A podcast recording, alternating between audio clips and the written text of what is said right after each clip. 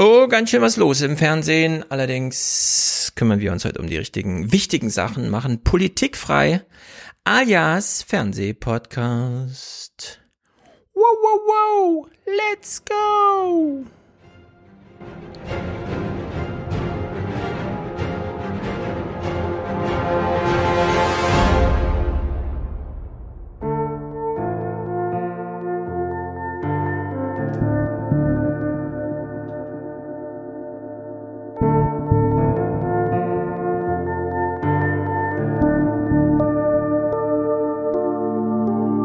Wir sind äh, in einer Lage, wie wir sind. Wir sind ein Land in der Mitte Europas. Wir sind ein föderales Land.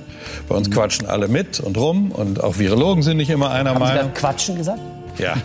Äh, Alle also, quatschen mit und alle quatschen rum. ja. Meine Lieblingsvorstellung wäre, dass wir irgendwie mal drei Tage jede Strategiedebatte einstellen und jeder seine Arbeit macht. In unseren Top Ten verlieren alle Politikerinnen und Politiker an Ansehen. In Hamburg soll der Mund- und Nasenschutz jetzt auch beim Joggen Pflicht sein. Düsseldorf weist Verweilverbotszonen aus. Ob das nun sinnvoll ist oder nicht, es erfüllt sämtliche Klischees der deutschen Bürokratie.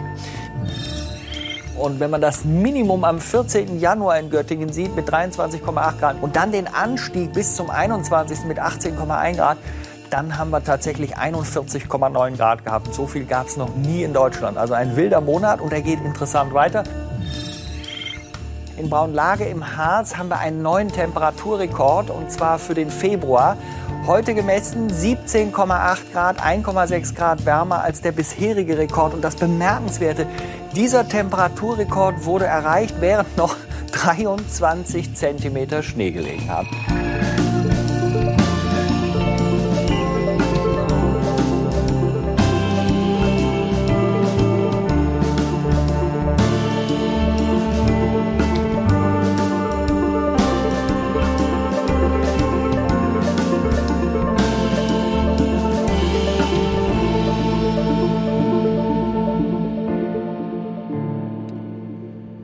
So, Thomas de Maizière wünscht sich, dass wir alle mal aufhören zu quatschen und an die Arbeit gehen. Da erreicht er hier genau die richtigen. Zum Beispiel Hannes, Musiker, auf der Bühne zu Hause. Seit einem Jahr will er an die Arbeit gehen. Thomas de Maizière lässt ihn nicht. Oder? Wie wird's, wie, wie kann man es am theatralischsten umschreiben? Ja, seit einem Jahr zu Hause, zu Hause und ich weiß nicht, weiß nicht, wer mich nicht genau nicht lässt, aber ähm, und ich verstehe es auch, dass man nicht gelassen wird teilweise, aber es geht trotzdem um die Substanz. Es jährt sich ja langsam das letzte Konzert, richtige. Ja, wann war das letzte bei dir? Also das Richtige, wo nicht die Leute auseinander standen, das, also was sich normal angefühlt hat, war ja, wann war das? Anfang, Ende letzten Februar. Ja. Ah, ja. Dazwischen gab es welche unter Corona-Bedingungen. Ähm, das ist auch schön, aber ähm, das ist wenig und anders. Und wenn wir jetzt deine, deine, deine, deine Durchschnittswerte mal nehmen, wie viele Konzerte sind ausgefallen seit dem letzten Ende Februar 2020? Ähm, ich zähle mal eben zusammen. Ich, ich würde sagen, es sind so 80 bis 90 vielleicht. 80 bis 90. Ja. Also Ja, du musst zurück an die Arbeit, das hören wir schon. ähm, Danny ist auch hier. Danny ist allerdings weiter bei der Arbeit. Denn Ja, Danny, du bist ein bildender Künstler. Wir wissen alle nicht genau, wofür steht das Bild. Bild, man kann ja alles Mögliche bilden. Ja, genau, das, was rauskommt, was man anfassen kann, das bildende Kunst. Etwas, das man anfassen kann, anders als Also ob man es danach Konzerte. später noch anfassen darf, also unfassbar teuer, das ist eine andere Frage. Man könnte es anfassen. Das stimmt. Ich war letztens wieder beeindruckt. Ich wollte den Keller streichen, habe mir 10 Kilo Farbe bestellt, habe ausgerechnet vorher. Das reicht für ähm, entsprechende Meter. Krass schwer, ja, wenn man sich überlegt, wenn so ganze Wohnung und so weiter. Also wie viel Kunst eigentlich wiegt, wollte ich sagen.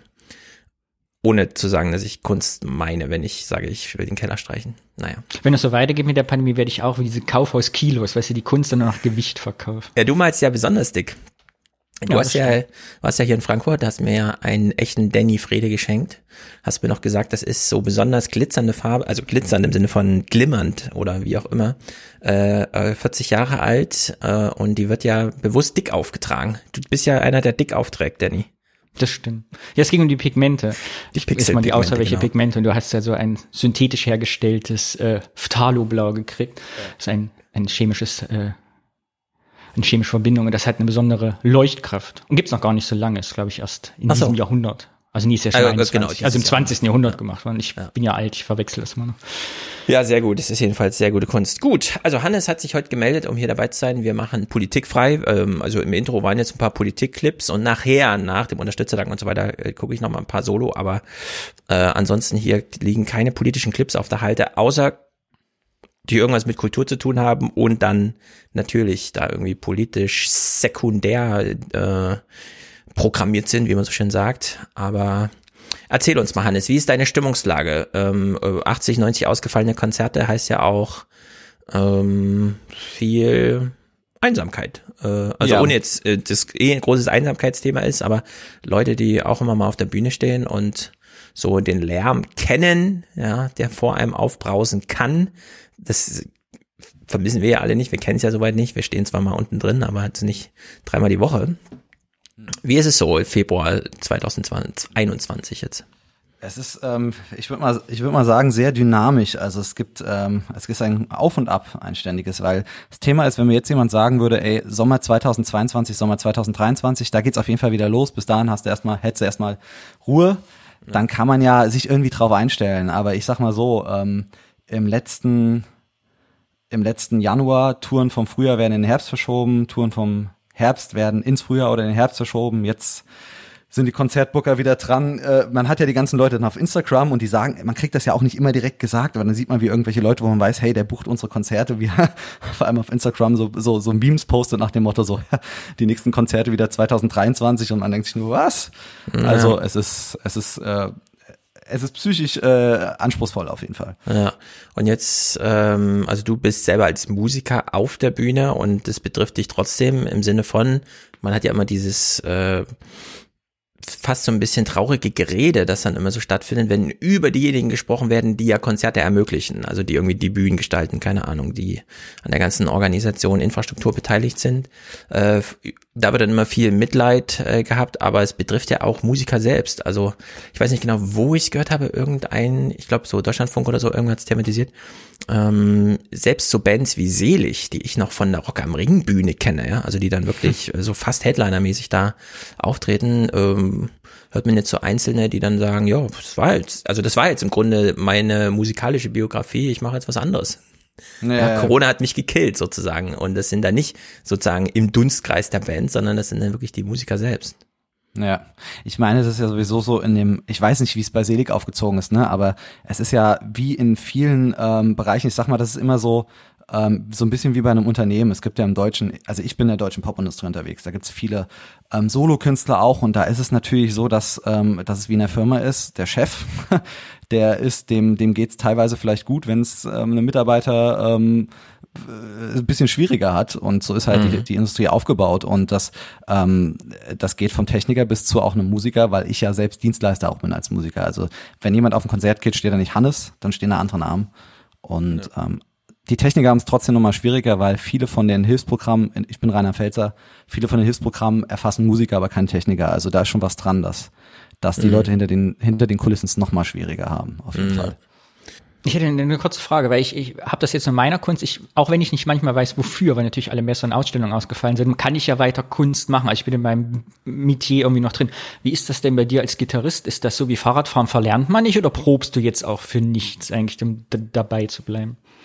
Ja, also man, es gibt ja Sachen, die man noch machen kann. Also es gibt ja noch ein ganz, ganz äh, reduziert Studioaufnahmen. Ich spiele einfach jeden Tag Gitarre. Klar, das macht man schon, weil man ist ja auch kreativ. Aber ähm, wenn man es halt hauptsächlich auf der Bühne macht, dann verlernt man das Gitarre spielen auf der Bühne eigentlich. Also wir haben, wir haben ein paar Livestream-Konzerte letztes Jahr gehabt und man merkt, dass ich war im letzten Dezember haben wir eins gespielt. Ich war so verdammt aufgeregt. Das war ich, das war ich seit zehn Jahren nicht mehr. Und dann ist mir aufgefallen, ja, weil ich das seit einem halben Jahr nicht mehr gemacht habe. Und das verlernt man einfach, weil du, das wirst, ich weiß nicht, inwiefern das bei bei dir, Daniel, so vorkommt, dass dass du einfach sagst, okay, die eine Situation hat einfach komplett nichts mit der anderen zu tun, obwohl die von außen hin gleich aussieht. So und Ja, für mich sind auch so Sachen surreal. Ich habe das letztens gemerkt, irgendwie drüber nachgedacht. Man kriegt ja am iPhone immer diese Sachen vorgeschlagen. Das haben sie vor einem Jahr gemacht oder das war vor zwei Jahren oder das Schönste von den letzten zehn Jahren. Ja. Und ich dachte, ach, du bist echt letztes Jahr noch zur Ausstellung gefahren mit dem Zug und hast den Zugticket gebucht, bist dann acht Stunden nach Wien gefahren, bist morgens sieben angekommen und dann hast du deine Sachen aufgehängt und dann hast du dich abends mit den Leuten betrunken und dann hast du viel zu viel Geld für irgendwas zu essen und Cocktails ausgegeben. Also es war alles so weit weg, dass bei mir auch die Routine, also ich hatte auch das Gefühl, beim nächsten Ausstellen werde ich auch wieder Lampenfieber kriegen, wenn ich drei Sätze sagen muss, weil es so weit weg von der Gewohnheit ist. Na, Danny, du warst ja hier in Frankfurt. Äh, Es war eine Kunstmesse. Das war irgendwann im November oder so, oder? Das war schon frisch. War seitdem mal wieder irgendwas? Nö, ne? Seitdem ist ja im Grunde. Seitdem nix. Es war jetzt wieder in Köln die nächste, ach, diese Discovery Art Fair geplant in Köln im April. Darauf habe ich jetzt so ein bisschen hingearbeitet und jetzt äh, wurde die verschoben auf Juni. Naja, Mai, Juni. Also- mal gucken. Es klingt ja zumindest optimistisch. Auf jeden Fall. Aber es ist halt trotzdem merkwürdig, weißt du, wenn das so ein bisschen die, also man versucht auf das nächste Ziel hinzuarbeiten, dann ist das wieder gekippt. Das ist so ein bisschen demotivierend. Das ist ja auch das, ne? Die, die Anzugskraft fehlt einfach. Also, das, man arbeitet auf nichts hin. Ja. So, jetzt bist du so ein Gitarrist, der sich, äh, wie ist das zu verstehen, buchen lässt für Bands oder so? Also, ich bin im Endeffekt festes Mitglied der Livebands von verschiedenen KünstlerInnen. Also, genau. Ähm, und die haben, äh, ich meine, das, das, das äh, kennt ihr vielleicht, wenn ihr auf Konzerte geht. Du nennst ja öfters mal Stefan André Rieu. Obwohl, Ja, richtig. André Rieu ist, glaube ich, sogar einer, der seine, der hat, glaube ich, sogar seine Leute, ich habe mal irgendwie gehört, dass der irgendwie so, ein, so eine Art Kommune hat, wo seine Musiker drin wohnen und die sind alle angestellt, das wäre ein Sonderfall. Das mit der Kommune weiß ich nicht, aber der hat zumindest sein Orchester. Das sieht man ja auch, der macht ja jährlich dieses große Maastricht-Konzert und da sieht man immer hinter ihm das Strauß-Orchester. Da, die sitzen auch immer an der gleichen Stelle und altern dann mit ihm mit. Er ist jetzt schon 75 oder so. Und da kann man es über Jahre äh, sehen, dass das eben nicht so ein Hop-on, Hop-off-Buchung-Ding ist, sondern dass sie da einfach gemeinsam äh, ihre Welttournee jeden Januar in Frankfurt, dann irgendwie suchen sie sich ein Land aus, das sie so besonders bespielen. Aber in recht hoher Konstanz. Genau, und so ist das bei mir auch, bloß halt im deutschsprachigen Pop-Bereich. Und ähm, das heißt, also ich bin seit drei, vier Jahren immer mit den gleichen Leuten unterwegs. Aber ich bin natürlich, wenn eine Platte rauskommt, bin ich nicht vorne auf dem Cover drauf, sondern ich bin halt der, der live die Gitarre spielt. Ja. Genau. So, jetzt ist das ja, Danny hat ja schon jetzt so nach dem Gemütszustand gefragt, äh, ob man da was verlernt und so weiter. Ähm, das sind ja auch immer so gewachsene Strukturen, wo es auch sehr viel mh, so auf zwischenmenschliche Passus irgendwie Gegebenheiten ankommt und so weiter, ja.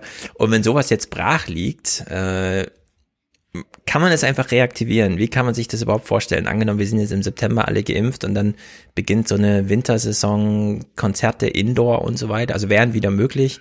Freier Kartenverkauf, Eventim braucht keinen Impfstatus abprüfen, weil irgendwie 80 Prozent der Leute sind geimpft. Mm, Kann man das dann einfach reaktivieren oder wie, wie stellt man sich so in der Szene, im, in, im industriellen Milieu, sagen wir es mal so, in der Branche, wie stellt man sich so eine Recovery vor?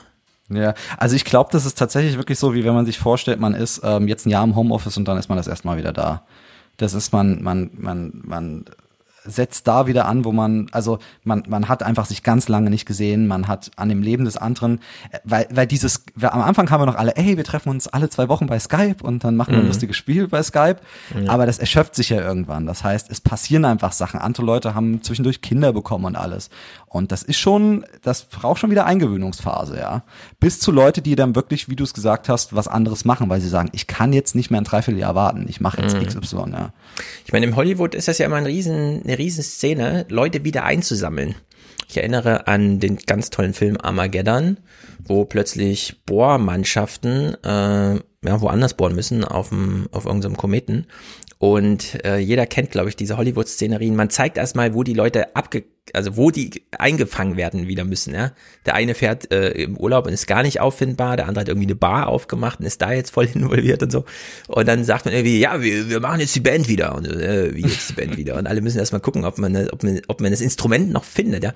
Also ich habe so ein paar Horrorvorstellungen, auch weil ich mir natürlich vorstelle, ich meine, die, die Live-Branche war ja eh so ein bisschen so stelle ich es mir jedenfalls vor, äh, hat gelitten unter extrem hohen Ticketpreisen. Das ist ja in den letzten 10, 15 Jahren irgendwie durch die Decke gegangen. Ähm, also da war es eh schwer, Tickets zu verkaufen. Und das kriegt man ja erstmal nicht so schnell wieder hin. Ja? Also die Leute müssen ja auch, also auch das Publikum muss ja wieder äh, äh, rangewöhnt werden an heute mal kein Netflix, ja. Heute gehen wir mal alle aus irgendwie. Klar, es kann natürlich große Vorfreude sein, dass alle die Gelegenheit nutzen und dann auch sagen, ich habe jetzt dafür Budget, ich habe ja ein Jahr gespart. Aber es könnte natürlich auch genau das Gegenteil sein. Ja, das ist die Frage. Und vor allen Dingen ist es ja auch so, dass du ähm, für alles so ein bisschen Vorlauf brauchst. Ne? Also die Leute kaufen jetzt einfach keine Tickets, selbst wenn sie hingehen wollen, weil sie sich selbst sagen. Pff. Also ich habe jetzt zwei Touren im Kalender stehen im Oktober und November. Und ich krieg ja krieg öfters mal mit, so ja, hier sind so aktuelle Ticketverkäufe und die sollten teilweise anders aussehen. Also die, die Städte, die angekündigt worden sind vor der Pandemie, die sind halt voll und die anderen sind halt leer, mhm. so ungefähr. Also mhm. ja, das ist alles, es ist halt sehr behäbig eben, ja. Auf jeden Fall. Hm, naja, gut. Ich würde sagen. Es ist ja auch schlecht zu motivieren. Mh. Am Anfang war es ja noch so, weiß ich noch, ne, support your local artist, kauft dir noch eine Konzertkarte, kauft ja. dir einen Gutschein. Aber das trägt natürlich nicht, weil es immer weiter nach hinten geschoben wird. Und äh, Jetzt ist in Köln, ich meine, wie willst du, soll ich jetzt eine Konzertkarte kaufen, wenn also seit diesem Wochenende in Köln die Straßenmusik sogar verboten ist, untersagt? Ist also das halt, ja, ja, du darfst nicht Krass. mehr in der Fußgängerzone musizieren. Äh, das ist ja nicht gerade motivierend, jetzt zu sagen, ah, ich ja. vertraue darauf, dass es im Juni wieder Konzerte gibt. Ja. Yeah. Aber das Ding ist, es kann ja sein, ne? Also ich spreche jetzt die ganze Zeit mit den Leuten, was ist Herbst, ne? Das ist so das Thema, weil im Sommer denken sich alle, äh, wird schon wieder, da wird schon wieder das Leben wieder zurückkommen so und Herbst, was ist im Herbst? Und ich schließe nicht aus, dass wirklich im November man vielleicht die Leute mit Masken, aber die Hallen voll sind, weil eben, wie Stefans gesagt hat, die Szenarien so eintreten und die Impfstoffe dann vielleicht doch ganz gut gegen, gegen die Mutation ja. helfen, aber man weiß es halt nicht. Ja, nicht. also die Impfung, es ist vielleicht für, für deine Branche schon so, ja. Also dieses, wir haben ja alle nicht so richtig, ich, ich spreche von von mir eigentlich, ne? Aber eigentlich hat niemand so richtig dran geglaubt, dass es mit der Impfung klappt. Und dann kam plötzlich so eine Woche nach dieser Trump-Abwahl diese Nachricht, ja, BioNTech hat so einen Impfstoff, der zu 95 Prozent hilft. Und 95 Prozent heißt ja im Vergleich zu vielen anderen Impfungen, die wir bisher so haben, wo es im Grunde nie interessiert, also wer wusste ja, dass so eine Grippeimpfung zum Teil im einstelligen Prozentbereich nur wirkt und neun von zehn dann trotzdem einmal die Grippe durchmachen, wenn sie trotz Impfung. Und die 95 Prozent heißt ja, wenn alle geimpft sind, ist es wirklich sicher. Also dann kann man einfach wirklich wieder Konzerte machen. Anders als wenn wir jetzt ne, so einen Grippeimpfstoff hätten, bei denen so heißt, ja, es ist so 50-50. Es ist ein bisschen besser geworden, aber man weiß jetzt auch nicht so richtig. In der Hinsicht, glaube ich, liegt viel Hoffnung in den Impfstoffen, nur wir haben halt nicht sehr viele. Also und könnt ihr vielleicht auch so einen selbstbewussten Drive geben. Es gibt ja diesen, kennst du ja, Hannes, diese Restkarten an der Abendkasse, wo man weiß, dass ja, eigentlich noch die Hälfte der Karten da ist. Aber vielleicht gibt's das dieses Jahr, dass man sagt, komm, wir haben wirklich viele Restkarten, komm vorbei, ja. morgen Abend Konzert. Also vielleicht gibt's da ja eine neue Welle an Spontanität im Herbst. Also du meinst so, so Sonder, Sondersale, dann gibt's nicht den Diamond Fanclub, sondern den Club der Geimpften und da kann man sich dann die Last-Minute-Tickets noch abgreifen. Kommt alle ja, also ich, ich, ich vermute, es wird entkoppelt von der Impfung. Die Impfung wird einfach durch sein und dann kann man es wieder ähm, frei, also ich glaube, alle Überlegungen jetzt hinsichtlich Impfpass und so sind wirklich eine Übergangslösung für den Moment, dass es dann wirklich dieses Jahr noch dazu kommt, dass man dann vielleicht in die nächste Hallensaison irgendwie äh, so reinstartet. Trifft ja Sport genauso, ja. Diese ganzen Eishockey ja. und Handball und so weiter, die leiden ja auch extrem darunter, dass sie da keine richtige Perspektive, also keinen Zeitplan haben, sagen wir mal so. Perspektive ist ja, also so in zwei Jahren wissen wir, da geht's wieder, ne? Bis dahin sind diese Probleme gelöst, aber bis dahin ist halt so schwierig. So, jetzt haben wir viel über Musik gesprochen und äh, ich habe viel Kulturzeit geguckt und äh, so Kulturfernsehen. Und wollen wir musikalisch anfangen? Du hast ja eben schon André Rieu genannt, um das Niveau so ein bisschen, was soll man sagen, Wohin? abzusenken, genau. Nee, André Rieu ist natürlich äh, Erstklasse. Äh, ich habe mir gedacht, wir beginnen als allererstes, wir bleiben mal bei der Musik und gucken auch nicht Kulturzeit, sondern die Tagesthemen. Die Tagesthemen, wissen wir, ist eine äh, ganz ordentliche Nachrichtensendung, da geht's seriös zu. Weshalb uns dort der neue ESC-Song vorgestellt wurde. Und ich will es wirklich nur aus Belustigungsgründen spielen, denn ja, der Song wird uns gerade vorgestellt, wie man das in Deutschland halt so macht. So wird in Deutschland die Kunst vorgestellt. Danach findet aber noch eine Straßenumfrage statt, in der Menschen auf der Straße spontan über die Kunst sprechen, die ihnen da gerade vorgestellt wurde. Das ist natürlich immer besonders amüsant. Also fangen wir mal an mit, äh, denn niemand kennt mehr diese ESC-Songs. Äh, was ist jetzt eigentlich der aktuelle ESC-Song? Es klingt fröhlich, fast harmlos, ein richtiger Ohrwurm. Und doch hat das Lied eine ernste Botschaft. Wer hätte es gedacht, ja? Klingt irgendwie lustig, hat aber eine ernste Botschaft. Das ist genau äh, Material für die Abendnachrichten. Um den Text zu verstehen, muss man ganz genau hinhören bei Schnellsinger Jendrik. Er fühlt keinen Hass. Okay. Und dann? I just feel sorry. So you can wiggle with that middle finger. It'll never wiggle back to you. Also du kannst mit deinem Mittelfinger rumwackeln, so viel du willst. Er wird nie zu dir zurückwackeln. I don't feel hate. I just feel sorry. Ein bisschen Frieden modern interpretiert. Sein Lied gegen Hass und Hetze hat der Musicaldarsteller mit seiner Ukulele selbst geschrieben und auch das Video selbst mit Profis aus dem Freundeskreis produziert. Tatsächlich sind die ESC-Macher erst auf ihn aufmerksam geworden, als er im Internet das Making-of dokumentiert hat. How to make ein Musikvideo, wenn du so gut wie kein Geld hast, aber einen catchigen Song und dich gerne beim Eurovision Song Contest mitbewerben würdest, weil du da unbedingt mal auf der Bühne stehen willst. Da war er noch so gut wie unbekannt und wurde tatsächlich nicht nur entdeckt, sondern auch von den ESC-Jurys mit genau diesem Lied im Vorentscheid ausgewählt.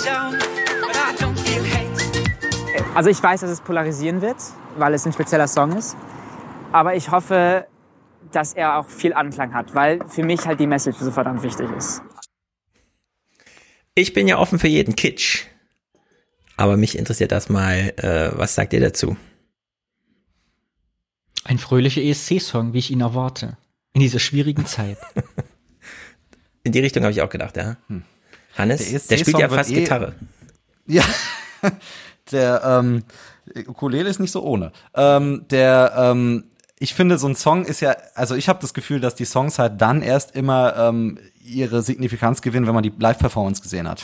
Ja. Also bei den Dingern. Und was ich mich frage, ist, entweder ich bin da nicht gut genug informiert oder ist es dieses Jahr wegen, wegen der aktuellen Lage so, wie ist denn er ausgewählt worden? Also äh, gute Frage, haben wir jetzt hier gar nicht gelernt. Wahrscheinlich gab es wieder einen Juryentscheid oder irgendwie, keine Ahnung. Oder man, also konnte irgendwas früher auswählen. mal mit Publikums vor, also ich habe immer das Gefühl, das ist so ein, das wird dann, ist halt so ein stilles Kämmerchen-Ding, unabhängig davon, ob man ihn jetzt gut findet oder nicht. Und dann wird der halt zum ESC geschickt und entweder er ist gut oder er ist nicht gut und dann ist das zwei Monate später wieder vorbei. Also es ist nicht wirklich. Hm. Ich finde halt, es ist ein ganz klassischer ESC-Song. So richtig, genauso muss es sein. Der Typ muss jung sein, weil er für ein ultra altes Publikum singt. Wir wissen zwar, auch jüngere Menschen gucken da mal zu, aber das ist sozusagen diese Vorlaufproduktion und hier, das ist für die klassischen Medien. Dann muss er mega bunt angezogen sein, weil die Leute alle Fraktion beige und so weiter zu Hause sitzen.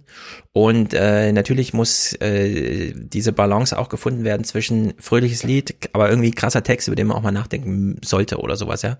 Und dass er natürlich so persönlich darüber investiert ist, ist natürlich auch klar. Es ist ja sein Lied, er hat irgendwie selber geschrieben und dann auch, äh, oder hat er selber geschrieben, keine Ahnung. Jedenfalls hat er sich selbst promotet, ist dann darüber reingekommen. Also man auf jeden Fall sehr zeitgenössisch der Song. Also ist ja wirklich am Puls der Zeit. Den hat sich ja selbst quasi über TikTok promotet, hat diesen Song selber geschrieben und wie viele von uns Ukulele gelernt haben, versucht in der Pandemie. Also dieses, ich fand das eigentlich ganz stark als Symbol, ja. dieses ne, Ukulele spielen da zu singen, weil das so kennen wir Musik im Moment, so funktioniert das. Und das Video halt selbst zu Hause zu drehen, weil es ja, wer, wer soll es sonst machen?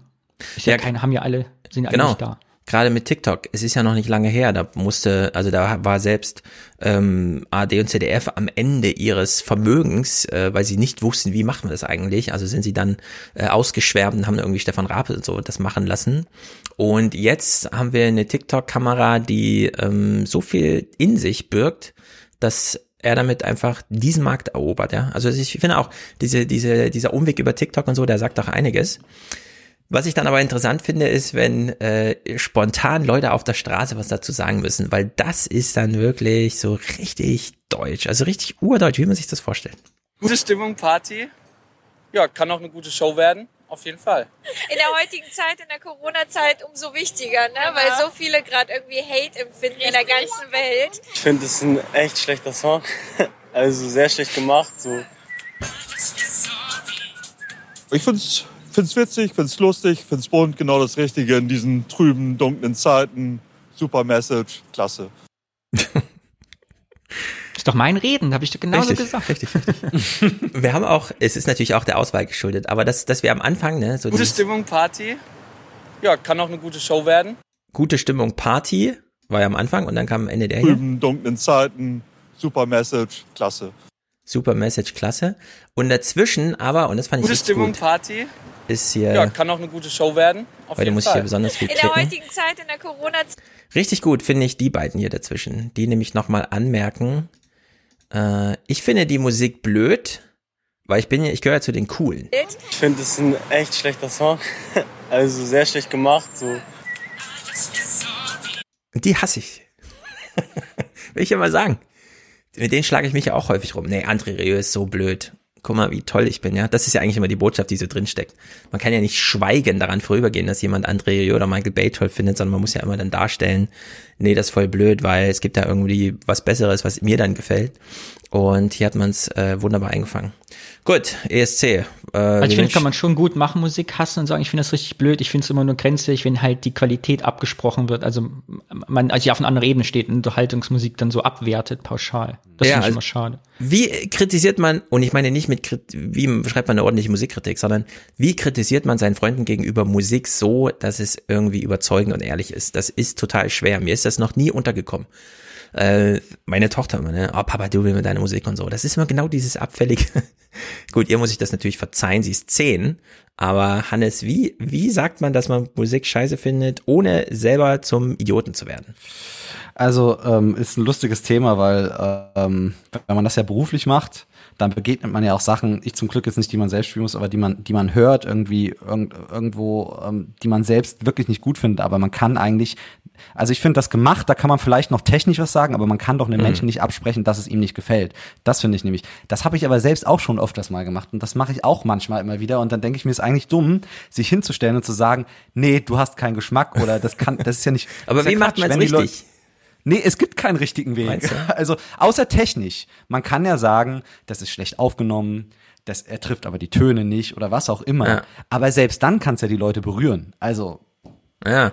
Naja, ich finde schon. Ich finde, manchmal gibt es so Schlagermusik, von denen kann man nachvollziehen, wie sie ankommt wenn Leute eine recht schmale Bandbreite an musikalischen Einwirkungen haben, weil sie beispielsweise immer nur Radio hören oder so, und jetzt keine ausgefeilte Playlist, dann weiß man, warum sie von bestimmten Songs so überzeugt bis überwältigt werden.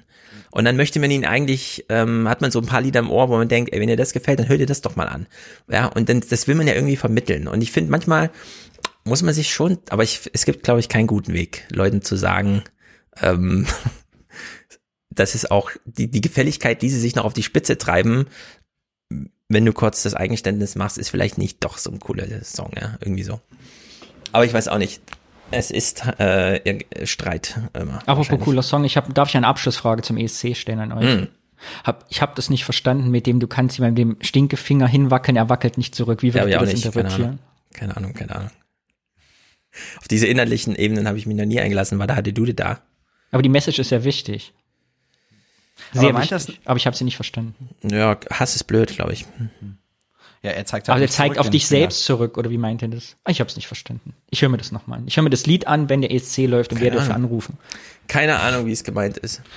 Ich sehe schon die großen Wackelfinger bei der Performance über die Bühne. ah ja, diese Schaumstofffinger. Ja, wir warten jetzt alle auf die Performance, äh, Hannes, du hast ja. gesagt, man muss es am Ende dann mal sehen. Ich finde ja. auch, selbst wenn man weiß, wie es performt wird, muss man es nochmal in diesem Kontext sehen, in diesem Ablauf und so weiter.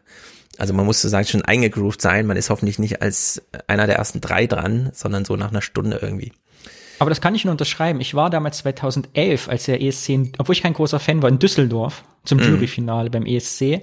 Und es hat mich nachhaltig beeindruckt. Das war diese riesige LED-Leinwand. Da hieß am Anfang, ja, ja, alle ein Watt LEDs, das ist zwei Drittel der Jahresproduktion der ganzen Welt, sind hier verbaut in diesem Display. Und dann kam Stefan Raab daraus und hat getrommelt. Und ich habe diese Platte, diese ESC-Platte, glaube ich, damals noch monatelang gehört, weil einfach, wenn du es einmal live gesehen hast, hast du eine ganz andere Beziehung zu diesen Songs einfach und zu den Leuten. Ja, das erinnert mich, es ist wie früher im Musikunterricht. Wenn man es einmal im Musikunterricht gesungen hat, dann kann man es im Radio nicht mehr hören, ohne zu kurz bewusst einfach dieses wie Lieds wahrzunehmen. Ich finde ja, ESC ist sowieso immer, also das, ähm, viele Sachen höre ich nur, aber ESC muss man natürlich gucken. Äh, spätestens seit ich, es gibt dieses eine sehr berühmte YouTube-Video, wo sie mal dieses Making-of zeigen, wie jemand erst durch die ganze Halle mit einem Segway fährt, mit der Kamera auf der Schulter, das Segway dann vorne an den Bühnenrand knallt, er aber auf der Bühne weiterläuft um die Sängerin zweimal drumrum, bis dann der nächste ja, Schnitt kommt. Also solche Sachen, wo die wirklich da ein bisschen Geschwindigkeit drin haben und sowas, naja.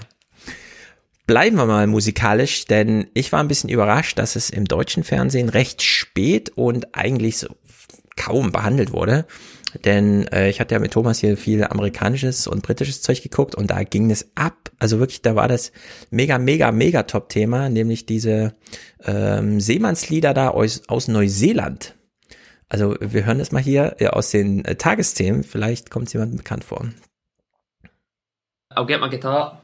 Bis vor einer Woche war Nathan Evans noch Postbote. Jetzt ist er ein Star. There once was a ship that put to sea. The name of the ship was a billy of tea. The winds blew up her bow, dipped down, oh below my billy boys blow. Soon may the wellerman come to bring us sugar and tea and rum. Der Schotte wurde aus dem Nichts berühmt. Mit seiner TikTok-Version des neuseeländischen Shanties The Wellerman. Faust auf Gitarre. Mehr braucht Nathan nicht, um seine Follower in ihrer Fantasie auf die hohe See zu entführen. So, Hannes. Jetzt sitzen alle Musiker zu Hause. Man kann natürlich üben, ja, sich die Raffinesse reintreiben, Sachen ausprobieren, die man vorher, für die man vorher keine Zeit hatte, weil man war ja immer nur unterwegs und so. Und äh, jetzt gibt es einen musikalischen Erfolg von der einfachsten Musik überhaupt. So simpel, dass man eigentlich nicht mal ein Instrument spielen muss, sondern man muss es nur kurz benutzen. Ein Schlag mit der Faust auf die Gitarre und dazu singen und zwar nicht raffiniert, sondern genau das, was das limbische System vorgibt.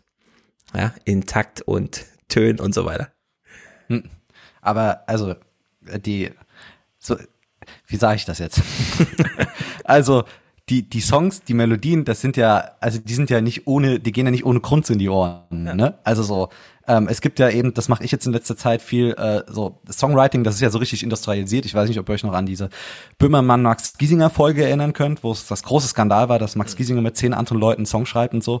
Das ist ja, das ist ja wirklich sehr industrialisiert und da geht's ja wirklich darum, die, die Gesangsmelodie am besten aus drei Tönen zu finden, die dann um die Welt geht. Ja. Und das sind ja diese Dinger, diese Shanty-Dinger. Mhm. Und deswegen also ich würde es, ich finde es schon ganz cool. Und wenn das jemand dann neu entdeckt und vor allen Dingen klang es ja so, als hätte er irgendwie dann so ein Chor, wo andere Leute mitsingen. Ist das irgendwie so ein bisschen? Also er hat erstmal nur selber äh, TikTok-Videos gemacht.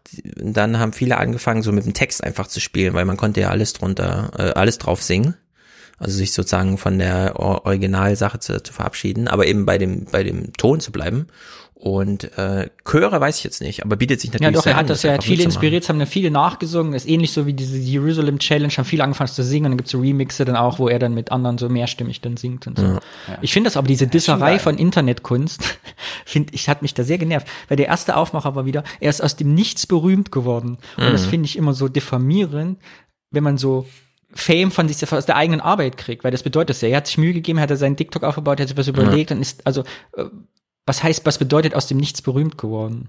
Braucht man jetzt eine Agentur, eine große? Muss man jetzt Take Z sein und gecastet sein und dann muss da eine Millionenindustrie draufgeworfen werden, dass man berühmt werden darf? Ich finde das nicht gut. Ja, also wir haben ja gerade äh, ähm, diesen Skandal, und was heißt Skandal? Es ist wahrscheinlich der größte Shitstorm, der dieses Jahr äh, hier über die Welt hinwegzog, keine Ahnung, dass ein Bayern 3 Moderator meinte, die äh, BTS, also die BTS, keine Ahnung, wie sie genau, ist ja eine Abkürzung für diese südkoreanische Band, die und zwar absolut synthetisiert zusammengebaut wurde über drei Jahre, um dann auf den Weltmarkt geschmissen zu werden. Äh, und das Urteil des Radiomoderatoren war dann irgendwie, das ist ja wie so ein Virus und die sollte man mal 20 Jahre nach Nordkorea zum Zitat Urlaub, Anführungszeichen, äh, schicken woraufhin dann äh, Bayern 3 ist racist äh, wirklich von mehr als einer Million Menschen auf Twitter benutzt wurde. Also nicht nur wurde der Hashtag häufig benutzt, sondern von mehr als einer Million Menschen wurde dieser Hashtag benutzt. Und da ähm, da trifft es jetzt gerade so aufeinander. Ja, wir haben auf der einen Seite dieses, da hat jemand von selber geschafft und hat hier irgendwie, ja, also dieses äh, etwas herabfällig äh, draufschauende, äh, hat das eben selber gemacht. Und dann äh, dieses dieses BTS BTS Phänomen, das so aus Südkorea darüber schwappt.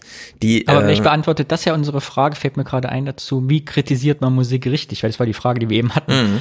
Und äh, wenn du früher über Take Z schlecht geredet hast oder Tokyo Hotel, dann hast du halt mit einer Million Fans zu tun gehabt, die sagen, so kann man das nicht sagen. Wenn du natürlich aber jetzt inhaltlich noch diese rassistische Komponente hast, wo Leute wirklich einen Grund haben, sich zu beschweren, ja. weil die eben nicht nur gesagt, ich finde die Musik scheiße, sondern ich finde also ich mache das in so rassistischen Kontext. Mhm. Das wäre schon mal, so sollte man es schon mal nicht machen. das stimmt. Da sehen wir zumindest, wie es absolut gar nicht geht und wie man es dann aber auch richtig zurück in die Fresse kriegt. Ne? Also selten habe ich, also wurde ja jemand mal so dann geschlachtet einfach medial. Ähm, ja, aber ich meine, ähm, ich habe jetzt über diese Shanties hier nichts Negatives irgendwo mal gehört, ne?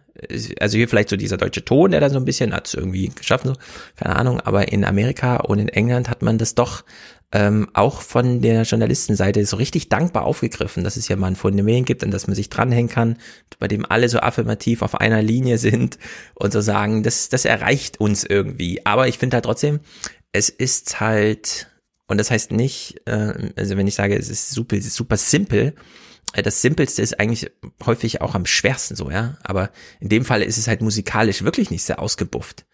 Und ich denke mir dann immer, da sitzt ja irgendwie jeder da und denkt, ach scheiße, warum habe ich das nicht gemacht? Ja gut. So naheliegend irgendwie, ja. Das ist ja wieder, wie kennt ihr den Film, wie heißt er, äh, wo, wo, wo äh, ein, ein Mensch nur auf der Welt ähm, die Beatles kennt und die ganze Welt kennt die Ja, Beatles nicht. genau. Ich weiß nicht. Ja, ja, so ungefähr ist es.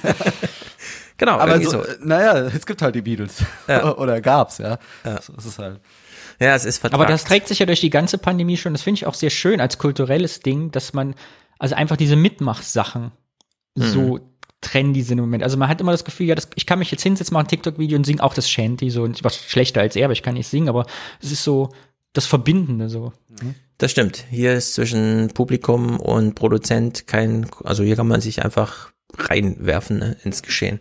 So wie man ja auch in einem Konzert mitgrölt. Im Grunde ist es ja so ein, ja, Ersatz will ich nicht sagen, aber man, man kann ja mal mitmachen und äh, es äh, sozusagen zeigen.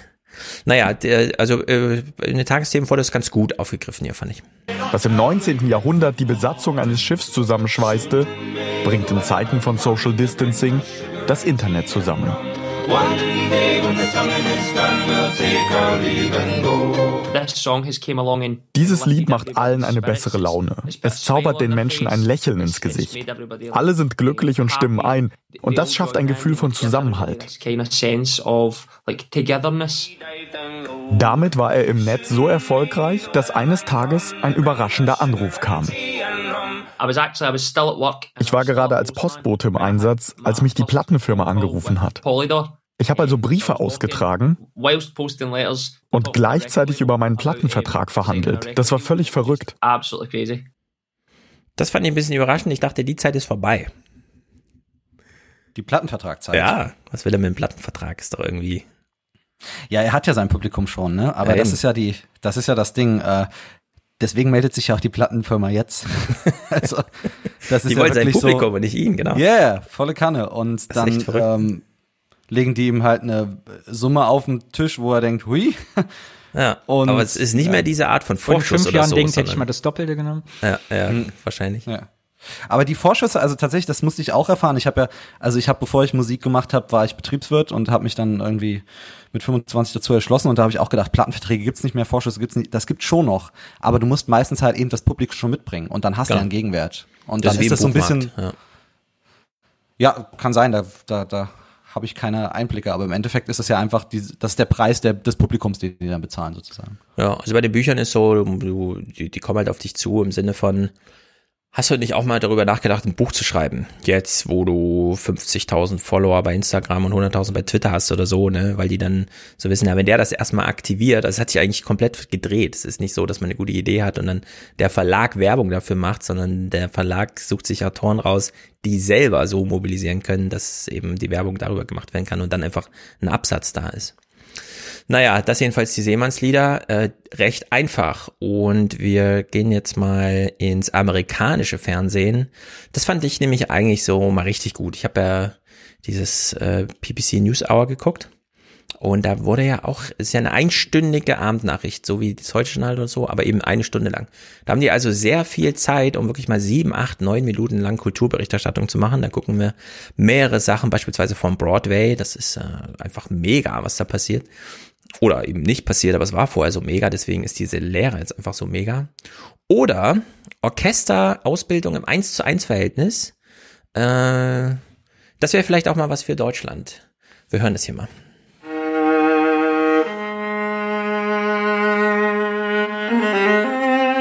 Two musicians, one up and coming, the other a recognized master.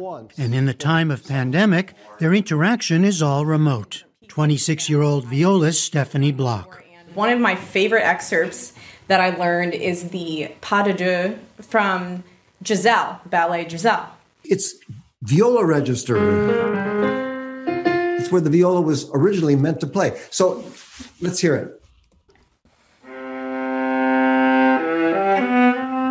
Her mentor, Michael Tilson Thomas, one of the world's leading conductors. In March, Tilson Thomas was ending a 25 year run as conductor and music director of the San Francisco Symphony.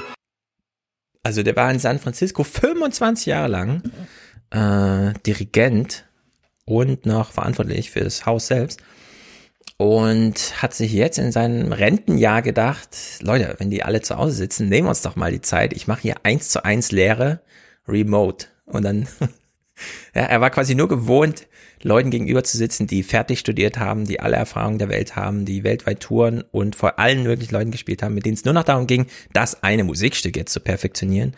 Und jetzt hat er sich ganz an den Anfang dieser Ausbildungskette gesetzt und widmet sich da im eins zu eins Verhältnis. Und das finde ich ist ein, da muss man sagen, da hat Corona vielleicht auch was gebracht, was es vorher nicht gab. Das ist einfach zu gewinnen für alle, sowohl für ihn nochmal, äh, weil da kann er am Ende wirklich nochmal auch zeigen, was er, ja, Resultate seines Lebens sozusagen vermitteln.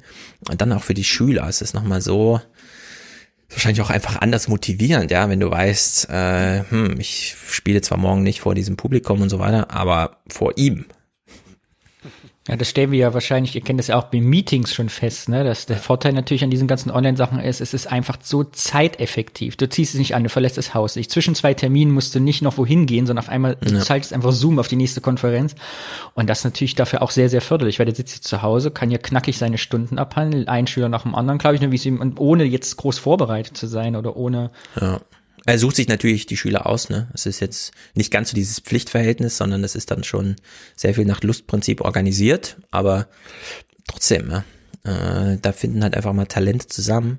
Und ich finde, man kann sehr starke Kritik äußern, wenn einem das gar nicht, wenn, wenn der Schüler oder die Schülerin macht, macht, was einem gar nicht gefällt, kann man einfach Zoom ausmachen. Die größte, größte Form der Kritik. genau, nicht mehr da, der schwarze Bildschirm.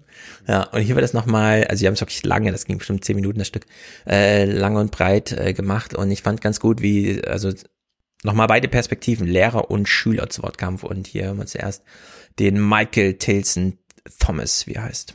Get up in the morning, go to rehearsal, practice, get home, get a rest, and then go on and rev your metabolism up to its highest at around 10:30 at night, then go home, put yourself to sleep and then do it the next day. That's the way we live and suddenly that was all gone. Instead, MTT, as he's known, is using his time to lean into his craft as musician, composer, and mentor. Also er stellt den Kulturbetrieb dar, wie man das halt so macht, wenn man ihn ne, nur noch so ein bisschen fast äh, romantisch stressig nachbreitet. Aber, und das finde ich interessant, ähm, während wir hier nur Leidensgeschichten hören von jungen Künstlern, die nicht mehr vorwärts kommen. Entweder weil sie popkulturell unterwegs sind, wie du, Thomas, äh, äh, Hannes, oder weil sie ähm, ja irgendwie ähm, Ausbildungsgelegenheiten nicht nutzen können, weil die Schulen nicht funktionieren und so weiter. Jetzt hören wir mal, wie sich das in Amerika anhört bei den richtigen Talenten, die dann eben in diesen Glücksfall des 1 zu 1 Mentorverhältnisses hier kommen. In 1987 he founded Miami's New World Symphony. The goal, an orchestral academy to prepare young musicians for professional careers. a bridge between conservatory training and a player's first orchestral gig. These days, he works remotely with symphony musicians like Georgia native Chelsea Sharp. Wow, you sound in absolutely great shape. What have you seen in, in the young musicians you work with? How are they coping? How are they dealing with this year? All the plans that they had, the auditions they were set to take, the new positions they were about to begin, the most creative time of their lives, had to stop. So they had to look around and think, how can I reinvent myself? What else is there for me to do? How can I come out of this period being the best that I can be to go forward?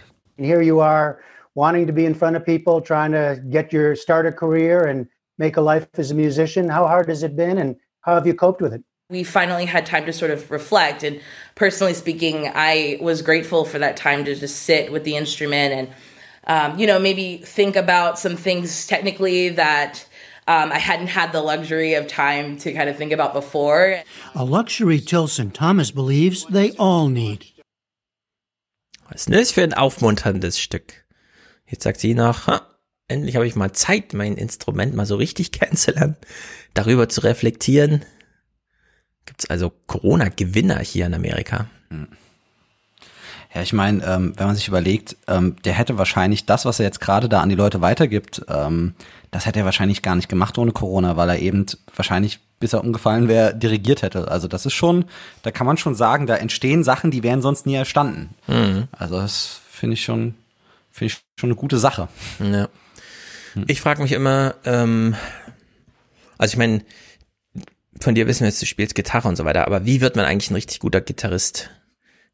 Ich, also klar, man, man bringt sich erstmal selber bei, dann gilt das Lustprinzip, dann, also ich meine, Leute hören manchmal Unterschiede, äh, wer, wer Klavier spielt in der Aufnahme. Das ist mir ja völlig fremd. Ich höre zwar irgendwie das Stück, aber ich könnte jetzt nicht groß unterscheiden. Äh, trotzdem genieße ich es manchmal, Barenbäumen zu sehen, aber das muss dann auch, ich will ihn dann auch sehen, wie er spielt. Da ist mir ganz egal, ob er dann mal einen falschen Ton spielt oder so, ja, was ihm nie geschieht, sondern da will ich dann äh, sozusagen ihn auch als optischen Virtuosen da sehen. Aber das, was er ihn da noch rauskitzelt und was nicht wäre, wenn jetzt kein Corona wäre, sondern da wäre er weiter der Dirigent irgendwie vom großen Orchester und sie wäre weiter in so einer Klasse und hätte irgendwie so pro Woche so eine Einzelstunde mit ihrem Lehrer, der irgendwie das was sagt was, also wird hier wirklich viel gewonnen, ja, wenn die so in diesem Verhältnis eins zu eins was spielen, was ansonsten so nicht möglich wäre. Also ich kann mich in die Situation jetzt natürlich, ähm, also ich bin in der Klassik nicht zu Hause, aber was ich mir vorstellen kann, wa, wa, was ich persönlich schon erlebt habe, wenn man mit so so Meisterklassen oder oder sowas Mhm. hat, das sind einfach das ist einfach Mindset. Also du sitzt, also ich meine, ich weiß nicht, wie es bei Danny ist, ähm, man man sitzt jetzt zu Hause, man macht irgendwie vier Stunden was und dann macht man es einen Tag danach nochmal und dann einen Tag danach nochmal. Normalerweise hätte man es einen Tag vier Stunden gemacht, dann hätte man einen Auftritt gehabt und dann hätte man, was weiß gehabt, Probe, so. Und man wiederholt sich so unglaublich viel. Man, man sitzt in seinem eigenen Saft eigentlich die ganze Zeit, in seinem eigenen Kreativen. Und dann kommt halt er von außen und sagt dir halt, was, äh, sagt dir, ey, denk doch mal, also, keine Ahnung, es können so doofe Sachen sein, äh, das ist wirklich, woran denkst du beim Spielen? Denk doch mal an das beim Spielen. Oder sag doch mal, also, das gibt auch, gibt auch solche Sachen wie, wonach riecht denn das Stück für dich? also so, so doof das klingt. Das hat mir jetzt noch niemand gesagt, aber, aber das können solche Sachen sein. Und ähm, bei mir ist das, also das Einfachste, was vielleicht greifbar ist, ich hatte mal eine, eine Stunde bei einem Jazzgitarristen in, in, in München, der halt sehr einfach für mich ein großer Hero war. Und ich habe halt gespielt, gespielt und er hat gesagt, hör mal auf, die Gitarre anzugucken beim Spielen. Ich so, Hm. gucke ich die Gitarre an? Du guckst die ganze Zeit die Gitarre an. Und, und dann hat er gesagt, ja, was passiert? Du spielst halt nur das, was du siehst, nicht was, was du hörst. Und das war sowas, das hat mir halt in den zwölf Jahren davor noch nie jemand gesagt. Aber er Mhm. halt, weil er so weit schon technisch ist, dass er auf solche Sachen achten kann. Und das kann sein, dass er solche Sachen weitergibt. Also, Hm. das sind so Schlüsselmomente, wie man es sagt, ne? Das glaube ich auch. Wo ich früher noch Theater gespielt habe, ich habe ja mal Comedy-Theater gemacht, da haben wir auch immer die Nummern abnehmen lassen von einem Schauspieler, so einem Coach, der uns dann immer ne, auch so Tipps gegeben hat. Das waren auch ganz einfache Sachen. Er sagte solche Sachen wie, spielt dieselbe Nummer nochmal und bewegt euch nicht. Oder spielt das nochmal und guckt euch dabei auch nicht an. Oder wechselt jetzt einfach mal die Rollen. Einfach mal einen neuen Input zu kriegen, wenn man das 28 Mal gemacht hat. Und und das hat mir, wo es mir da gerade einfällt, zu dem Thema, wie wird man richtig gut. Ich war, ich habe mal Fotos gemacht auf dem Helene Fischer Konzert und war da beim Soundcheck zufällig da, Mhm. weil ich da durch die Hallen ging. Und das äh, fand ich total beeindruckend, weil da war diese riesige Band. Helene Fischer stand da, die haben was gespielt und auf einmal sagt der Regisseur, oder wer auch immer das war, der Dirigent, stopp, aus, aus. So, und sagte das, wir, das ist unser 26. Auftritt in diesem Monat oder so. Die haben ja eh- keine Ahnung, wie oft die Mhm. gespielt haben. Ja. Und hat dem Gitarristen gesagt, pass auf, du schleppst da ein bisschen, du musst da ein bisschen früher einsteigen, gib mal ein bisschen mehr Power, wir machen das jetzt nochmal. Leute, heute Abend, und ich möchte nicht, sagt dem anderen, dass du die Hand in der Hosentasche hast, wenn du das machst. Ich weiß, wir haben das jetzt zum 18. Mal gemacht, aber das möchte ich nicht so. Wo ich dachte, ey, die, die treten 100 Mal auf im Jahr, ne, oder 200 Mal. So, machen das jeden Abend. Die bauen um, ne, morgen sind die woanders und da ist die Halle schon aufgebaut, weil das Set gibt's Ja. doppelt, dann ist das schon fertig. Und dann trotzdem stehen die jeden Abend da und machen diese detaillierte Manöverkritik. Und das ist, glaube ich, auch das, was eine Rolle spielt, diese Disziplin einfach zu haben und dieses Auge für, es darf nicht, dass sich nichts einschleppt halt, ne? Mhm. Langeweile, es Ja. darf keine Langeweile aufkommen im Ja. Auftritt. Betriebsblindheit vermeiden. Ja, genau. Also das, äh, aber das hat jetzt weniger mit der künstlerischen Performance zu tun. Äh, bei diesem André Rieu-Konzerten ist ja immer die Kamera auf ihn gerichtet und hinter ihm sieht man ja die Band sitzen und da gibt's einen Klarinettenspieler, glaube ich, der sitzt direkt hinter ihm, immer sichtbar, wenn André Rieu spricht. Und er sieht manchmal gelangweilt aus und das stört mich auch. Und ich glaube, der bräuchte auch manchmal so einen Zuruf, weil neben ihm die Cellistin, die ist natürlich immer on top, mit der spricht André Rieu auch häufig, er dreht sich so um oder diesen Blumenstrauß, den er am Ende dann sich überreichen lässt, den wirft er immer ihr so mit beiden Händen zu. Der Klarinettenspieler ist aber immer so ein bisschen außen vor und das sieht man auch so ein bisschen und ich hätte ihn schon längst woanders hingesetzt. aber das ist sozusagen nur dieser Laienblick auf diese Angelegenheit. Gut, Menschen, die auf jeden Fall äh, krass in so Wiederholungsschleifen drin sind, die also nicht nur 80 oder 90 Mal im Jahr spielen, sondern 500 Mal, also mehr, mehrmals am Tag teilweise, Ja. sind ja die am Broadway. Und da hat PBS hier auch mal hingeschaut. Und die Zahlen sind schon beeindruckend. Das ist wirklich nicht ohne. Ich glaube, danach kann ich auch noch mal ergänzen, was ich im Katz Film Podcast gelernt habe. Aber hier erstmal der, äh, also wirklich krasse Zahlen, die hier aus dem Bro vom Broadway berichtet werden. Wenn der Broadway sozusagen unter Feuer ist. Prior to the pandemic, Broadway was booming, breaking box office records in 11 of the last 12 years. But curtains haven't risen since March, with deep personal and financial impacts. By one count, Broadway is directly responsible for nearly 100,000 jobs in New York City alone, and as a leading attraction for people who travel to the city. It has an economic impact of nearly $15 billion. Der Broadway ist ja echt nur eine so eine Straße da in New York City, ne? Nur Theater. 100.000 Mitarbeiter, also 100.000 Menschen, die da irgendwie finanziell von abhängen und 15 Milliarden Umsatz. Wenn in Deutschland, das habe ich von Christian im Katz Podcast gelernt, wenn in Deutschland ein Film deutschlandweit in allen Kinos so richtig gut läuft, macht er ungefähr 50 Millionen Umsatz. Und wenn am Broadway ein Stück nur in einem Theatersaal so richtig gut läuft, macht das im Jahr 150 Millionen Umsatz. Hamilton und sowas, ne?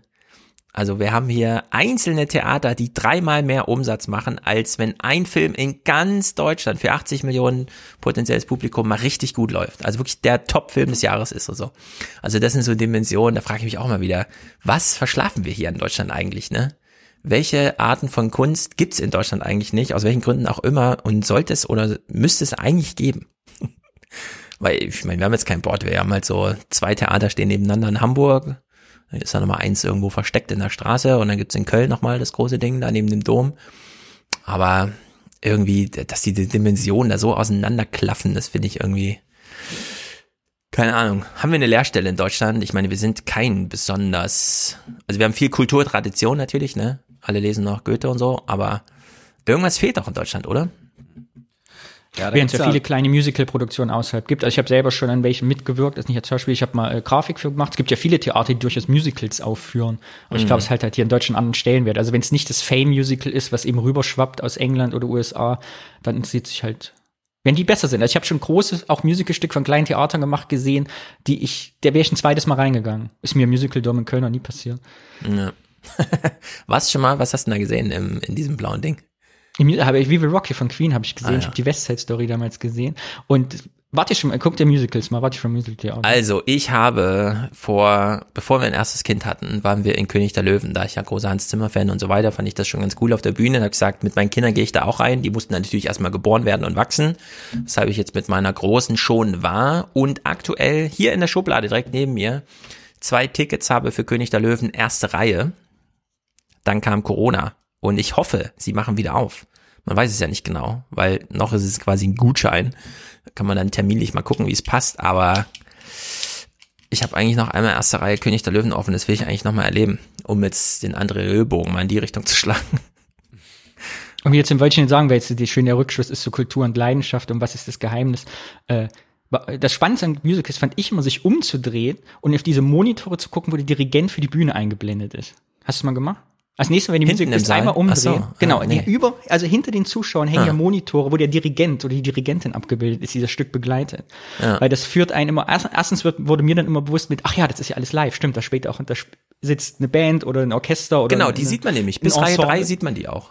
Genau, so. Also das zum ist einem ja gar nicht so bewusst. Und wie der Typ oder die Frau dann eben auch mit Leidenschaft dirigiert, dieses, dieses Set, ne? Obwohl die das ja auch dreimal am Tag spielen. Das ist, fand ich selber an. Als nächstes Mal umdrehen, wenn man im Musicaltheater ist, mal hinguckt. Genau, König der Löwen äh, jeden Tag abends und dann Sonntag am Wochenende zweimal am Tag.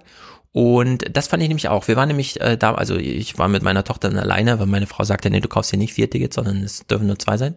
Und dann saßen wir in der dritten Reihe und in der dritten Reihe ist ziemlich gut, weil ähm, du siehst, also du siehst, dass da unten Musik gespielt wird.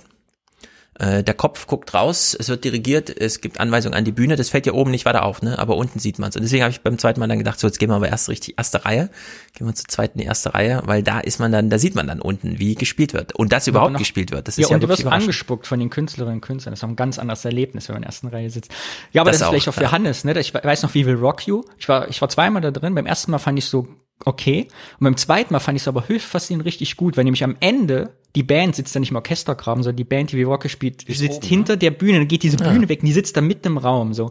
Und du merkst auf einmal, das war alles live gespielt. Das war ich beim ersten Mal gar nicht bewusst, also mir nicht. Ich dachte, ach echt, die spielen das alles jetzt hier live für mich ein. Und deshalb beim Mhm. zweiten Mal hörst du es dann aber auch, weil du das auf einmal anders wahrnimmst. Ja. Ganz spannend. Das Ja, sind das- bei We ja, Hannes? Bei We Will Rock You sind's, also ich meine, ich habe da mal, das spielt ja, spielt das da noch? Nee, spielt nicht mehr Nee. da, ne? Das ist, aber das ist ja lange gelaufen. Und ich meine, ich habe damals, als das anfing, war das auch so, die Band war dann höchstpersönlich von Brian May, von Queen ausgesucht und Pipapo. Ja. Also das sind auch Leute, die da, glaube ich, auch einen, einen Audition-Prozess durchlaufen sind, der ist nicht ohne. Und das ist dann natürlich geil, wenn man die dann auch sieht, wie sie ihr Handwerk nachgehen und alles. Ja. Ja, vor allem, du hörst es halt, ne, weil du sagst, du hörst nicht, wer Klavier spielt, ne, wenn du sagst, von wer spielt der Klavier von der Aufnahme. Aber dann sitzt du auf einmal wie Rock You, wo du beim ersten Mal gedacht hast, ah, das klingt wie die CD-Aufnahme, merkst du beim zweiten Mal, nee, es klingt nicht so, du merkst, dass da Menschen spielen, weil es doch anders ist als die Queen-Songs, die du kennst. Und das war das wirklich Faszinierende. Ne? Mhm. Ja, das fehlt mir so ein bisschen bei der Hamilton-Aufnahme, die jetzt bei Disney oder so zu sehen war. Äh, dieses, klar, man sieht die Bühne mal besonders, weil die Kamera auch mit auf der Bühne wandert und so, aber man sieht halt diesen musikalischen Teil, der ja da äh, auch, wie bei jedem Musical, so ein bisschen, ne, das Besondere ist, dass man so, so Hip-Hop, aber handgespielten Hip-Hop äh, plötzlich da in, in dieses Setting bringt. Dass man das nicht richtig abgebildet hat. Naja. Äh, Kate Schindel ist äh, Schauspielerin am Broadway und so eine Verbandschefin da irgendwie der Schauspieler. Und die beschreibt mal, dass es dort genauso zugeht wie zum Beispiel bei der deutschen Band Selig. making a living in our industry, being a professional actor or stage manager, is one of the hardest things you can do, even on a good day. It, it's an incredibly unstable um, and unpredictable way to make a living. But when it stretches on past a year, which it's about to, uh, I think that there's a very real possibility that a lot of people will leave the business because they're not exactly sure what they're waiting for. Ah, das fand ich so ein bisschen krassen Satz am Ende. Viele warten, dass es wieder losgeht, aber eigentlich wissen sie nicht genau, worauf sie eigentlich warten. Hannes, wie ist denn das bei dir? Weil ich habe ein paar Bekannte, die Musical-Darsteller sind und Darstellerinnen und ich weiß, dass es ein sehr schnelllebiges Geschäft ist. Dass du musst halt, bist immer auf Bewerbung, immer on Tour, du wirst weitergereicht und wenn man, wenn man so ein Jahr raus ist, ist der Job quasi weg für immer. Wie Ja, ist denn das bei dir? Also hast du jetzt auch Sorge, dass du da den Anschluss verlierst? Also ich habe, ich hab, ähm, wie gesagt, das Glück, dass ich, dass ich so ein bisschen, also so ein fester Freier quasi bin bei bei Mhm. den Bands, wo ich mitspiele und den Künstlerinnen. Aber das hat ja auch wieder äh, dann die Tücke, dass ähm, natürlich, wenn dann ein Künstler oder eine Künstlerin entscheidet, ich mache das jetzt mal zwei, drei Jahre nicht, weil ich ein Album neu mache oder sowas, dass dann das, was davor geil war, nämlich immer angefragt zu werden, das Problem ist, man hat seit drei Jahren mit keinen anderen Leuten mehr gespielt und alle denken, also es gibt so wirklich dieses Phänomen, was, du suchst einen Job? Ich dachte, du bist auf Welttournee, so ungefähr. also doof gesagt so. Ähm, und ähm, das ist, das ist, also entweder du, du bist von Job zu Job oder du hast auf einmal zwei Jahre ein Loch im Kalender drin. Also das ist schon, muss man schon wollen. Selbst ohne Corona ist das schon, ja, muss man das wollen, auf jeden Mhm. Fall.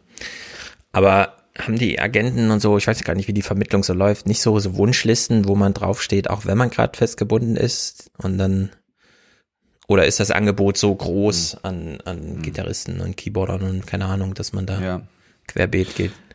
Das ist eigentlich, also ich, ich meine, ich kenne auch nur den, den, die Leute und den Bereich, mit dem ich zu tun gehabt habe, aber das läuft alles nur über Wer kennt wen. Also nicht die Mhm. Plattform, sondern wirklich das Wer kennt wen. Ähm, ich habe, also bei mir ist es so, der Job, den ich jetzt am meisten mache, wo ich, wo ich, wo ich mein Leben von quasi ähm, das ist immer dieses zur richtigen Zeit am richtigen Ort. Ich habe bei uns Mainzer Gegend Weinfestgegend. Ähm, ich habe auf einem Weinfest gespielt, wo 50 stark alkoholisierte Menschen waren mit einer Coverband, die Mhm. ähm, von Helene Fischer bis Brian Adams alles gemacht haben. Und der Bassist, mit dem ich da gespielt habe, der hat mich dann empfohlen bei dem Manager von der Künstlerin, ähm, mit der ich jetzt mein Hauptgeld verdiene. So, also das ist, also Mhm. ich, ich kenne das nicht, dass es da feste Agenten mit Listen gibt, sondern die Leute wissen, ach guck mal, der ist eigentlich sympathisch, der hat gut gespielt und der war pünktlich und ja und, Hm. und dann so ja. Nee, da muss man Ich würde gerade alles dafür geben, ich bin ganz wehmütig, auf diesem Dorffest zu sein, vor 50 betrunkenen Leuten und Helene Fischer zu hören, dabei zu grölen. Das ich weiß, gleich kommt Me- Metallica als nächstes. Ja. Ich würde alles oder dafür Medley, bezahlen. Helene Fischer Metallica Medley, wenn es ganz gut läuft. Ja. Aber da, deswegen lassen wir uns impfen, ne? Damit wir wieder solche Dorffeste feiern können. Wo Ja, 50 ey. Besoffene irgendwie, ja. War, war ein cooler Abend. Also ich wollte das jetzt auch nicht in Frage stellen, dass es nicht Spaß gemacht hat, aber das war halt, das, ist so, das läuft halt durch Zufall und ähm, ja. Eine Frage, darf ich Johannes nur eine Frage stellen? Ich weiß, die geht mir die ganze Zeit nö. durch den Kopf. Doch. Bitte, eine. Mach mal. Weil, äh, weil der äh, Dirigent eben da aus San Francisco gesagt hat, sein Leben war ja immer äh, abends äh, halb elf rausgehen aus dem Konzert, sich gegenseitig feiern, wie geile Abend war, nächsten Morgen wieder im Orchester, Orchester treffen und weitermachen. Wie Ja. war das denn jetzt bei dich? Weil wenn du 100 Auftritte spielst, ihr seid ja wahrscheinlich auch angereist, Probentage und den Tag vorher abends schon unterwegs. Du musst ja einen Also ganz anderen Tagesrhythmus haben, ne? Volle Kanne. Ähm, gut, jetzt habe ich mittlerweile im Lockdown wieder einen ähnlichen Tagesrhythmus, aber ähm, die, die, ähm, also wir haben ja, also ich habe das Glück, dass ähm, ab einem bestimmten, ähm, es gibt ja diesen Nightliner, ich weiß nicht, ob ihr das kennt. Mhm. Sagt euch das? Ja. Genau, das sind ja diese Busse mit den Betten drin. Wo musst du da schlafen Glück- als Gitarrist? Hast du einen guten Platz gekriegt? Ähm, ich im Hänger hinten drin. Nee, ähm, ich bin, ähm, ich bin, wir haben, es gibt zwölf Kojen und ähm, und das ist, das ist ein Glück, sowas machen zu dürfen, weil das kannst du halt nur, wenn, wenn Geld im Spiel ist bei der Produktion, die man fährt. Und das ist halt super cool, weil du merkst die Reise ja nicht. Du schläfst ja währenddessen. Und Mhm. es ist ja, wie du gesagt hast, wenn so ein André die spielen oder Helene Fischer, die spielen 26 Gigs im Monat und so ist das ja bei uns auch. Wir sind dann einen Monat unterwegs, spielen irgendwie 20, 22 Gigs. Und es ist wirklich der Tagesrhythmus so, ich bin Spätaufsteher, das heißt, ich stehe um 12 Uhr in der neuen Stadt auf, äh, esse dann Mittag oder Frühstücke, dann gibt's Soundcheck. Ähm, nach dem Soundcheck ist freie Zeit zum, zum Machen, dann spielt, der Vor spielt die Vorband, dann um 9 Uhr ist man selbst dran, dann gibt's einen kleinen Umdruck und dann geht man im Bus und dann das Ganze nochmal. Hm. Genau. Also ich war ja 2019 auch schon eine Weile her, als hier Rammstein gespielt hatten, äh, auch mal Backstage Rammstein. Das war ja auch ganz eindrücklich zu sehen, dass da einfach 80, 100, 150 Leute, keine Ahnung wie viele, äh, so wirklich minutiös durch. Ne? Ich weiß nicht, ob die alle dann äh, über Nacht sozusagen, also morgens aufstehen und sind schon in der neuen Stadt und ob denen das Reisen auch so verborgen bleiben kann. Aber diese, diese Abläufe da so zu sehen und sich vorzustellen, dass die das gerade nicht machen. Also weder so als Team noch überhaupt diese Art der Arbeit, ne, die die da, die leben ja quasi den ganzen Tag unter Tage. Die sind ja in diesen Stadien unter den Tribünen die ganze Zeit. Die kommen da morgens um 10 Uhr an und bereiten da, machen da alles und so weiter. Irgendwann kommt die Band dann so an und macht da so ihr Happening, jeder für sich irgendwie ist da so sein Routine drin. Und die sind eigentlich den ganzen Tag unter Tage und bereiten da alles vor und springen die ganze Zeit, alle total verkabelt und so. Und dann sieht man Ja. sie mal kurz am Buffet stehen, aber dann geht's immer gleich weiter und diese Bühne äh, riesengroß, ja, muss ständig nur auf und abgebaut werden. Im Grunde ist es immer, und das finde ich eigentlich, ein normaler Mensch hat ja Sachen gerne mal erledigt. Kennt man so von Umzügen, ne? So ein Umzug ist eigentlich schön, wenn er mal fertig ist. Nur die bauen halt die Bühne auf, klatschen sich einmal in die Hände, sagen, geil, wir haben es wieder geschafft, hier 18 Stunden lang die Bühne aufzubauen. Dann wird die zwei Stunden lang genutzt und danach wird sie wieder abgebaut, 15 Stunden. So, und dann am nächsten Tag wird sie wieder 18 Stunden aufgebaut, dann wird sie wieder Ja, 15 Stunden. Und dieser kurze Moment ist geil, dafür haben wir es gemacht, ja. Da sitzen die dann unten und ruhen sich aus, sozusagen, wenn, wenn oben der eigentliche Grund des Anlasses ist. Also in der Ja. Hinsicht ist dieses ganze Drumherum schon, sch- schon crazy. Und dass die da jetzt so rausgerissen werden, muss man sagen, ist auch wirklich äh, schlimm, ja, weil das, das muss man auch erstmal mitmachen. So, ein- das ist ein echter Kulturschock, glaube ich, den man da erlebt, wenn man da so rausgerissen wird aus so einer Welttournee, die man da mitmacht. Ich Ja, glaube, da also so- könnte. Entschuldigung, Hannes. Nee, sag du es. Nein, mach du zuerst. Ich rede eh so also viel. das, das, das, also es klingt, es gibt ja immer so diese, diese Geschichten. Das habe ich, bevor ich das selbst gemacht habe, auch immer gedacht, so, ach, das ist wieder so eine Romantisierung von dem Ganzen. Dieses so, ja, und dann war ich mal nicht auf Tour und ich wusste gar nichts mit mir anzufangen. Ja. Und wenn du das wirklich viel machst, dann, dann, also du, du bist ja auch zum Beispiel, ähm, es gibt ja alltägliche Sachen, die du dann nicht machst. Du musst ja, wenn du mal wenn du mal 150, 200 Tage da auf Tour bist, dann wäschst du nicht, nicht selbst die Wäsche und du kochst ja auch nicht selbst und alles. Das ist nicht so, dass ich mir jetzt nicht die Wäsche selbst waschen kann, aber du brauchst dann schon eine Woche, um wieder so mal zu checken, so, ach, das muss ich ja noch machen, weil sonst habe ich morgen keine frische Wäsche und sowas. Also Ja. das ist schon, man gewöhnt sich da schon dran, aber jetzt über Corona hat man ja genug Zeit gehabt, sich wieder an den normalen Ablauf zu Mhm. gewöhnen, sag ich mal. Ja. Ich glaube, man kann es auch mal spiegeln, denn diejenigen, die gerade darüber entscheiden, dass es da so zugeht, also klar, das Virus selber, ja, bringt die Leute gerade davon ab, in Konzerte zu gehen. Dieses Argument stimmt ja. Aber es gibt natürlich auch äh, ein Berufsverbot für alles, was wir jetzt hier äh, umrahmt haben. Und diejenigen, die das als Politiker entscheiden, die sind ja genauso abhängig von Publikum. Äh, ich habe das selber damals zu meiner FAZ-Zeit immer mal erlebt, so Tagesabläufe von einzelnen Politikern, die es wirklich am Wochenende nicht aushalten, mal einen Vormittag nicht wichtig zu sein, sondern dann fahren sie in ihren Land, äh, Wahlkreis und nehmen nochmal die Einladung von ganz despektierlich jetzt äh, vom Kaninchenzüchterverein an, weil sie da noch mal eine halbe Stunde Zampano sein können mit einer tollen Rede und dann noch mal eine Stunde, ja, irgendwie, er ist hier, seht ihn euch an, das ist unser Mann aus dem Bundestag und so weiter. Die schaffen es ja wirklich, also viele, und wirklich viele schaffen es nicht, einen halben Tag mal nicht wichtig zu sein. Wirklich mal bei der Familie und so weiter. Und angenommen, es wäre mal umgedreht, ja. Man würde diese Politiker mal rausnehmen aus diesem Geschehen. Was wir dann für psychologische Zustände hier plötzlich hätten, ja, über die man mal berichten müsste. Und wie viel Kulturschock da eigentlich wäre. Aber das nur mal so als Gedankenexperiment. Ja. Ich meine, zu dem Thema hatte ich ja auch den, den Clip politischer Aschermittwoch ähm, weiß nicht, ob wir später auf das Thema nochmal eingehen. Das war ja genau das Ding, wo ich gedacht habe, jetzt müssen sie mal selbst erleben, wie das ist, weil es immer so, ja, Livestream ist doch ein cooler Ersatz. Und dann sitzt halt der Herr Söder alleine an dem Tisch und isst die Brezel und es ist halt so null Vibe kommt auf und nix. Und denke ich mir so, siehst du, genau das ist es so, ja. Dann gucken wir da gleich mal rein, wenn wir den äh, Broadway hier durchgenudelt haben, denn ich fand's krass, hier wird mal über die Kostümbildner gesprochen. Da kann man alles schon denken, okay, denen geht's auch nicht gut, weil es werden gerade keine Kostüme nachgefragt. Aber hier fällt so ein Halbsatz, der die dort zum Nachdenken gebracht hat. John Christensen's 20-year-old company makes the costumes for Broadway shows and performances of all kinds. It's highly specialized, made-to-order work, performed by skilled artisans. Christensen laid off all of his 52 workers and with little work has less than a third on hand now. When it started to become terrifying was when things were happening like Disney closing Frozen on Broadway because it was too hard to open it up again. And we started to see this shift trying to get people to talk to us, figure out what to do for our people who are my family. Ich weiß noch genau, wie ich im Wald war, äh, als ich das gehört habe und dachte, krass, ich kann so richtig nachvollziehen, wie das dort einschlägt als Bombe. Dir können die Politiker alles erzählen über die Hilfen, die sie planen, über den äh, Zeitplan beim Impfen, über alles.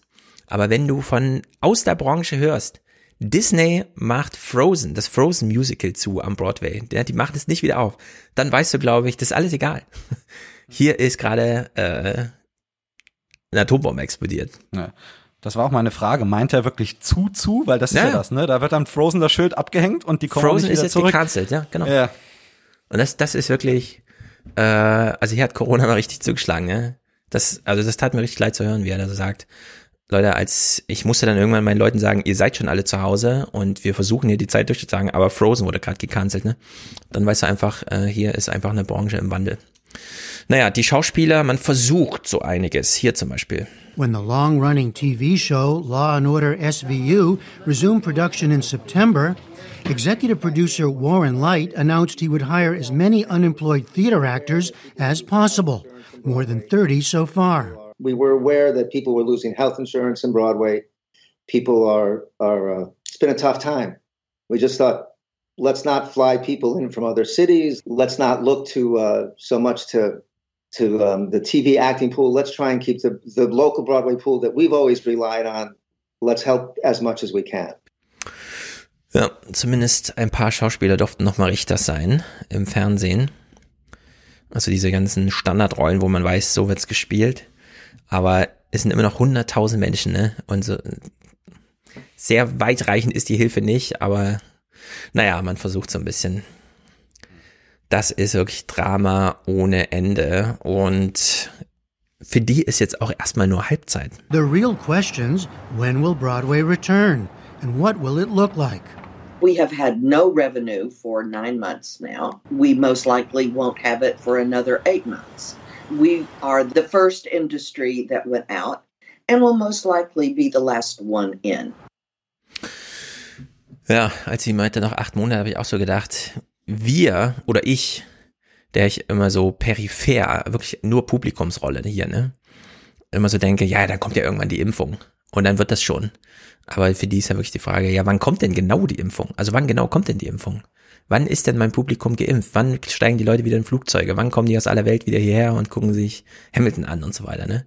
Und die wollen es ja dann wirklich schwarz auf weiß auf dem Papier wissen und den Preis dran schreiben, was das kostet. Und dann muss jemand wirklich die Zahlung auslösen und sich das Ticket kaufen. Und ich glaube, da sind die echt noch weit, weit entfernt. Vor allem das, was du gesagt hast, äh, da habe ich jetzt gerade im ersten Moment gar nicht dran gedacht. Das ist ja, das bringt denen ja nichts, wenn in New York oder dem Bundesstaat die Leute geimpft sind, weil dann Eben, das sind genau. ja nicht die Leute, die sich das angucken. Das ist ja zum Beispiel in der Deu das, was ich mache, da kommen ja keine Leute, keine Touristen so, ja. Ja. Das ist bei denen natürlich krass. Da muss, also sie sind ja wirklich die Last One, Last One in, also Last Ja. Last One in. Genau, die allerletzten. Also hier muss wirklich wieder internationaler Flugverkehr. Asiaten müssen sich wieder trauen, nach New York zu fliegen äh, und da so ein Musical so nebenbei mitzumachen für 100 Dollar oder sowas, ne? Also das ist wirklich, das ist wirklich dramatisch. Naja, jetzt gut natürlich, dass wir nicht so eine riesen äh, Branche haben, äh, was das angeht, ne? Aber es ist halt trotzdem Broadway beschäftigt ja doch irgendwie dann alle so ein bisschen, ich weiß nicht, jeder, der mal in New York war, ich war einmal da und ich habe natürlich auch ein Broadway-Stück gesehen. Ich weiß nicht mehr welches und wie, aber irgendwie gehört ja dann doch dazu. Naja, so, ähm, politischer Aschermittwoch. Genau. Eins Juhu. oder Büttenrede? Ähm, die Eins erstmal, das ist die Einleitung. Ich bin gespannt. Ausgerechnet die politische Veranstaltung, die wohl am meisten auf Zuschauerreaktion setzt, muss heute ohne direkten Kontakt zum Publikum auskommen. Der politische Aschermittwoch. Statt die eigenen Leute im Saal mit launigen, scharfzüngigen Reden zum Johlen zu bringen, konnten die Spitzenvertreter der Parteien nur isoliert und digital zu ihren Anhängern sprechen. Und nicht nur die Form des traditionellen Politspektakels stand im Zeichen der Corona-Pandemie, auch die Inhalte. Äh, als ich, ich habe nichts davon gesehen, als ich Söders Bild gesehen habe, wie er da saß, habe ich gedacht, warum sagen sie es nicht ab? Es wäre doch niemandem aufgefallen. Karneval ist ausgefallen, Ja. also kann auch der politische Aschermittwoch ausfallen. Kurze Ja. Frage, bevor es weitergeht. Auf dem Bild, was wir jetzt sehen, im Hintergrund, ist Markus Söder da auch eine Papppolitikfigur? er echt? Nee, da steht er selbst. Ja. Als Ich einziger. das so heiter. aber auch so geil mit der Lockdown-Frisur eher, ne? Also das, also ich habe jetzt, ich habe jetzt vom vom Herrn Söder jetzt nix, äh, weil weil das, da war auch jetzt nicht so viel Inhalt und ich fand es generell, es war auch wirklich traurig. Ich habe jetzt noch einen Clip mitgebracht mit dem Olaf Scholz, da konnte ich mir es nicht äh, verkneifen, äh, meine Audio-Editierkünste einzubauen. Den Ah, können wir okay. uns mal anhören. Da, so, das soll einfach darstellen, wie ich es mir vorgestellt hätte.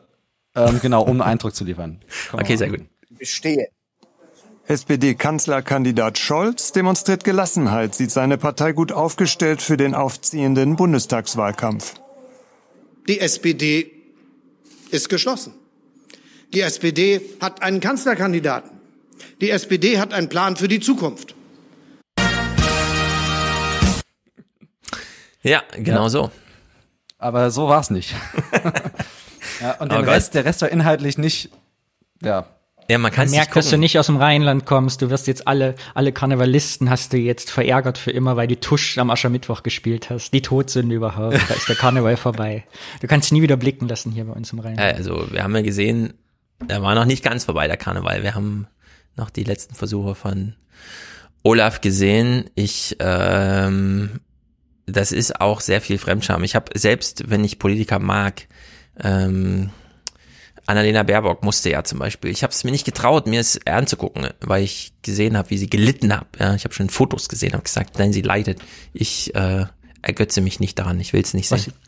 was jetzt hier auch wieder interessant war, ich finde das ein bisschen spooky, jetzt gerade in den Nachrichtensendungen mal zu sehen, wenn Berichte kommen oder bei den Parteitagen in Online war das auch so, dass ja häufig die Fernsehsender sagen, wir nehmen nicht das Bild, was die halt in ihrem Stream haben, sondern schicken eigene Kameraleute vorbei. Was Ja, immer dazu führt, dass dann der Olaf Scholz jetzt nicht in die Kamera spricht, sondern halt leicht dran vorbei, weil die ZDF-Kamera ja, oder die AD-Kamera eine andere war und das macht es immer noch surrealer, dieses, diesen Eindruck von diesen Reden, finde ich. Ja, man kommt auch leicht durcheinander. Ähm, Phoenix sendet manchmal Original-CDU-Inhalte, ohne anzumerken, dass das nicht eigene redaktionelle Arbeit oder sowas ist, ne? sondern da stehen einfach die drei Spitzenkandidaten von der CDU selbst, äh, moderiertes Gespräch und so weiter und das wird dann einfach gesendet, dann weist Matthias mal drauf hin, dann entschuldigen sie sich so ein bisschen auf Twitter, ja, sorry, hätten wir vielleicht mal anmerken sollen, wir besprechen das mal morgen.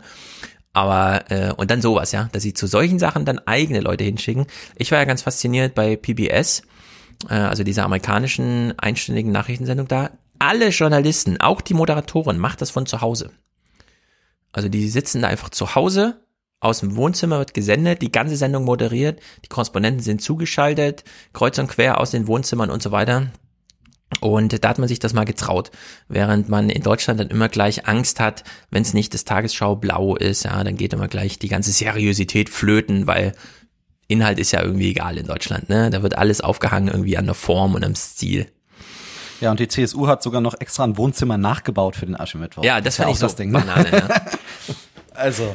Ich habe es irgendwie ein bisschen verstanden bei den Grünen damals. Die haben ja so eine Sitzecke gemacht äh, für diejenigen, die gerade nicht reden. Also in, ne, anstatt äh, dass die Parteichefs auf der so ähm, in diesem Gremium-Format in Dreierreihe äh, irgendwie da sitzen und so, und dann haben ein bisschen aufgelockert. Aber das beim politischen Aschermittwoch, das so zu machen, war so ein bisschen, naja, CSU halt. Ich hoffe aber, dass da ein paar ähm, Rechnungen bezahlt wurden für Bühnenbauern so, ne, Kulissenbauern, die sind ja auch, warum nicht, da nochmal sechsstellig irgendwie. Denn das, glaube ich, auch mittlerweile eine Kunst ist zu kriegen. Also ich kenne das von einem Kölner Theater, die wollten jetzt ne, in der Lockdown-Zeit mal ihre Mischpulte neu einstellen lassen und so.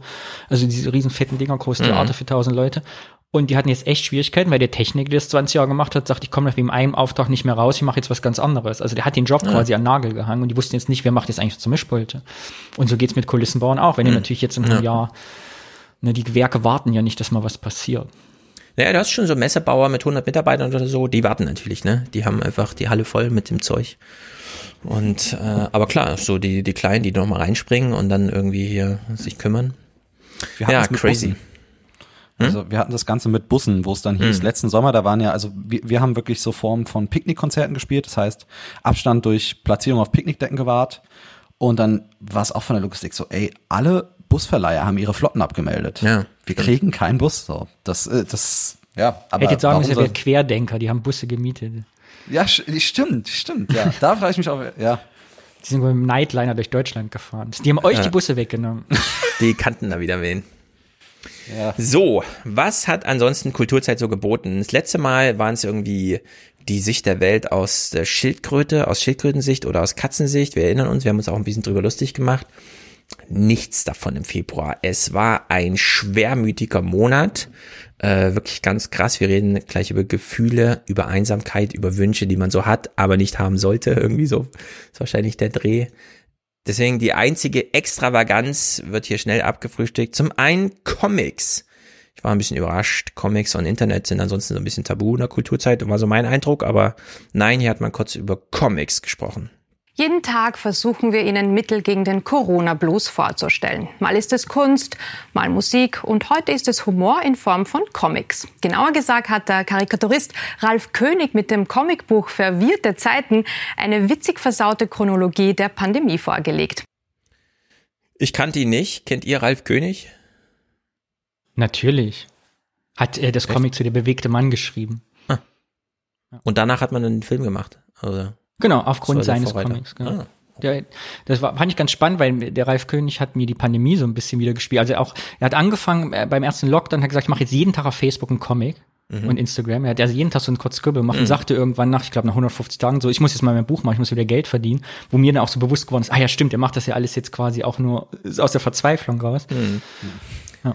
Genau, er, er hat dann tatsächlich umgeschwenkt. Er hat, wollte eigentlich ein anderes Buch machen, ist dann hier auf einerseits natürlich, was wir alle haben als Thema Pandemie und dann auch auf seinen Paul und äh, er hat so zwei Figuren, Paul und Konrad, wollte aber eigentlich was anderes machen. Ich hatte beim ersten Lockdown äh, tatsächlich einen kreativen Arschtritt, das muss ich einfach sagen, weil ich wollte gerade ein schwieriges Buch anfangen, das sollte über Political Correctness gehen und so, und da sind die Leute ja schnell humorlos.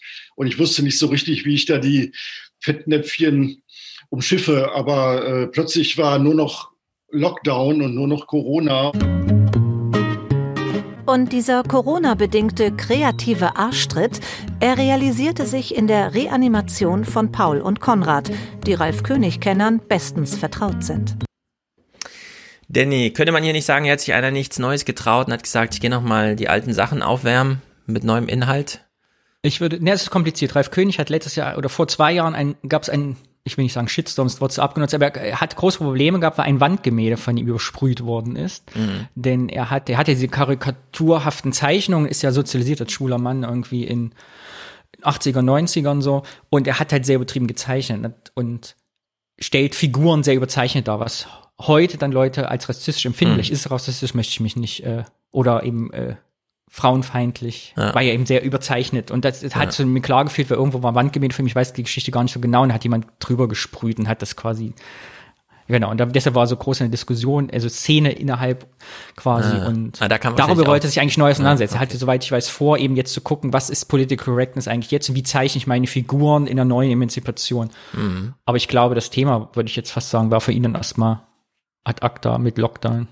Hätte Das kann auch sein, aber sieht für mich auch so ein bisschen danach aus, als wäre man lieber nochmal auf Nummer sicher gegangen und hat äh, sozusagen das Sequel fortgeführt. Aber ohne Unterstellung, sondern einfach nur, ich kenne das von mir selber, die kreative Arbeit kann man jetzt im, ja, wenn man Ja, und er hat, was man nicht vergessen darf, der auch viel Lesungen, soweit ich weiß, gemacht. Also, wo Mhm. so Comic-Lesungen gemacht hat. Wenn das natürlich alles wegfällt und deine einzige Einnahmequelle vielleicht noch ein Buch ist, was du machst, wäre es sogar verständlich. Ja, dann lieber auf Nummer sicher, nicht nur finanziell, sondern auch, dann weiß man, worum es geht. Ja, die Figuren kennt man dann und dann kann man das so machen. Naja, cooler Typ jedenfalls. Äh, das letzte Mal. Wäre aber, da finde ich als Künstler, aber jetzt so als Künstler oder Künstler für die Corona-Pandemie, ich weiß nicht, es dir geht, Hannes, aber auch als Künstlerin oder Künstler auf Nummer sicher zu gehen, ist eigentlich ein guter Ratschlag. Ja. Also, was, ne, das zu machen, wo man jetzt noch irgendwie von leben kann. Ja. Also ich hätte, ich hätte, ich hätte jetzt nicht auf die Idee gekommen, was Verrücktes noch zu machen, wo ich denke, ich gehe jetzt mal ein Risiko ein im letzten ja, Jahr. äh, genau. Ja, aber, aber es ist trotzdem, es, man ist dann schon zwischen dem hin und her gerissen, ne? weil man hat ja den Anspruch trotzdem noch. Und Ja, man eben. macht dann, man, man liefert dann aber nur so, man liefert halt nur ab, aber macht nichts Neues. Das ist dann Ich glaube, auch immer ich, jetzt, ich, wär, ich meine, es ist auch ja geldtechnisch. Also ich wäre jetzt nicht für die gekommen, mein ganzes Geld zu nehmen, denke ich, gebe das jetzt in, was weiß ich, 800 Gramm, äh, 800 Kilo äh, Kupfer aus, um die, in eine Skulptur zu gießen. Oder du Mhm. hättest wahrscheinlich gesagt, jetzt kaufe ich mir auch eine, eine geile, teure Gitarre, die ich immer schon mal haben wollte, weil jetzt die richtige Mhm. Zeitpunkt ist, damit zu experimentieren. Ne? Ja, ja. Ja, aber es ist so beides. Finanziell auf Nummer sicher, aber auch Sachen machen, von denen man weiß, in welche Richtung es geht, wo man so ein paar Erfolgskriterien und Milestones und so weiter abhaken kann, anstatt so frei meandern, was man sich ja sonst gerne mal erlauben möchte eigentlich, was ja auch Inbegriff Ja. sozusagen der Tätigkeit ist, aber jetzt lieber ja, safer Space, Safe Space suchen, statt jetzt noch eine Kontroverse über Political Correctness hier zu Ja. Naja, das letzte Mal hatten wir, da haben sie ja ähm, so alte Künstler besucht, die ähm, sozusagen abgeschlossen hatten mit ihrem, ne, die sozusagen frei. Und da hatten wir Not Vital, vielleicht erinnerst du dich, da hatte er diesen riesigen Hoden an der Wand, weil er auch mal ein bisschen provozieren soll, wollte. Wie Jetzt könnte man- jemals vergessen? genau. Jetzt hat man hier, und das ist wirklich die Ausbeute von einem Monat, ja, nur einmal so einen extravaganten Typ uns nochmal rausgeholt. Der allerdings ist auch schon tot, sondern es geht nur noch um sein Museum. Aber da hat man eine richtig gute Idee gehabt. Eine Bierflaschen-Zertrümmerungsmaschine, ein sechs Meter hoher Penis, der langsam zu rauchen beginnt und anschließend Feuer spuckt. Eine Skulptur aus Motorradschrott und Tierschädeln. Nach wem klingt das alles? Dem Schweizer Künstler Jean Tinguely. Mhm. Wer kennt die nicht? Wenn das immer so klingt, nach wem klingt das alles, bin ich froh, dass es Fernsehen ist und die das gleich selber sagt und mich nicht unter Zugzwang setzt, hier irgendwas zu wissen. Aber dieser Jean ist schon sehr lange tot, aber er hat ein eigenes Museum und dort nutzt man jetzt mal Corona so richtig für ein, auch finde ich, eine äh, neue Art Publikum zu finden und vielleicht auch zu begeistern. Verspielt und spritzig, so schätzt man Jean Tinguelys Kunst. Die Schwimmwasserplastik ist das Aushängeschild des Museum Tinguely seit dessen Eröffnung vor 25 Jahren. Jetzt, im Jubiläumsjahr, wird sie wieder fit gemacht. Der Lockdown bietet die Gelegenheit für eine umfassende Restaurierung. Die Museumscrew dokumentiert diese Aktion filmisch. Also sie zeigen nicht nur die Kunst im Film, sondern dem Umgang mit der Kunst aus, würde ich sagen, künstlerischer Sicht, nämlich der Renovierung. Und das finde ich richtig gut. Und das hatten sie auch vorher schon geplant. Und das hier, was wir jetzt hören, finde ich, sollte vorbildhaft für sehr viele äh, Museen sein, die so einem Künstler gewidmet sind, sofern er noch lebt. Und selbst wenn nicht, das ist vielleicht die große Aussage, selbst wenn er nicht mehr lebt, kann man das hier noch machen. Unsere Online-Angebote laufen unter dem Namen Tangle Home, wo wir versuchen, jede Woche ein Thema unserem Publikum digital vorzustellen.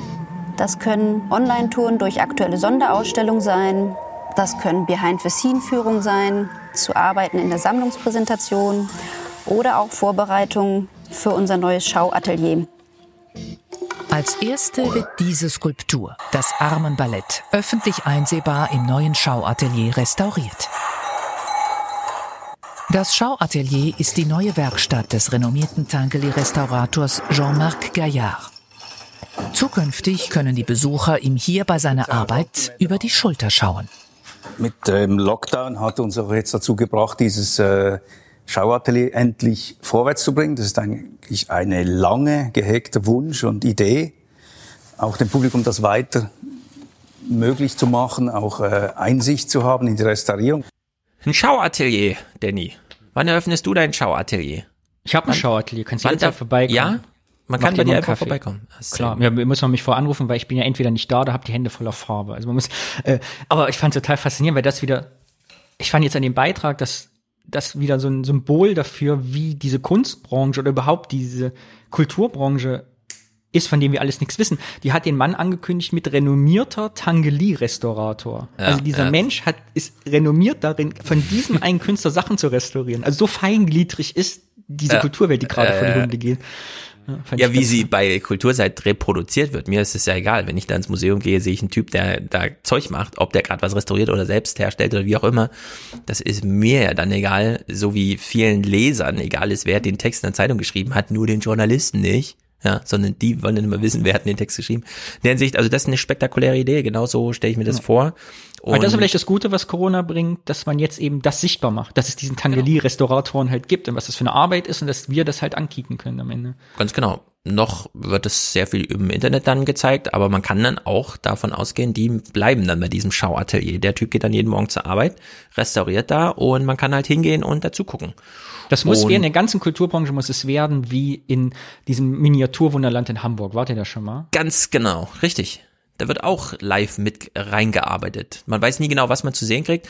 Äh, Und die Werkstätten selbst gehören zur Ausstellungsfläche. Und dann geht man da und die waren ja halt dann im Fernsehen, die waren berühmt. Du gehst ja durch Ausstellungen und winkst Leuten zu, ach, sie haben sie letztens gesehen. Sie liegen doch immer unter den Dinger und sind spezialisiert, weil die so, so friemelig mit den Lampen sind, so ein Ja. Lampennerd mit den LEDs. Und dann, ja, genau. Kennt man Als ich das letzte Mal da war, war schon Corona. Das heißt, die haben da gerade nicht gearbeitet.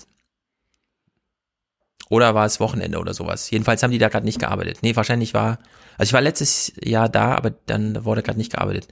Dann lag es entweder im Sommer an Corona oder an sonst irgendwas. Und da fiel es auf. Weil das ist auch im Zoo. Wenn du mit Kindern in den Zoo gehst, was ist das interessanteste Fenster, durch das Kinder reingucken können? Natürlich das, wo die Menschen, die im Zoo arbeiten, drinstehen und das Obst schneiden für die Tiere. da wollen sie alle mal gucken, was da passiert und so. Ja, und da habe ich gedacht, Schauatelier, ja, der Be Begriff, äh, den, den sollte es über. Ich, Im Grunde will ich ins Städel gehen und fragen, wo ist denn hier Ihr Schauatelier? Ja, und dann äh, wäre ich, glaube ich, zufrieden. Naja, zurück zur Musik kurz. Schwermut war wirklich das große Thema. Äh, es ist Corona, alle sind schwermütig, niemand kann irgendwo hingehen. Die Corona-Musik, die aufgrund dieses Schwermuts gemacht wird, klingt allerdings ganz fröhlich, auch wenn die Künstler selbst dann wieder sagen, aber bitte nicht vergessen, dass wir hier alle schwermütig sind. Heute ist alles viel zu sehr durchdacht. Als ob wir nicht mehr das Recht hätten, Fehler zu machen, sagt der französische Mundharmonikaspieler und Sänger Charles Passy.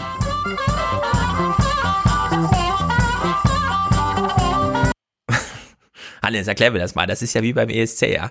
Der Typ macht da die fröhlichste Musik überhaupt und möchte aber, dass alle nochmal wissen, übrigens, ich mache das nur so fröhlich, weil ja gerade so schwermütige Zeit ist. Nö. Vergesst es nicht. Ja, vor allem das Doppel dahinter, ich meine, ich weiß es nicht, aber das ist Dreisat. Ich vermute mal, das ist so, es dürfen, äh, wie war die Aussage, ist, ähm, man muss auch Fehler machen dürfen. Wahrscheinlich haben sie den Take zehnmal gedreht, bis halt das Fernseh zufrieden war. Also so. Das kann auch sein, richtig. richtig das ist ja auch, das ist ja auch das Ding und das ist ja auch das gerade, was eben vielleicht hat es deswegen gesagt. Also ich sehe nur noch von anderen Musikern was auf Instagram. Hm. Also Instagram, Instagram, Instagram in dieser Popwelt. Ja. Ja, da setzt sich halt jeder 40 mal hin, bis halt wirklich der letzte Fehler weg ist. Vielleicht meint er das, aber ich höre da auch, also es hört sich ja ziemlich gut an, was er da Mhm. macht. Ja. Das stimmt, das ist, das ist ein sehr guter Hinweis. Ich äh, interessiere mich eigentlich nie für Sport im Fernsehen, äh, über YouTube aber schon, wenn da so die Hobbysportler irgendwie ihre neuesten Kniffe vorstellen oder sonst irgendwas.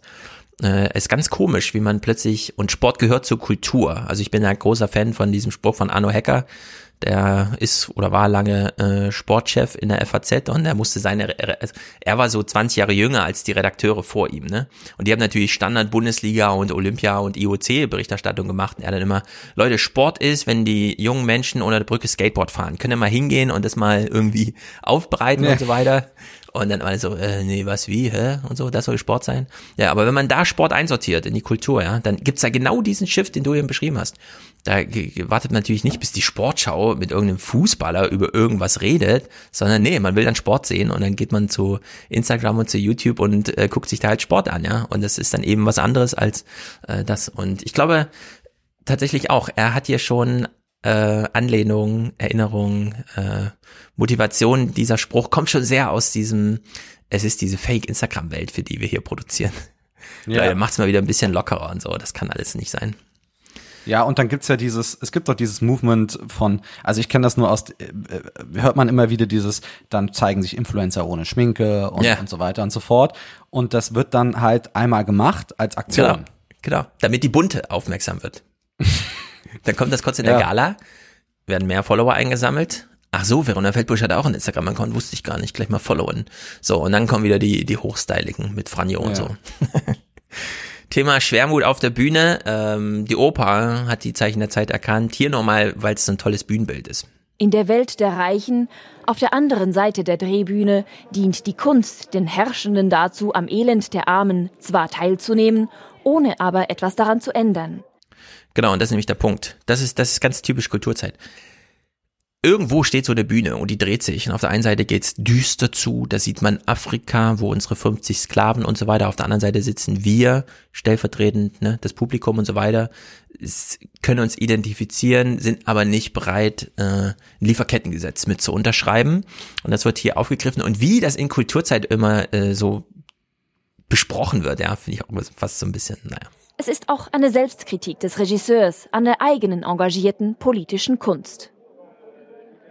Ist politische Kunst überhaupt möglich oder verharren wir eigentlich trotzdem immer in dieser quasi postadligen äh, Bubble, aus der wir uns raustrauen, ein bisschen am Unglück zu schnuppern und wenn es dann ein bisschen zu riskant wird, schnell wieder, schnell wieder zurück. Zurück und das Elend der Welt an seinem Ort belassen.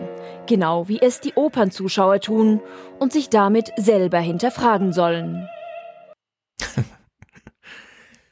Wenn Opa so ausgeht, gehe ich vielleicht mal hin. Aber wenn Opa mir weiter von den Regisseuren und Verantwortlichen so dargeboten wird, in der Reflexion, dann würde ich sagen, gehe ich noch lange nicht hin. Treibt mich Ach, ein bisschen weg von Opa. ja ganz spannend. Also Leute, die für 50 Euro eine Karte kaufen, die mit 80 Euro subventioniert ist, mal ein bisschen das Elend ja. der Welt vorzuspiegeln, aber gleichzeitig dabei zuzugeben, dass ich eigentlich nur eine Schau mache, weil ich ändere gar nichts daran und mache euch, gebe, übergebe euch Zuschauerinnen und Zuschauer mein schlechtes Gewissen. Ja, genau, aber, aber fehlt da nicht der ironische irgendwas? Ich glaube, das war Idee ironisch. ist das ja gut, aber. Ich, ja, ich, vielleicht, ich, äh, ich, ich habe den Eindruck, anhand der, der gehobenen Sprache verstehe ich manche Ironie nicht, die vielleicht eigentlich in dem Beitrag drin sein sollte. Das kann sein. Also ich Vielleicht, glaube, Kulturzeitbeiträge sind ironischer häufig gemeint, als ich mitkriege. Ist meine Vermutung. Es kann alte Leute äh, Ironie sein, irgendwie so, was man da versteht. Es ist wahrscheinlich auch wieder so, du hast ja das letzte Mal sehr häufig darauf hingewiesen, völlig zu Recht. Das ganze Stück bietet bestimmt irgendetwas, was der kurze Bericht nicht bietet. Aber mir fehlt hier die Pointe irgendwie. Und also ich kann mir vorstellen, dass vielleicht Opernbesucher sagen, was der End, der Schlussgag dieses Beitrags war, man äh, Opernbesucherinnen und Besucher sollen mit was nach Hause nehmen, drüber nachdenken. also vielleicht ist das ein Gag, ich weiß es nicht. Ja, aber es ist irgendwie. Ich weiß es nicht. Ich weiß auch nicht. Ich weiß auch nicht. Das ist, ich wünsche mir da mehr, keine Ahnung, ich wünsche mir da mehr großes Denken. Ich will hier einen 15 Milliarden Broadway irgendwo in Stuttgart stehen haben oder so. Naja. Was hat man bei der Kulturzeit noch so behandelt? Es ist wirklich ein trauriger Monat, wir können es nicht anders sagen. Es geht los mit Einsamkeit. Wer ist alles einsam? Ähm, man kann tatsächlich Einsamkeit, vielleicht ist das jetzt der eine Clip, für den man kurz zu YouTube wechseln musste. Ne? Äh, es wird ja hauptsächlich per Audio dieser Podcast gehört, ist auch sehr gut, denn im Audio stimmt der Ton, also jede Tonspur gelevelt, alles ist perfekt. Manchmal, äh, also wenn wir politische Nachrichten gucken, zählt Bild eigentlich nie. Jetzt allerdings sehen wir hier eine Performance. Es wird Einsamkeit getanzt auf der Bühne. Und ich war doch ein bisschen äh, hin und weg. Ich habe es ja auch zuerst nur gehört, habe gesagt, okay, markiere ich mir mal, höre ich mir später an und dann mache ich einen Clip draus. Als ich dann gesehen habe, wie hier tatsächlich Einsamkeit getanzt wird, habe ich gedacht, krass ja, was man als Tanz immer wieder so darbieten kann. Ein weites Feld, auf dem, während die Würde abnimmt, etwas anderes stark zunimmt. Die Einsamkeit. Einsamkeit kennen alle Künstler, also auch Tänzer.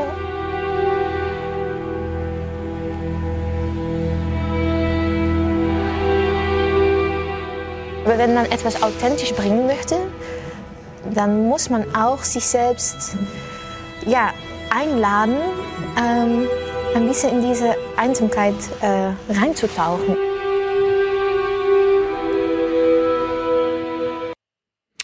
Ja, man tanzt ja nicht so ins Expressive die ganze Bühne und ich renne von rechts nach links und so weiter. Oder wie beim letzten Mal gesehen, ohne Musik, 15 weiße Leute auf einer schwarzen Bühne oder wie auch immer, sondern sie so ganz bei sich irgendwie. Naja. Ich finde es aber wieder ein Beispiel, wie es mir auch ging damals mit Westart, wenn man Künstlerinnen aus einem anderen Metier ja. sprechen lässt, weil ihr, ihr Ausdruck ist ja der Tanz, nicht die ja, Sprache. Genau. Ich finde, also Warum? wieder dieses mit, Ja, jeder Künstler kennt Einsamkeit, man muss ein bisschen eintauchen, ist dann ja auch man, man wurde aufgefordert, was zu sagen, was man eigentlich tanzen will. Das ist immer so ein bisschen unklar, dann finde ich, von der Ausdruck, Ja. was man eigentlich sagen will. Richtig, Das ist wie der warum- Mittelfinger wedelt, aber er wedelt nicht zurück.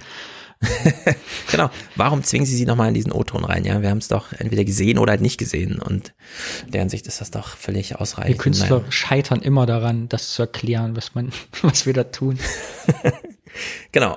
In deren Sicht finde ich es aber gut, dass sie bei der Kulturzeit sagen, okay, wir machen mal Thema Einsamkeit über die Künste hinweg. Denn das war jetzt erstmal Tanz als zweites und das war wahrscheinlich der Aufhänger. Thea Dorn hat ein Buch geschrieben über Tod und Corona. Wie ist es, wenn einen die Einsamkeit in Pandemiezeiten völlig unerwartet trifft? Das erzählt die deutsche Schriftstellerin Thea Dorn in ihrem neuen Roman Trost, Briefe an Max. Es ist die Geschichte von Johanna, einer erfolgreichen Philosophin, lebensbejahend und lustig. Ihre 84-jährige Mutter steckt sich auf einer Italienreise mit dem Virus an und stirbt kurze Zeit später. Johanna darf nicht ans Krankenbett. Ein einsamer Tod. Die Tatsache, dass man Angehörige gehindert hat, ihre sterbenden Liebsten zu begleiten, ist für mich der größte Skandal. Johanna, allein zurückgeblieben, überfordert von dieser Zeit, in der Mitgefühl Distanz bedeutet, schreibt ihrem alten Freund Max Briefe. Sie erzählt von der Beerdigung, ohne Umarmungen und von den Maßnahmen, die sie zwar nötig und zugleich unaushaltbar findet. So, Thea Dorn ist euch natürlich bestimmt auch ein Begriff, äh, wird jetzt immer viel kritisiert, weil sie Texte schreibt in der Zeit und so weiter. Ohne jetzt die Texte zu nennen, äh, zu kennen, aber äh, wie ist eure Sicht auf Thea Dorn? Sie ist ja schon so eine Debattenführerin, würde ich sagen, jetzt geworden in Sachen Corona und ist vielleicht einiges falsch gelaufen. Oder ist es euch nicht untergekommen? Kann ja auch sein. Oh, Danny, du bist gemutet. Oh, ich kenne Thea Dorn nicht, äh, nur aus Podcast-Rezensionen Ah ja, und Kritiken, aber ich habe mich mit ihr selber noch nicht beschäftigt. Gut, sie, also ich bin ja ist, in, Literatur ist ja sowieso nicht mein Metier an sich. genau, sie ist ab und zu mal so bei Lanz und haut dann da ganz schön auf den Putz und sagt, das kann ja wohl nicht wahr sein. Das und so weiter. Und dann schreibt sie so Texte, in denen sie auch mal die eine oder andere Forderung stellt, wir müssen mit dem Virus leben lernen und sowas, ne? Und ich, ich finde, wenn man die Kritik an ihr so kennt und dann gleichzeitig aber weiß, ja, die sagt das nicht einfach so dahin, sondern die saß jetzt monatelang da und hat solche Bücher gestaltet, hat sich wirklich was dabei gedacht. Und wenn die bei Lanz oder so zu Gast ist und sich darüber aufregt, dass äh, Karl Lauterbach zu viel twittert, dann kommt es nicht aus so einer spontanen Laune heraus, wie wir twittern, sondern dann ist das so Resultat von so einem langen Nachdenkensprozess. Und es wird überhaupt nicht mehr gutiert in Deutschland, sondern sie ist dann gleich Opfer von so Shitstormerei, der genau einen Tag hält oder mal zwei und dann erinnert man sich so zwei Monate später, ach ja, der Thea Dorn hat ja schon mal Quatsch erzählt oder sowas, ja. Und dann wird es wieder so, so erwärmt. Also hier klaffen mittlerweile äh, wirklich so die Welten auseinander. So diese Twitter-Aufgeregtheit auf der einen Seite und so dieses ganz tiefe Nachdenken und auch wirklich äh, gestalterisch, künstlich sein, äh, künstlerisch sein hier und dann ist am Ende so ein Buch, es liegt dann da und da sind so Briefe geschrieben und klar, Journalisten überlegen dann so, hm, krass, die Mutter, die da stirbt, ist ja nur ein Jahr jünger als der Vater von Thea Dorn, der gestorben ist. Vielleicht sagt, heißt das irgendwie, da steckt ganz schön viel Autore drin in dem Text, ja, oder sowas. So auf der Ebene. Aber bei Thea Dorn, finde ich, äh, fällt immer, fällt mir dann immer auf, wie weit mittlerweile die medialen Sphären so auseinanderklaffen. Ist das so ein bisschen dieses Slow Thinking versus Fast Thinking? Zum Beispiel, weil, genau. Das weil ich sie so. denkt halt, sie denkt halt extremst langsam drüber über das Thema nach und trifft auf Leute, die halt extrem schnell drüber nachdenken. Ne?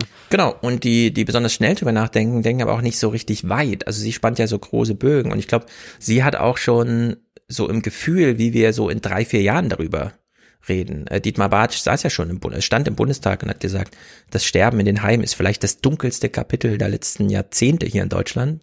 Und noch kennen wir ja diese Zahlen alle nicht, ja. Also wie viele Leute wirklich einsam einfach in äh, diesen Heimen gestorben sind, weil die zuständigen Ärzte schon gar nicht mehr gesagt haben, ab ins Krankenhaus, ja, mit dem 95-Jährigen äh, und da dann erstmal ordentlich beatmen und dann planen wir drei Jahre Reha ein oder sowas, sondern da wurde natürlich äh, gleich anders entschieden. Gleichzeitig wurden die Familien aber überhaupt nicht mehr rangelassen an die Menschen. Also da gab es ja auch äh, hier aus Hessen zum Beispiel, wo ich jetzt so ein bisschen kenne, weil ich hier wohne, aber auch krasse, wo er auch dann wirklich Volker Bouffier sich so intern mal fragt, was haben wir eigentlich gemacht, ja? Was haben wir eigentlich mhm.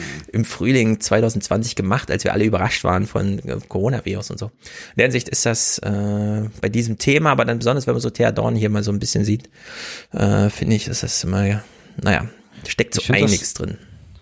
Ich finde das bei ihr auch, oder wenn ich das jetzt so sehe, ganz interessant. Mir ist, ähm, mir fällt wenig auf aktuell Kunst, die entsteht, die sich jetzt schon mit dem Thema befasst mhm. oder befasst. Ähm, ich habe neulich das erste Mal, und das ist mir wirklich äh, ziemlich deutlich aufgefallen, es ist neulich ein Tatort gelaufen, wo das erste Mal Leute in einem Tatort wirklich offensichtlich der Tatort in der Corona-Zeit gespielt hat. Ich gedacht, ja. das habe ich bisher noch in keinem Film gesehen und das finde ich super spannend, weil ähm, das wird ja, das, das ist ja super wichtig, dass das jetzt entsteht, weil im Nachhinein kann man dann alles machen, so. Aber so wie genau. jetzt fühlt man sich ja in drei Jahren nicht mehr. Und im Nachhinein wird man auch vieles machen. Nur dann ist es ja. halt schon wieder vorbei, ne? Ja. Und jetzt gibt's diesen komischen Film Songbird, der ja wirklich komisch angelegt ist. Wolfgang hatte sich, glaube ich, zu Recht drüber lustig gemacht. Aber der das ja auch mal so ein bisschen durchspielt. Ja, was hieße eigentlich, wenn äh, Corona jetzt so durchmutiert, dass es dann irgendwie frei in der Luft schwebt? Und eben nicht mehr von Mensch zu Mensch, sondern wie man es von Malaria dachte, ja, schlechter Luft, man geht einfach vor die Tür und zack, ist man infiziert und es gibt keine Impfung und nichts und so. Hm. Klar, es ist halt so Michael Bay-Style dann irgendwie gemacht, aber so als Idee. Äh, aber ja, es gibt wenig äh, Kunst. Es gibt immer mal so diese Philosophen Zizek, ne? der legt dann natürlich schon mal so sein Corona-Buch vor, aber ja, Thea Dorn hat sich hier irgendwie mit beschäftigt. Wahrscheinlich auch wirklich wegen dem Tod von ihrem Vater. Hat sie auch bei Lanz mal erzählt, wie sich das da wieder beeinflusst hat. Naja. Also was man jetzt in, ich finde, was so Street Art mäßig sieht man viel über Corona, finde ich. Ja, zumindest jetzt hier in Köln. Also die Leute haben ja mhm. auch, wenn sie Sachen sprühen, weniger Sorge erwischt zu werden, weil die Straßen ja leer sind. Gibt es hier in Köln zum Beispiel, äh, hat jemand irgendwie so 100 Schaufensterpuppen eingewickelt und tut die jeden mhm. Tag irgendwie woanders hin. Die stehen mal vor der Oper, dann stehen sie mal Eink äh, vom Einkaufszentrum, dann stehen sie mal, wo habe ich die denn heute gesehen? Ich glaube in der Apostelnstraße stehen die dann einfach so rum, diese Schaufensterpuppen. So ganz gruselig eingepackt in so rot-weißes Papier. Ja. ja. Ah ja, das ist crazy.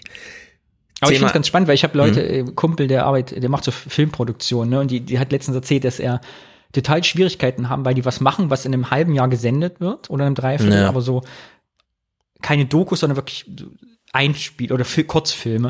Und mhm. er sagt, ich weiß nicht, schneiden wir jetzt Leute im Hintergrund mit Maske raus oder nicht, machen wir Maske, weil die überhaupt nicht wissen, was ist die Lebensrealität, wenn das gesendet wird. Also was finden Leute komisch, dass sie drauf gucken und sagen, hey, das ist ja überhaupt nicht wie echt, weil du nicht planen kannst. Ja. Mhm. Na, du du ja, kannst ja jetzt den Zeitgeist des Aprils nicht abschätzen. Kriegen wir eine Mega-Welle oder nicht? Ne? Hat Streeck recht mit, ja, keine Ahnung, saisonaler Effekt oder hat Drosten recht mit, wir drohen hier wieder 25.000 Bettenbelegungen auf Intensivstation. Wie soll man dann wissen, was, wie es ist, wenn in einem halben Jahr dann mal ne, was gesendet wird? Ja, das war bei diesem Tatort auch so ganz weird, weil du hast Szenen gehabt, da standen dann Leute zu, drin zusammen und haben Maske angehabt und da gab es andere Szenen, wo du gedacht hast, das ist doch eindeutig eine Szene, die nicht so passieren kann jetzt aktuell so. Aber in einer anderen Situation haben, hab die, waren die ganz körperbedeckt mit Masken so ungefähr, wo du gedacht hast, so, da hat, hat alle zwei Drehtage mal jemand gesagt, haben wir denn schon ja. Corona gemacht? So, also das ist schon weird. Aber der wurde wahrscheinlich ja auch. Ich meine, wie lange dauert das so ein Tatort von Drehen bis Veröffentlichung? Da, ja, da musst du dir genauso prognostizieren, ja, ne? Ja. Naja, mittlerweile ist Corona echt ein Jahr da, ne? Also mittlerweile läuft das so in auch diese langwierigen kulturellen Medienprozesse da irgendwie rein. Nicht, dass wir uns so, nicht, dass wir uns so gewöhnen an Corona, an den Optik, dass wir mit CGI und 3D dann irgendwie alle alten Filme bemasken müssen. Weißt du, dann siehst du dann Christopher Nolan, siehst du dann alle haben Masken auf. Damit ja, wir das als mit, normal empfinden, wenn wir die Filme gucken. Das wird alles mit Deepfake gemacht. Das ist ein Knopfdruck und dann wird der Film live so neu gerendert, weißt du? Wie diese Tom Cruise-Dinger bei TikTok da. Aber schöne Idee für ein Kunstprojekt, die Filme hier neu, neu mit Maske nochmal. Mhm. Die besten Filme, Filmgeschichte mit Maske. Nachkolorieren und nachbemasken. Wird das alles wieder Wie hieß denn dieser Filter? Diese Reface-App hieß die so, wo man sich bei, bei Instagram dauernd irgendwelche Videos, wo man sich selbst in die Filme reinmacht. Das Ganze gibt's dann mit Maske irgendwann. Genau. Ja. ja. Du kannst es einfach auf Knopfdruck machen. Oder auch eigene, die eigene Familie nochmal mit Maske. Genau, man ist hier äh, interessanterweise dem Thema Einsamkeit treu geblieben und hat dann über, ne, also angefangen bei der Kunst, äh, beim Tanz, dann bei dem Buch und jetzt äh, geht man hier fast ein bisschen ins Politische und fragt eine weitere Sachbuchautorin, Norina Herz, die mal so ein bisschen sachlich recherchiert hat auch, die kommt mal mit der einen oder anderen Überraschung. Und da frage ich mich so ein bisschen, ist es eigentlich eine Überraschung, ja oder nein? Denn eigentlich ist es keine Überraschung, aber für viele anscheinend doch, so wie wir es hier aufbereitet hören. Überraschenderweise sind aber vor allem auch die Jungen von Einsamkeit betroffen. Bei den 15- bis 24-Jährigen fühlt sich laut Bundesamt für Statistik fast jede und jeder zweite einsam. Ja, so, und jetzt kommen wir zu diesem Buch. Und das finde ich auch äh, so crazy, weil ich sitze ja auch gerade an Rentenrepublik, ja, und das Thema Einsamkeit und Jugend ohne Perspektive und alle depressiv und so weiter war ja schon ein Thema vor Corona. Und jetzt kam ja Corona noch so oben drauf. Und wie geht man damit eigentlich um? Ja?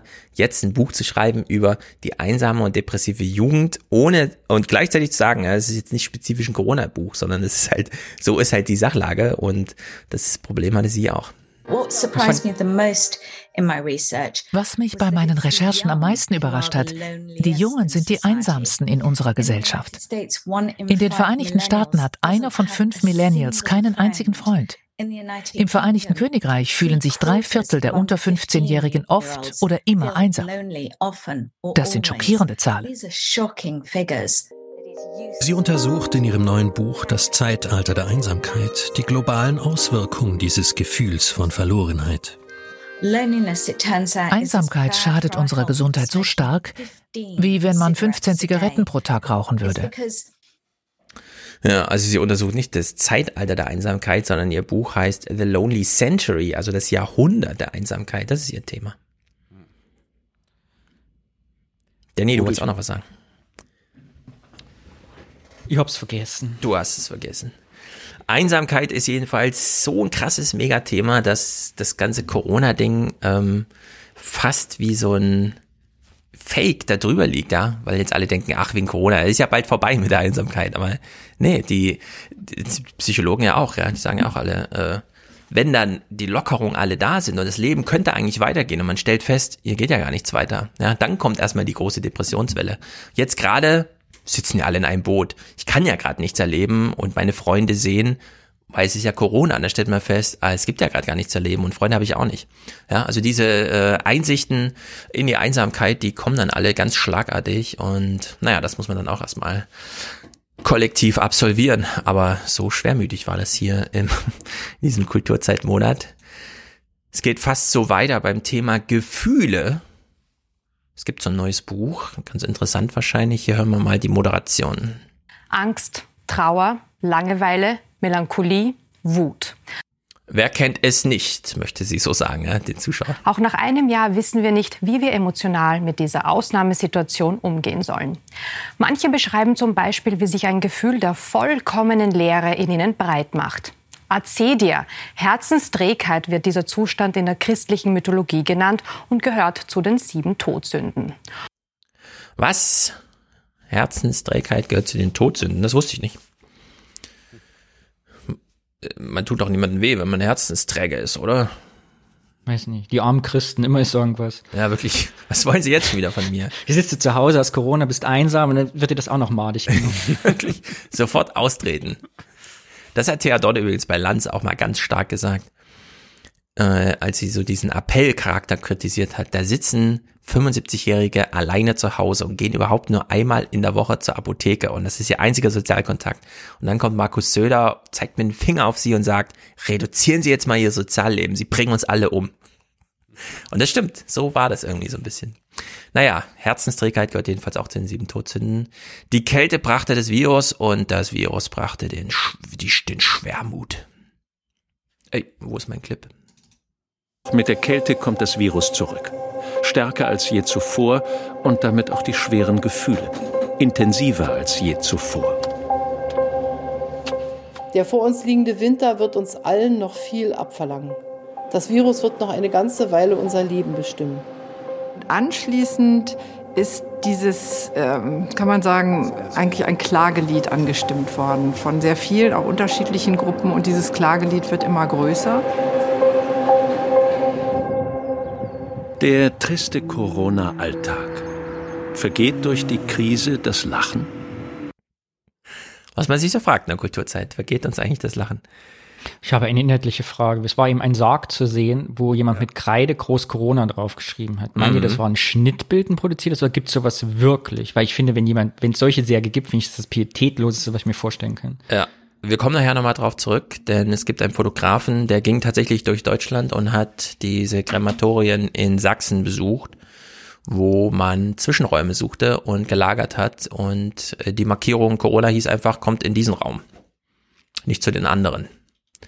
Also da wurde die Übersterblichkeit mal richtig räumisch auch festgehalten und ja, das gibt so wirklich, also gab so wirklich. Je nachdem, wie die Lage da in Sachsen gerade ist, keine Ahnung. So, äh, ging uns das Lachen verloren. Manchmal denke ich so, wenn ich Merkel so sehe, ne, das Virus wird uns noch den ganzen Winter begleiten. Das sind ja eigentlich so diese typischen Ausschnitte, die man in irgendeinem RTL-Movie verwendet, wo Nachrichten, echte Nachrichtensprecher so Fake-Nachrichten einsprechen, ne? Wisst ihr, was ich meine? So dieses, und das ist ja, man denkt irgendwie, wenn man das vor zwei Jahren gesendet hätte, als Trailer hätte man gesagt, ah, den Film gucke ich mir nicht an, das ist mir irgendwie zu schwermütig, aber jetzt ist das die Realität. Und wir haben uns alle dran gewöhnt, irgendwie so ein bisschen, glauben wir jetzt zumindest. Naja, Charlotta Welding, kennt ihr Malte Welding? Den Spreeblog, damals Autor und so weiter, der viel über Fußball geschrieben hat. Mhm. Du kennst ihn? Äh, Das ist seine Frau. Und äh, also nur mal so als Side-Info hier. Seine Frau, die hat ein Buch geschrieben über Fühlen lernen. Und ich frage mich so ein bisschen, trifft sie jetzt wieder den Nagel auf den Kopf oder ist es übertrieben? Generell ist es, glaube ich, so, dass bei vielen Menschen ähm, im Zuge der Pandemie Ängste ähm, befördert werden und diese Ängste aber nicht so ausgesprochen werden als Angst, sondern mit Wut reagiert wird. Diese Überlagerung von Angst durch Wut ist so ein Mechanismus, der ganz oft äh, greift, weil Wut einen so aktiv äh, fühlen lässt und einen in so eine Kampfbereitschaft ähm, stimmt. Und es fühlt sich so echt an und äh, so authentisch. Dabei steckt in Wirklichkeit eben Angst darunter. Hat sie recht oder nicht? Ich habe es gerade gestern Abend erlebt. Ehrlich? Also ja, ja, also ich bin, naja, äh, an mir selbst, ähm, ohne jetzt zu sehr ins Private zu gehen, aber ich bin, ähm, ich bin sowieso jemand, der diskutiert sehr gerne. Und ich hatte gestern eine sehr intensive Diskussion und an der Stelle, wo ich getriggert wurde in meiner Angst, und die Angst ist bei mir, da bin ich auch ganz offen, dass ähm, so wie ich 2019 so das Jahr war es für mich so geil, das ist mein Beruf, ich bin Musiker, ich spiele live, dass das so bald nicht wiederkommt, dass ich dieses Lebensgefühl nicht wiederbekomme. Und da hat jemand die Angst direkt getriggert und ich bin und es ist direkt die Wut gekommen. Und es ist auch, es wurde laut und Mhm. ähm, das merke ich schon bei mir selbst auch.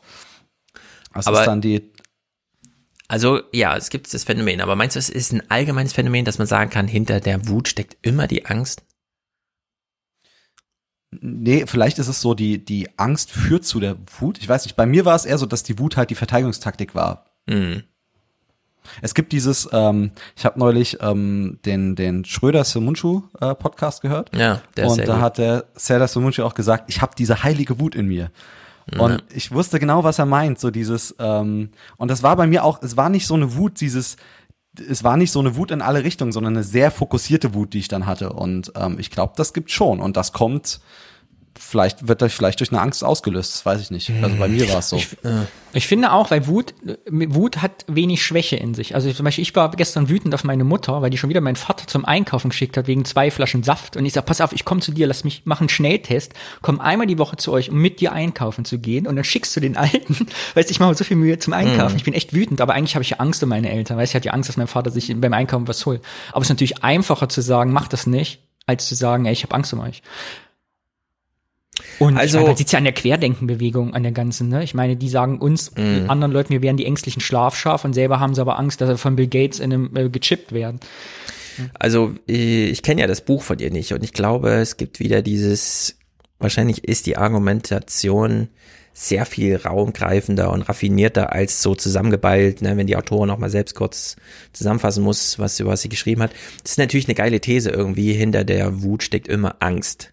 Weil dann triggert das auch äh, so Erzählungen wie von euch beiden, die sind natürlich absolut plausibel, jeder kennt es von sich selber. Ich sehe aber auch eine Gefahr darin, wenn man einfach sagt, also wenn man die Angst dann immer sucht, so als wäre sie immer da hinter jeder Wut, denn ich sehe mittlerweile auch eine Wut, die sich durchaus mit wissenschaftlichem Wissen speist. Man wird halt im Handlungsvermögen eingeschränkt, obwohl das absolut sinnlos ist. Ja, also wenn man jetzt sagt, äh, Leute gehen um die Außenalster laufen in Hamburg und denen wird jetzt eine Maske aufgezwungen und die sagen dann aber, also die reagieren wütend darauf und sagen, warum? Warum soll ich eine Maske aufsetzen? Ich bin da draußen und laufe. Und dann sagt der Senat irgendwie, ja, wir beobachten, dass sich so viele Menschen da treffen, weil das so eine, ja, man kennt, die Läufer kennen sich dann irgendwie untereinander, keine Ahnung, dann quatschen die da zu viel und Pipapo, so wie in Düsseldorf das Verweilverbot. Ich glaube, diese Wut, die da mittlerweile so los, aus, ausgelöst wird, die, die lässt sich nicht auf Angst zurückführen, sondern auf echte Unzufriedenheit und auch sachliches Unverständnis. Und wenn man das hier so im Corona-Kontext und so weiter darbietet, das, muss man das irgendwie, glaube ich, in die Richtung einschränken. Sonst äh, läuft man da irgendwie Gefahr, so eine, so eine These zu absolutieren, die, die viel Plausibilität in sich birgt, aber dann eben viele Phänomene auch gerade nicht erklären kann oder auch wieder wütend macht, ja, weil man so abgespeist wird, du bist ja nur der Ängstliche. Hm. Ja, und so eine Entschuldigung dann für. für genau, das ist so eine, man guckt sich so den Dreijährigen an und denkt, naja gut, okay, es ist halt, ja, so reagieren halt Dreijährige irgendwie, aber man ist ja kein Dreijähriger und der Hinsicht ist das so ein bisschen, also da liegt auch so eine gewisse kleine Gefahr drin. Naja, Ute Ferrewert äh, macht hier einen kleinen Hinweis, den finde ich mal richtig gut, denn das sollte man auch explizit so sagen. Sie ist selbst auch Buchautorin und auch Psychologin, glaube ich. Aber man kann das, was äh, den Menschen früher auch als, sagen wir mal, äh, Frustrationsabfuhr geraten wurde, geht unter Leute, betreibt Sport, macht irgendwas mit euren Freunden. Das geht eben alles gar nicht. Von daher kann man auch nicht unbedingt Krisenbewältigungsschemata, die aus früherer Zeit vielleicht noch in Erinnerung sind, unmittelbar auf die jetzige Situation anwenden. Da müssen neue Mechanismen her. Ja, neue Mechanismen. Währenddessen schreibt Diet gerade im Chat ist natürlich auch ein guter Hinweis. Wenn man bürokratisch so drangsaliert wird, dass man nicht genau versteht, was wollen die Politiker von mir, aber ich weiß, sie haben Macht, dann macht das natürlich auch, also das ruft auch Angst hervor. Man weiß nicht genau, in welche Richtung das noch getrieben wird. Und dann reagiert man da wieder wütend drauf. Ja? Also in der Hinsicht kann durchaus sein. Ähm, das, was sie ja sagt, finde ich, äh, das ist ein guter Hinweis, ja. Die Sachen, die ansonsten immer geraten wurden, beispielsweise in Therapien, ne, äh, achte auf dein Sozialleben, schalte den Kopf auch mal aus, äh, entspanne mal und so weiter. Das geht ja alles gerade gar nicht. Darfst niemanden treffen, musst zu Hause sein und bist deinem engsten sozialen Feld ausgeliefert. Wenn es eine Familie ist, die du plötzlich feststellst, gar nicht magst, ne, dann ist das halt auch zu einem, kann das auch zu Problemen führen, aus denen du dann nicht rauskommst. Ja, und das, aber, aber das, das zeigt mir dieses, wo ich gerade höre, fällt mir das ein, wie wichtig Kultur ist. Also ich habe das im Bekanntenkreis, hm. irgendwie habe ich zwei Todesfälle zufällig, die mich nicht direkt betreffen, also weil ich kein guter Bekannter war, aber als in zweiter Riege quasi äh, die, die, die Freunde betreuen, die die Freunde betreuen. Und ja, es fallen halt so viele Dinge in der Traubewältigung auch weg, weißt du, es ist nicht mehr mit, wir haben oh, wir nach ein paar Wochen, komm, wir gehen mal in die Kneipe und besaufen uns, erzählen von früher oder treffen uns alle nochmal zusammen und reden, wie schön es war, gucken uns alte Fotos an, fällt alles weg, ja, oder einfach mhm. mal zum Konzert zu gehen und sich die Seele aus dem Leib zu heulen, irgendwie gibt es alles nicht mehr. Also die ja, ganzen Mechanismen der Traubewältigung. Ja. Genau, woanders mhm. auch einfach zu sein. Oder in den Lieblingsurlaubsort zu fahren, wo man früher gemeinsam war. Sowas halt. Also was man wirklich geraten hat, Leuten hier zur, ja, zur Ablenkung irgendwie. Fällt mhm. alles flach. Ja. Kann man das alles so ein bisschen unter Thema Kontrollverlust irgendwie einordnen? Weil, ich schon, ja. Ich meine, weil es ist ja noch nicht mal bei vielen Sachen, ich erwarte ja noch nicht mal, dass, dass, dass ich jetzt selbst äh, wieder von aus eigener Energie dahin kommen kann, wie es vor der Pandemie war, aber man hat ja das gar nicht mehr den, den, den Eindruck in vielen Fällen, dass man überhaupt was nur in einem kleinen Maße an dem Bestehen, an der aktuellen Situation ändern kann. Ja. Das ist halt fies. Deswegen finde ich auch Fake Facts ist zum Beispiel ein ganz gutes Buch für die Krise. Äh, hat ja letztes Jahr schon von Katascha da und Pia Lamberti vorgelegt. Die haben ja dieses psychologische Verschwörungstheorie, was steckt eigentlich dahinter? Und die haben gesagt, immer Kontrollverlust. Versucht erst gar nicht. Also ich überspitze jetzt, aber die Aussage des Buches, die mir da wichtig ist, ist eigentlich, versucht das gar nicht, die Verschwörungstheorie zu verstehen, euch da inhaltlich irgendwie, ja, sachlich in das Argument reinzuwerfen und da dagegen zu halten, sondern sucht den Kontrollverlust, der dazu führte, dass es überhaupt zu diesem Denken kam. Und da kommt man, glaube ich, immer weiter. Also steckt, glaube ich, immer Kontrollverlust äh, hinter diesem Verschwörungsdenken.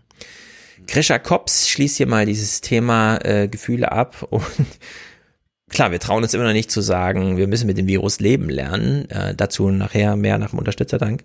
Sondern ja, wir müssen auch manchmal damit leben lernen, dass es halt einfach traurig ist und die ein oder andere Erwartung nicht erfüllt wird. Der Münchner Philosoph und Autor Krischer Kops rät dazu, auch einen negativen Blick auf die Welt zuzulassen. Es hat immer etwas damit zu tun, welche Glaubenssätze wir Menschen gegenüber der Welt haben. Das heißt, wir können uns natürlich vorstellen, dass alles immer so verläuft, wie es verlaufen ist. Und wir hatten in den letzten Dekaden, vor allen Dingen hier in Mitteleuropa und Deutschland, ein sehr, sagen wir, wohlständiges, gesundes Leben, für die meisten zumindest. Wenn mein Glaubenssatz gegenüber der Welt oder auch dem Menschen ist, dass es nicht nur immer positiv laufen kann, sondern dass das Leben kapriziös ist, dass es Launen hat, dass es mal gut und mal schlecht geht, dann ist es auch keine Selbstverständlichkeit, dass alles nur gut ist. Dann bin ich mehr gewappnet ein, einer schlechten Situation gegenüber. Tja, bereitet er uns schon mal vor? Ja, ich finde, also ich finde, wenn man jetzt die Akzeptanz, also ich finde, das ist jetzt die, die, die, das Höchstmaß an äh, Kontrollverlust, finde ich. Also ich kann ja jetzt nicht akzeptieren, also ich störe mich jetzt gerade. Also ich kann jetzt mhm. akzeptieren, dass mit dem Leben bergauf und bergab geht, aber ich kann sagen, pass auf, wenn der Staat nicht will, dass, dass, dass ich mir selber sagen kann, habe ich Corona oder nicht, dann bestelle ich mir halt Schnellteste. Ja. Weißt du, so, also die Akzeptanz, es, es ist ja nicht das Leben, was gerade auf und ab geht, sondern politische Entscheidungen und dieses Virus. Ja, äh, also das mit den Antigen-Tests, ne, das triggert mich jedes Mal, wenn ich das höre, so wie du es eben eingeworfen hast. Deshalb sage ich das im Antigen, Antigen. ja, ja. Nee, wir könnten, also es geht ja, das, was übrig geblieben ist nach dieser ganzen politischen Kontrollwut, ist der private Bereich. Da wissen wir, da finden die Infektionen statt, weil da trägt man keine Maske und nichts. Kinder besuchen sich, Eltern holen die Kinder ab, man quatscht noch so ein bisschen, keine Ahnung. Also da sind diese Weak Ties, die dann am Ende da durchschlagen.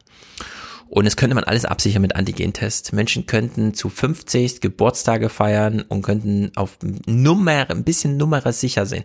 Von 100 äh, solcher Art Geburtstage, die da wirklich gefährdet sind, gerade könnte man 95 Prozent statistisch damit absichern.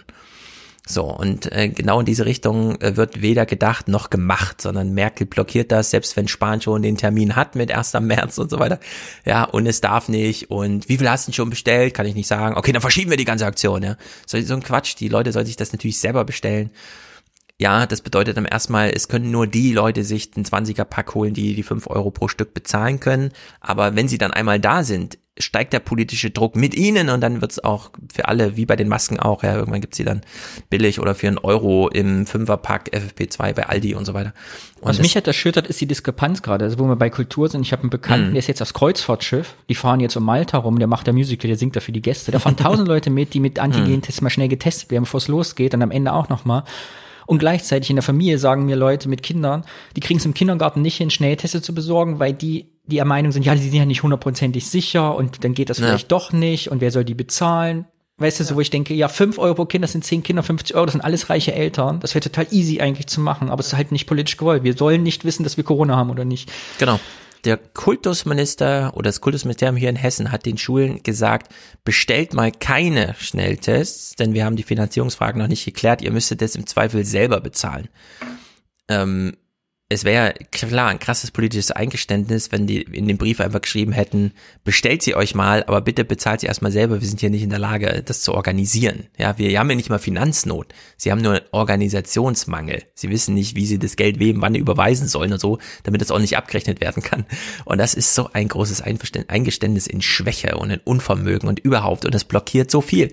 Das ist wirklich äh, schlimm. Hm. Aber gut. Crowdfunding. Ja, das könnte man natürlich auch immer machen, Crowdfunding. Äh, da bin ich auch total dafür.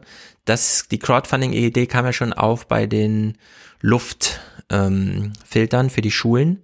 Da haben ja wirklich die Klassen einfach gesagt, das Ding kostet 100 Euro im Monat, muss gewartet werden, 20 Euro drauf, also 120 Euro im Monat. Wer bezahlt denn? Und es gab ganz viele Klassen, habe ich hier selber gesehen, wo einfach die Eltern gesagt haben, ey, hier, ich mach das mit den 1000 Euro ich warte jetzt nicht, bis alle Eltern sich irgendwie und so weiter da geregt haben mhm. und wer noch fünf Euro hier, sondern da hat einfach ein Vater so für, für die halbe Schule das Zeug gekauft, ne?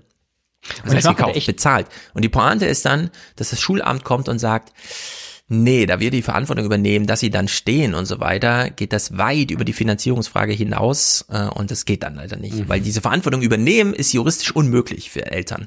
Ja, sondern das muss dann das Schulamt machen. Die trauen sich's nicht, also gibt es bis heute keine Luftfilteranlagen, aber in den ganzen Landtagen ne, stehen Hunderte rum.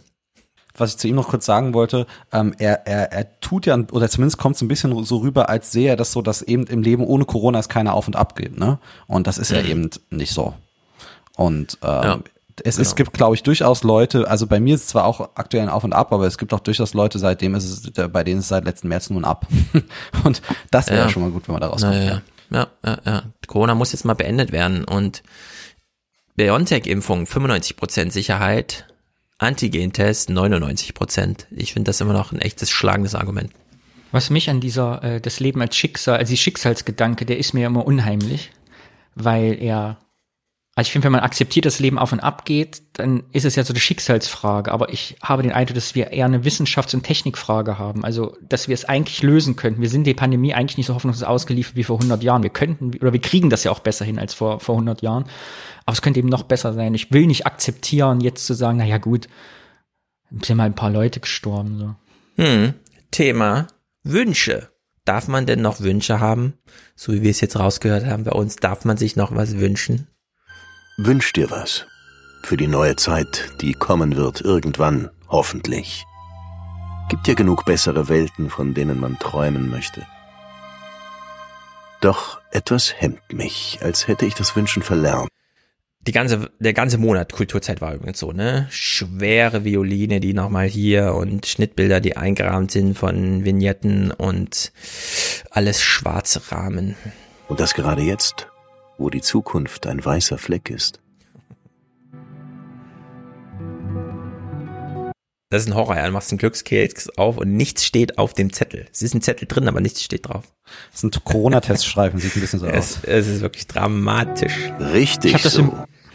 Sym- ich hab das Symbol des Glückskeks allerdings nicht verstanden, weil Glückskeks hat ja mit Wünschen gar nichts zu tun. Es ist ja quasi Schicksal, wo man eben keinen Wunsch äußern kann, sondern das kriegt, was man zufällig ausgeht. Das stimmt, bricht eigentlich so ein bisschen. Aber da denkst du schon wieder so viel nach. Du sollst ja hier in den Schwermut eintauchen. Mein Schopenhauer. Schopenhauer hat irgendwas gesagt, verstehst du? Pessimist, miese Peter, Anti-Wunschdenker.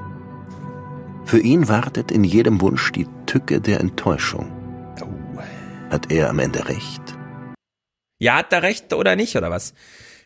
Sollen wir nichts mehr wünschen dürfen, weil uns immer nur die Enttäuschung plagt?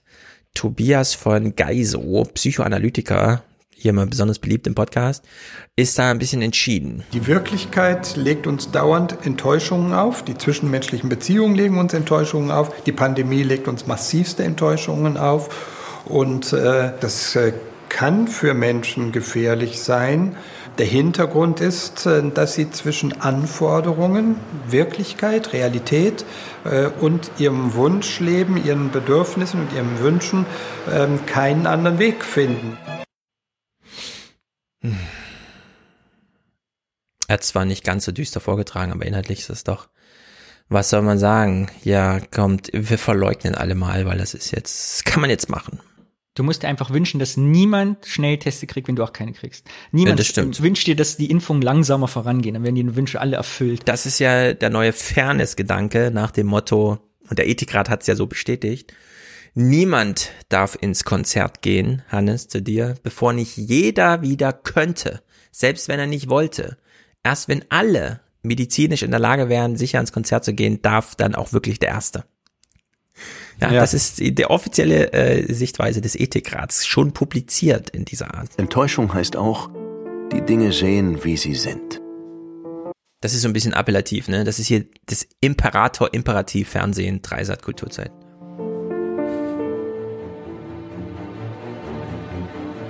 Denn geraten Erwartung und Frustration aus der Balance, bricht sich ein anderes Wünschen Bahn. Wenn du dir zu viel wünschst, wird das Kongressgebäude gestürmt oder der Bundestag. Ein Wunschdenken in der Anmaßung der Verleugnung. Ich bastle mir meine eigene Wirklichkeit. Das Verleugnen ist was ziemlich Gängiges. Das ist natürlich der Wunsch. Es ist der Wunsch, das grauenhafte Leid ähm, nicht erleben zu müssen. Das ist äh, äh, das, ist das Verleugnen. Und das ist, glaube ich, auch jetzt manifest. Äh, Für die Leute ist das einfach grauenhaft, was passiert. Und Verleugnung ist der Versuch, davon wegzukommen. Der einzige Beitrag, den ich wirklich kritisieren würde. Denn klar, gerade jetzt muss man sich Ziele setzen und vor allem Rituale und eigene Tagesordnung einhalten und so weiter. Und eben nicht sich hingeben in die Verleum Verleumdung und bloß nichts wünschen, weil es könnte ja schief gehen. Hm. Naja. Denn Spazi hm? Ich habe mich gerade gefragt, äh, wo ich das gesehen habe mit dem Störung des Bundestags, ob da die Verleugnung des Coronavirus eigentlich das eigentliche Problem ist oder nicht eher der Glaube an etwas, was nicht existiert. Also dass man uns jetzt den Staat stürzen will, weil man sich eine verfassungsgebende Versammlung gründen möchte, weil man jetzt denkt, ja. wir werden alle unterdrückt. Ja, ja, das kann sein. Ich, ich habe es ehrlich gesagt nicht ganz gesch das ist aber immer so bei Psychoanalytikern. Ich höre immer nur Schlechtes davon. Ja, es gibt die eine oder andere nette Theorie, Idee, die man mal vortragen kann, aber im Großen und Ganzen und im Kleinen, also im Therapeutischen und im Fernsehberichterstatten ist das irgendwie nie so richtig passend. Hm. Hannes, wolltest du noch was dazu sagen? Ach so, ich habe mich nur gefragt, ich, ich weiß ja nicht, wie solche Sendungen entstehen, aber ich frage mich, wie das, was die Idee war, was mhm. die, ich weiß nicht, denkt das Dreiseit drüber hinaus, äh, nach Publikum zu bedienen? Könnte ich jetzt nicht sagen. Ja, ich frage mich manchmal, ob sie eine Vorstellung davon haben, was ihr Publikum ist. Das meine ich nicht negativ, sondern man ja. weiß ja manchmal nicht, sendet man hier für Leute 70-Jährige, die noch in der Lage sind, im Vorabend, ja, wenn normale Menschen irgendwie Abendessen, die Kinder oder was weiß ich, ähm, oder haben Sie manchmal auch Publikum vor Augen, das jetzt gerade Kulturzeit schaut, ansonsten aber eigentlich nicht, weil jetzt ist ja gerade wenig los, also sitzt man in der Kälte zu Hause und guckt halt mal Fernsehen und bleibt da zufällig hängen. Das ist mir alles unklar, denn es gäbe, also wenn Sie eine klare Idee hätten, würde man es glaube ich sehen an den Sendern. Dann würden Sie sich tatsächlich mal um K-Pop oder sowas kümmern. Ja, wir hören nachher kurz TikTok, aber da kommt im Grunde auch nicht viel warum. Es ist so ein bisschen, ja, wir können jetzt mal in diese TikTok-Berichterstattung. Das ist im Grunde ganz weh, also es kommt ganz wenig popkulturelle, also breitenwirksames Internet zur Geltung. Obwohl wir solche gigantischen Phänomene haben, Instagram, TikTok, alles mit eigenen ähm, Formen und die so gefunden werden. Und trotz, also so avantgardistisch, jemand macht was mit dem Internet, klar, ne? Aber so, so richtig, dass man mal in die Breite geht, kommt nie vor, außer bei TikTok. Und ähm, da aber auch 0815, würde ich sagen. Die bunte Videowelt von TikTok. Hunderte Millionen Follower gucken zu, wenn Charlie D'Amelio in ihrem Kinderzimmer tanzt. Oder Lisa und Lena Playback singen.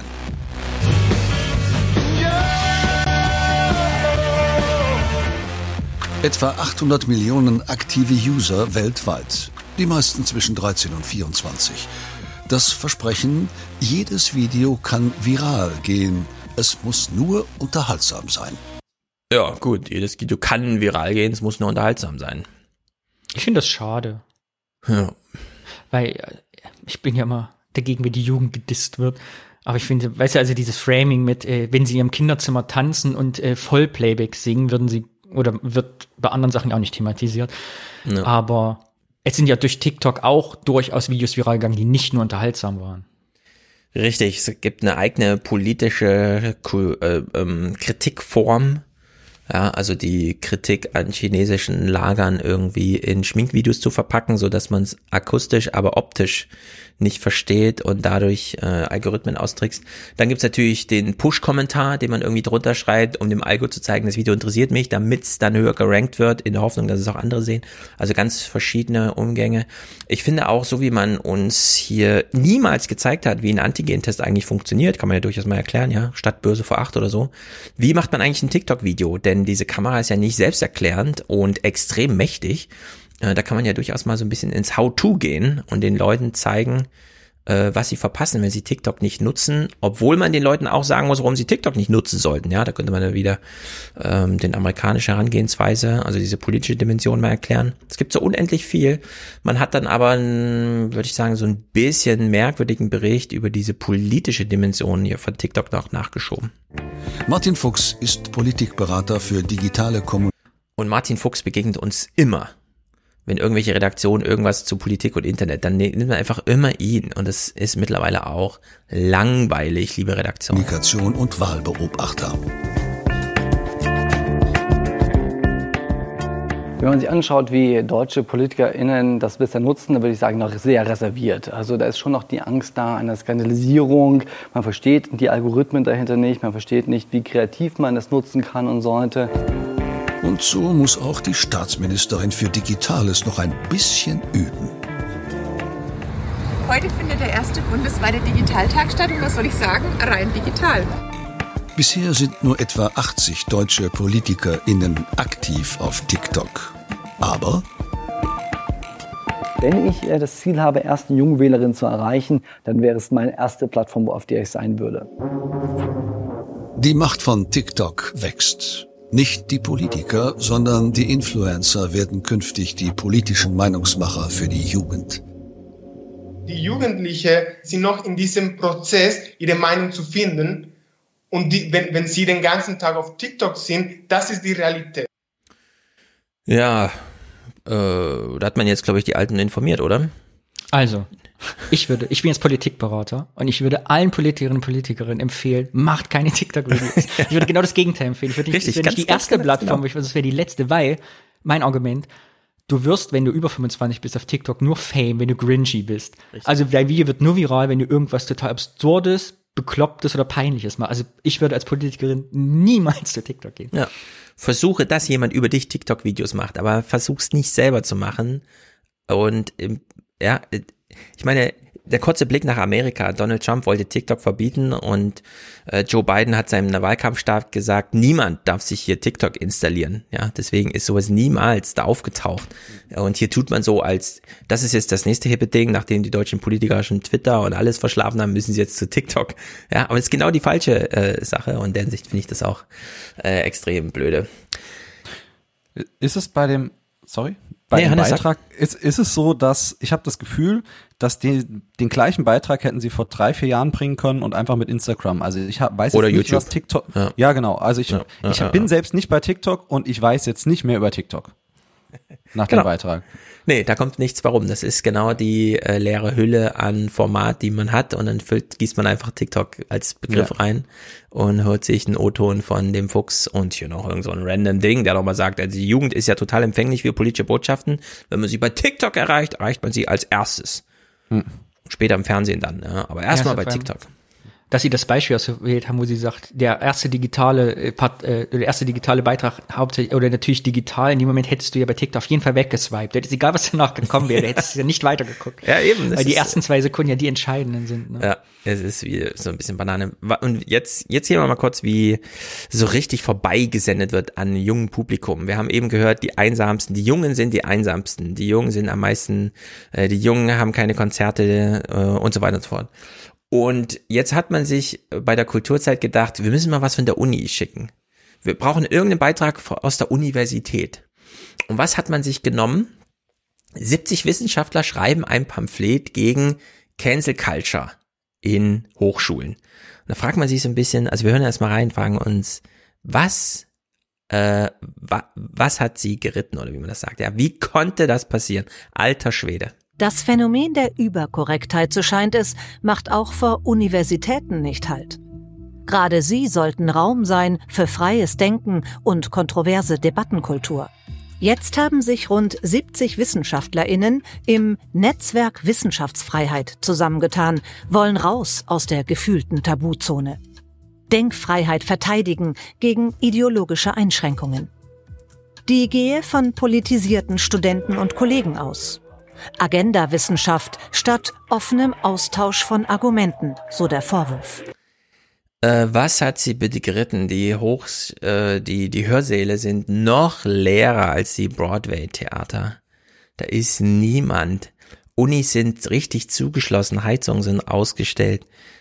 Studenten sitzen zu Hause und ihre Dozenten auch. Und das größte Bemühen, was man gerade hat, ist, wie kriegen wir dazu, dass überhaupt irgendwie so eine Mindestmaß an Gruppenarbeit und Zusammenfindung unter Erstsemestern und wie auch immer stattfindet. Und jetzt äh, erlaubt man sich hier so einen Text mit, an den Hochschulen gibt es ja zu viel Widerstand. Das ist so Banane, das passt so nicht in die Zeit, das ist so daneben. Das ist wirklich ärgerlich. Dann haben sie noch ein paar, paar alte Videoeinspielungen, wo noch, also Studenten noch zu sehen waren, von Ist unglaublich. 2019 rausgekramt. Ja.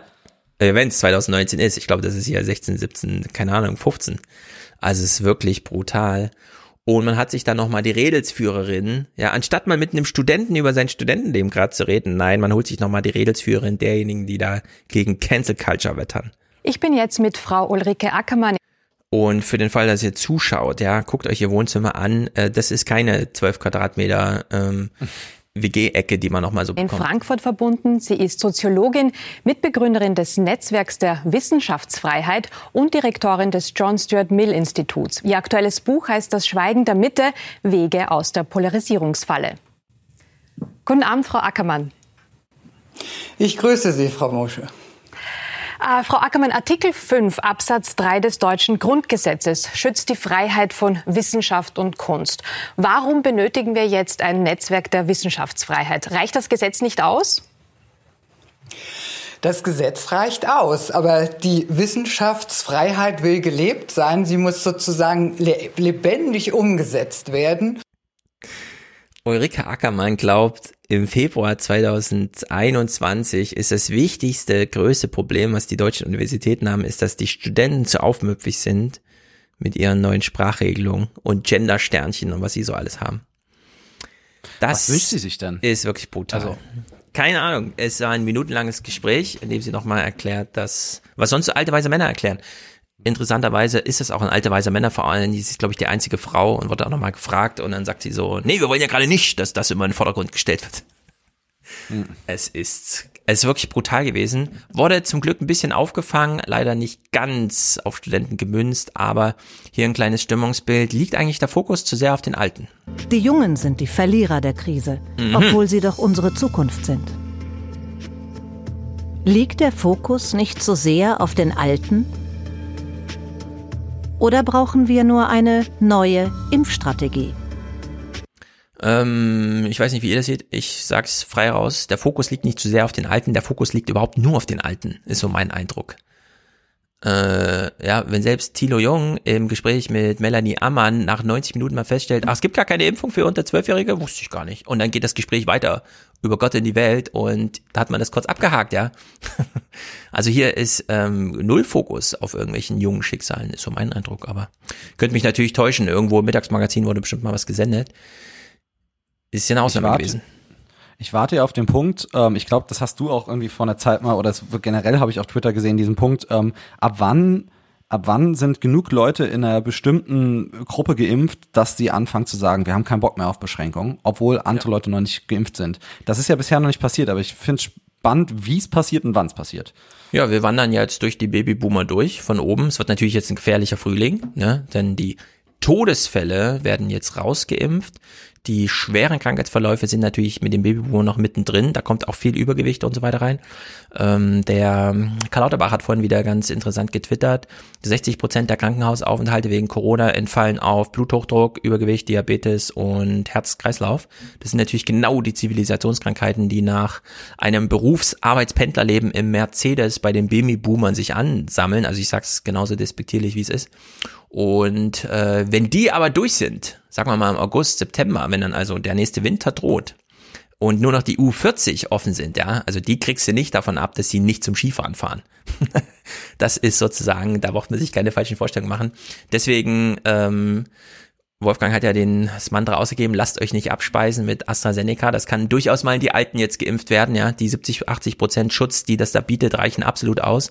Das muss man jetzt nicht als zweite Klasse Impfstoff, wie der Montgomery das äh, anpreist, an die Jungen, sondern das kann jetzt ruhig in die, und wenn dann CureVac und BioNTech die Produktion hochgefahren hat, können im Herbst die Jungen alle mit dem geilen Zeug durchgeimpft werden, ja. Bis dahin schaffen wir es auch noch. Also in der Hinsicht die Impfstrategie bitte entsprechend gestalten. Ich sag's ganz frech, aber genauso meine ich es auch. Jörg Tremmel war hier zugeschaltet zum Thema das Leben der Jüngeren und so weiter und so fort. Und er hat absolut recht. Ich bin jetzt mit Jörg Tremmel verbunden. Er lehrt an der Uni Tübingen und ist Experte für Generationengerechtigkeit. Mhm. Liegt der Fokus zu sehr äh, bei den Alten? In den Medien wird auch immer wieder von einer Lost Generation, von einer verlorenen Generation geredet. Äh, es werden Analogien zur Kriegsgeneration angestellt. Ähm, gibt es diese Corona-Generation und vor welchen Problemen steht sie? Also richtig ist, dass die junge Generation, vor allem die Schulkinder, eine große Last bei den Corona-Bekämpfungsmaßnahmen trägt. Sie haben auf vieles verzichtet. Es sind Konfirmationen ausgefallen, es sind Klassenfahrten ausgefallen, Abschlussbälle das kann man nicht nachholen. Das sind äh, einschneidende Erlebnisse, die man entweder macht zu einer bestimmten Zeit in seinem Leben oder nicht. Und hier wird das Leben der jungen Generation in gewisser Weise stärker eingefroren als das der alten Generation. So ist es. Viele Alte merken gar nicht, dass Corona ist. Ich ist mir heute in einem Beispiel aufgefallen, das muss ich mal erzählen. Ich wohne ja äh, am Volksgarten. Und bei dem Wetter heute, bei Sonnenschein, ist normalerweise so eine Rauchschwade in diesem kompletten Park wo äh, gegrillt wird. Komplett. Also du kannst manchmal die Luft schneiden. Du denkst, es ist Nebel. Dieser komplette Park voller Nebel. Nichts los. Es gibt ja Verweilverbote im Stadtpark, mhm. im, im Volksgarten. Du musst Maske tragen und du darfst nicht ja. stehen bleiben. Gleichzeitig war ich einkaufen und da wollte irgend so ein, ein Typ sagte, ich brauche Spare Ribs für Grillen. Und dann sagte der, der Verkäufer da im Rewe, ja, haben wir nicht. Ich habe die zehnfache Menge schon bestellt, aber gibt's nicht mehr. Alles ausverkauft. Alle Leute wollen grillen. So. Weil natürlich, wenn du jetzt ein Einfamilienhaus hast, mit ein bisschen Garten dran, kannst du grillen. Aber alle Studenten in Köln, die sonst immer jetzt, weißt du, im Park, genau, äh, genau. Kasten Bier hinten aufs Fahrrad, nichts, null. Hm. Und wie viele Filme kennen wir mit dem Jahr, äh, dem Sommer unseres Lebens, weißt du, wo so wie diese besondere Sommer im Leben eines jungen Menschen, fällt alles flach. Mir tut das echt leid. Ich hab, bin heute durch den Volksgarten gelaufen, alle Leute mit Maske und tot. Und man fragt sich, wo sind die Leute? Ja, es ist brutal. Und gleichzeitig, was mir auch, wo er sagt, verlorene Jugend, wir dürfen ja nicht nur an die Privilegierten denken, so denke ich immer, man hat ja auch, selbst ich auch so, also ich auch so Freundeskreise, wo man so mitgeschliffen wird, wo man gar nicht zum Kernteam gehört, sondern sagen, willst du mal mit grillen? Dann gibt es auch so Leute, die man in, im, im eigenen Kernteam quasi in der Gruppe, dann mhm. hätte man gesagt, ja, den muss man schon mitnehmen, so, der gehört halt so dazu, aber ne, die Leute gehen jetzt auch völlig lost einfach. Ja, wenn ich hier die Straße bei uns lang fahre, das sind hier kilometerlange Straßen, ähm, ein freistehendes äh, Haus nach dem anderen mit riesigen Gärten, 600, 700 Quadratmeter. Alles damals nach dem Krieg angelegt, weil die Leute brauchten ja für die eigene Ziege im Stall noch Platz, war ja alles Selbstversorgertum und so, ne? Jetzt kam natürlich der Reichtum nach Frankfurt, das sind alles irgendwelche Ziergärten. Fährst kilometerlang lang nichts los in den Gärten, weil da leben lauter 70, 80-Jährige, die können mit ihrem Garten nichts anfangen. Dann biegst du fünf Meter um die Ecke stehen die 13, 14-stöckigen Hochhäuser, wo die ganzen Familien leben. Ja, wo drei Geschwister sich einen Balkon teilen müssen. So, und die, so wird jetzt Corona hier absolviert. Die Gärten alle leer, nichts los und die Kinder stapeln sich da irgendwie zu Hause und dürfen nicht raus und äh, ja, alles verboten, alles zu. Macht ja, ich würde sogar Sinn, noch polemisch, ich würde sogar noch eine Stufe polemischer sagen. Und zwar ist es wie mit der Drogenpolitik, mit den Hotspots. Weißt du, wenn du im Park mit vier Leuten rumstehst, kommt das Ordnungsamt oder wie dieses Video in Berlin da, wo die da ja. mit, mit dem Polizeiauto ja. im Park verfolgt haben. So, aber wenn im Vorort in deinem Garten mit acht Leuten sind, interessiert das überhaupt niemanden. Da wird noch Bier über den Gartenzaun gereicht, so, weil genau, das kein genau, Hotspot genau, ist, der wird nicht kontrolliert. So, und das ist diese Genau so ist es. Es ist also wenn brutal. ich 18 wäre, ich würde mir total verarscht vorkommen. Ja, man soll sich auch verarscht vorkommen. Und der Jörg Tremmel macht hier noch ein interessantes politisches Argument. Ich habe mit Thomas schon mal diskutiert, die Frage, also die These, ähm, in Deutschland läuft die Corona-Politik auch deswegen so, wie sie läuft, weil Jens Spahn, äh, Peter Altmaier, Angela Merkel und Olaf Scholz als die vier verantwortlichen zentralen Politiker alle keine Kinder haben und damit auch in der Familie, die sie haben, nämlich in den Ehen, die sie leben, kein äh, Dunstkreis haben auch Kinder, besucht man mal wegen der Kinder und so weiter, sondern da finden einfach Kinder, sofern die überhaupt Privatleben statten, haben nicht statt. Und jetzt kommt ein zweites Argument, sind sie vielleicht auch besonders alt? Warum macht Österreich eigentlich gerade eine radikale, krasse, also wirklich auch, ähm, ähm, die haben ja eine sieben Tage Inzidenz von 100 und mehr immer noch, ja, und machen trotzdem so eine äh, krasse Schulöffnungspolitik. Wie ist das eigentlich möglich? Äh, macht diese Corona-Krise aus den Generationen auch äh, Kontrahenten? So würde ich das nicht ausdrücken, aber richtig ist, wie ein bestimmter Staat, wie eine bestimmte Gesellschaft Corona bekämpft, ist abhängig vom Altersprofil dieser Gesellschaft. Gealterte Gesellschaften setzen andere Prioritäten, treffen andere Güterabwägungen als junge Gesellschaften. Dabei kommt es vor allem auf das Alter der Regierungsmannschaft an. Das kann ich gerne an einem Beispiel erläutern. Ja, bitte. Also Deutschland wird von der 66-jährigen Bundeskanzlerin Angela Merkel regiert, Österreich von dem 34 Jahre alten Sebastian Kurz. Und ich glaube, in Und dieser junge Sebastian Kurz hat schon zwei Elternzeiten genehmigt im Kreise seiner Ministerfrauen. Österreich hat man einfach eine andere Herangehensweise, speziell auf die Schulöffnungen, die ebenso wichtig sind. In Österreich sind die Schulen seit äh, dieser Woche alle wieder offen für alle Jahrgänge. Und entscheidend ist eben auch die Teststrategie, die damit einhergeht und die es ermöglicht, dass auch die Lehrer nicht so viel Angst vor Infektionen haben müssen.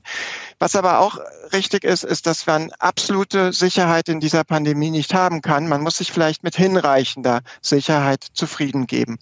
Und hier sind eben diese Gurgeltests ein sehr gutes Mittel, um hinreichende Sicherheit zu erreichen, die in Deutschland immer noch nicht zugelassen sind. Und insofern stellt sich schon die Frage, was können wir denn da lernen, indem wir zum Beispiel die österreichischen Zulassungsverfahren äh, anerkennen und dann nicht noch bis März von der DEKRA in Deutschland die gleichen Tests nochmal prüfen lassen, sondern unmittelbar sie auch jetzt schon in deutschen Schulen einsetzen. Das finde ich eh eins der ulkigsten Sachen überhaupt. In England ist ein Impfstoff zugelassen. Alle erzählen, wie toll die Zulassungsverfahren in England sind. Trotzdem geht das in Deutschland noch nicht. In Österreich gibt's diese Schnelltests in den Schulen. Alles setzt darauf. In Deutschland, nee. Wir haben hier einen eigenen Verfahrens, äh, Verwaltungsablauf. Ja? Und das ja, ist die Frage ist, was, was ich mir die ganze Zeit, was ich mir die ganze Zeit bei dieser Sache frage, ist, mit den Impfstoffen konnten wir auch die ganzen Verwaltungsvorgänge und was so Zeit braucht, zusammenraffen. Da ging auf einmal so Prozedere, die sonst auf dem Schreibtisch liegen bleiben oder liegen so dickte Aktenordner bei jemandem, der ein Peer-Review machen muss. Das ging Ja. halt von Tag auf. Kann man diese, also woran liegt das, dass das nicht auch in von drei Tagen geht? Also warum kann die Dekra, warum geht das nicht so schnell? Keine Ahnung, es ist mir auch schleierhaft. Und ich sehe da auch viele Skandale drin in dieser Verschleppung, die da drin steckt. Das ist alles Zeitspiel, glaube ich. Es mangelt ja nicht an Antigen-Tests, die kann man ja ich habe ja immer eine eigene These. Willst du meine. Verschwörungstheorie Na dazu, los, ne? bin gespannt. Keine Angst vor Verschwörungstheorien. Ich bin immer noch der Meinung, solange ich das so folge, es liegt an der Meldepflicht. Ich glaube, es gibt einen bürokratischen Ach so, ja, genau. Ja, Stopp, wo es absolut. heißt, wir können das nicht zulassen bei einer meldenpflichtigen Krankheit, weil es gibt eine, Ra- eine Ordnung, die wir halten müssen. Und wenn wir den Leuten dasselbe in die Hand geben, dann ist hier Panik bricht dann aus Hm. im System. So. Ja, ich meine, äh, man könnte ja in Deutschland einfach sagen, äh, es liegen jetzt bald, es liegen bald morgen oder so fünf Millionen Impfungen in Deutschland rum, die aufgrund Verwaltungsabläufe nicht verimpft werden können. Sei es, weil man auf die Zweitimpfungstermine wartet, sei es, weil man vergessen hat, äh, jemanden einzuladen, sei es, weil jetzt hat man ähm, Schwerbehinderte mit in der Impfklasse drin, die dran ist. Die müssen das aber erst attestieren lassen, also brauchen die erst einen Arzttermin, wo das attestiert wird, dann kommen die drei Tage zu spät und so weiter und so fort. Und man könnte es ja beschleunigen, indem man einfach sagt, es reicht absolut aus, wenn man mit seinem Impfausweis hingeht. Äh, in der Zeit gab es diesen Vorschlag schon von Dingsterbums. Und das sagt, bis 18 Uhr wird nach Risikogruppe geimpft, nach 18 Uhr gibt's noch eine Stunde freies Fenster, wer da ist, ist da. Und dann Stempel in den Impfausweis und fertig. Nicht für jede Impfung Anruf beim RKI, sagen, Sie können jetzt das Häkchen machen, hier wurde wieder eine geimpft, Impfstation so und so, oder werden die Zahlen durchgegeben. Es ist ein riesiger bürokratischer Meldeaufwand, gerade was die Impfung angeht. Ja, während man beim Hausarzt ansonsten einfach, haben Sie Ihren Impfausweis, ja, zack, fertig, stempelt und gut. Nein, das muss alles äh, kreuz und quer äh, dokumentiert werden und zwar ohne Not. Ja, es gibt dafür überhaupt gar keinen Grund, das zu machen, sondern man könnte ja auch einfach sagen, der ist regional zugeteilt, Hausärzte, zack, AstraZeneca muss nicht gekühlt werden, BioNTech übrigens auch noch noch minus 20 Grad, ist genauso qualifiziert äh, in Hausärztenpraxen einfach, ja, und äh, wenn die Impfungen da sind, einfach verimpfen. Ja, Ja, man wenn könnte ja sogar überlegen, wenn man, wenn die Leute am Hausarzt ja eh angebunden sind, dass der entscheiden könnte, als Zwischeninstanz zu sagen, ich weiß ja, wer meine Risikopatienten sind oder wer gerade aktuell eine genau. Krebserkrankung hat. Einfach und dann mal auf rufst die du die Frau Müller an und sagst, ne? kommen Sie Richtig. vorbei. Richtig, Mark Schieritz, Green äh, New Deed hat's gerade mal erwähnt. Genau, Mark Schieritz hat den Vorschlag gemacht. Ja, den fand ich ziemlich gut. Übrigens, Deed wird jetzt besonders aufmerksam zuhören. Auch Jörg Tremmel hat nicht mit allem recht. Ja, ich will ihm auch mal widersprechen an einem Punkt, nämlich an diesem. Also diese ganzen Corona-Maßnahmen kosten ja Geld und das müssen die nächsten Generationen abbezahlen sozusagen. Wie, wie sehen Sie das? Was kommt auf die Generationen zu? Richtig, also in der Pandemie scheint die Staatsverschuldung überhaupt keine Rolle mehr zu spielen. Das liegt sicher daran, dass künftige Generationen keine Stimme haben. Und es macht mir schon Angst, wie hier mit den hunderter äh, Millionen, Milliardenbeträgen jongliert wird und es einfach heißt, na ja, dann machen wir einfach noch ein größeres Konjunkturpaket. Irgendwer wird es schon irgendwann zurückzahlen. Wir müssen jetzt einfach so viel Geld ausschütten, äh, dass wir diesen Lockdown finanzieren können.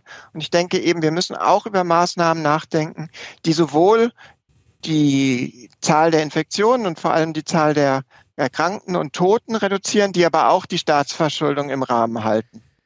Ja, also wer jetzt auf einen Staatshaushalt Rücksicht nimmt, spinnt. Es gibt dafür keine materielle Notwendigkeit, denn wenn er sagt, so ironisch, irgendwer muss das dann irgendwem schon zurückzahlen, ja, wem denn? Christine Lagarde wird ja nicht mit einer Polizei auftreten und sagen, sie will ihre 300 Milliarden zurück, ja. wird nicht passieren, braucht man auch keine Angst vor haben, das kann man einfach, äh, einfach aussitzen, also in der Hinsicht. Oder eben rauswachsen, ja, dieses ständige, äh, fast äh, mythische Versprechen geben, aus den Schulden werden wir rauswachsen, wie wir es immer getan haben.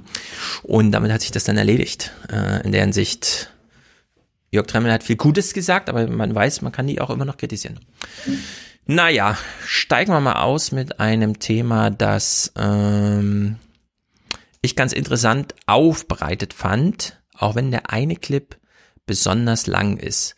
Zum einen haben wir hier ein Konzeptpapier des Kulturrats. Der hat sich jetzt mal bemüht, hier Grundlagen zu schaffen, wie man dann doch mal wieder als Künstler zu seinem Publikum kommt. Das ist natürlich gut, das ist aber sehr politisch. Ein heute vorgestelltes Papier zeigt dafür nun konkrete Vorschläge. 20 WissenschaftlerInnen haben es in den vergangenen Wochen erarbeitet. Es wird von gut 40 Kultur- und auch Sporteinrichtungen getragen und sieht in mehreren Stufen die Rückkehr des Publikums vor, bis hin zur Vollauslastung bei Kontaktmanagement und Antigentests. Na, da wird es noch einiges an Diskussionen geben. Israel macht das mit den Antigentests ja gerade vor. Auch der Deutsche Kulturrat unterstützt das Vorhaben. So, Danny, du schüttelst den Kopf. Warum? Ich finde, ne, ich weiß auch nicht. Ich, diese Antigentests, ich meine, du kannst ein Kreuzfahrtschiff vollstopfen, wenn die alle beim Reingehen Antigentests machen, alle sind quietschvergnügt trinken Cocktails und beim Theater sollst du nicht 50 Leute reinlassen können, wenn alle ja, ja, einfach an der Tür so einen blöden Test für fünf Euro. Er kostet ja vor allem auch nichts. Fünf Euro. Ich weiß von Kneipiers und Wirten irgendwie, die jetzt an, die schon gesagt haben, pass auf, wir übernehmen das sogar. Wenn ihr kommt und geht bei uns essen, würden wir das fünf Euro für euch bezahlen, kommt rein, wir machen den Antigen-Test und würden euch bitten, trinkt halt einen Cocktail mehr. So. Ja, ob das jetzt langfristig Pandemie vernünftig ist, weiß ich nicht. Aber ich finde, das so auszuklammern als Thema und gar nicht ins Gespräch zu bringen, dass ob sowas überhaupt möglich ist, weil es ja alles nicht zugelassen, finde ich für den März 2021 eine vertane Chance, das mit einzubeziehen. Ja, ich war Weil sie sagt ja auch hier, ich fand das klang ein bisschen fast schon ironisch, wenn sie sagt mit Antigentests. Also es wird so als als hypothetische Idee beschrieben, als gäbe es das noch nicht so. Aber sie sind ja da, sie existieren. sie ja. sagt- Die ist es noch Science Fiction. Sie sagt ja auch so, naja, da werden wir noch drüber diskutieren müssen, so ein bisschen. Genau, da wird noch viel diskutiert Ja, werden ja. müssen. Also äh, selbst im Casino, ne? Ich war ja mal hier im Casino Bad Homburg und habe den Chef da porträtiert. Also ganz kurz nochmal mein Rant, ganz darf ich den Rant beenden. ja, ja, Wir schicken Kinder in die Schule ohne Tests, wollen Ja, aber richtig, nicht mal halb richtig, so viele richtig, Leute mit mehr Abstand, die nicht miteinander reden und sich nicht anfassen und mit Sabberfingern ins Gesicht fassen, nicht ins Theater lassen, mit Tests. Ja, ja, ins, ins Theater gehen überhaupt nur Leute, die sich wissen zu benehmen. Das finde ich ja immer so krass. Ja, was unterstellt man denn bitte dem deutschen Standard-Theaterpublikum? Also wenn ich hier in Frankfurt sehe, wer so ins Theater wackelt, da denke ich doch nicht, was für Raudis, denen ist ja gar nichts zuzutrauen. Und die haben auch kein Geld für einen Antigen-Test, ja. Das ist doch also völlig Banane, völlig nur in der Oper wird schwierig. Früher, wenn in der Oper, wenn einer gehustet hat, haben alle Leute die Nase gerümpft. Wenn heute in der Oper hustet, rennen alle raus. Hm. Na, Ich denke mir manchmal, es gibt so verschiedene Einrichtungen, ne? Casinos. Hier in Bad Homburg habe ich mal diesen äh, ähm, Chef da interviewt, der zu mir so meinte, ja, hier kommen Leute, die kommen irgendwie aus Hongkong eingeflogen und machen einen Tagesumsatz von 70.000 Euro. Das ist für mich auch ganz cool. Ich find's aber irgendwie dann doch besser, wenn ich hier so rumlaufe und sehe, dass sich hier junge Menschen für 50 Euro einen schönen Abend machen. Also die kommen 20 Uhr, kriegen noch so einen Sakko über von der Garderobe, weil sie selber keins haben. Und dann äh, spielen die äh, sechs Stunden lang James Bond und haben so 50 Euro Budget dabei.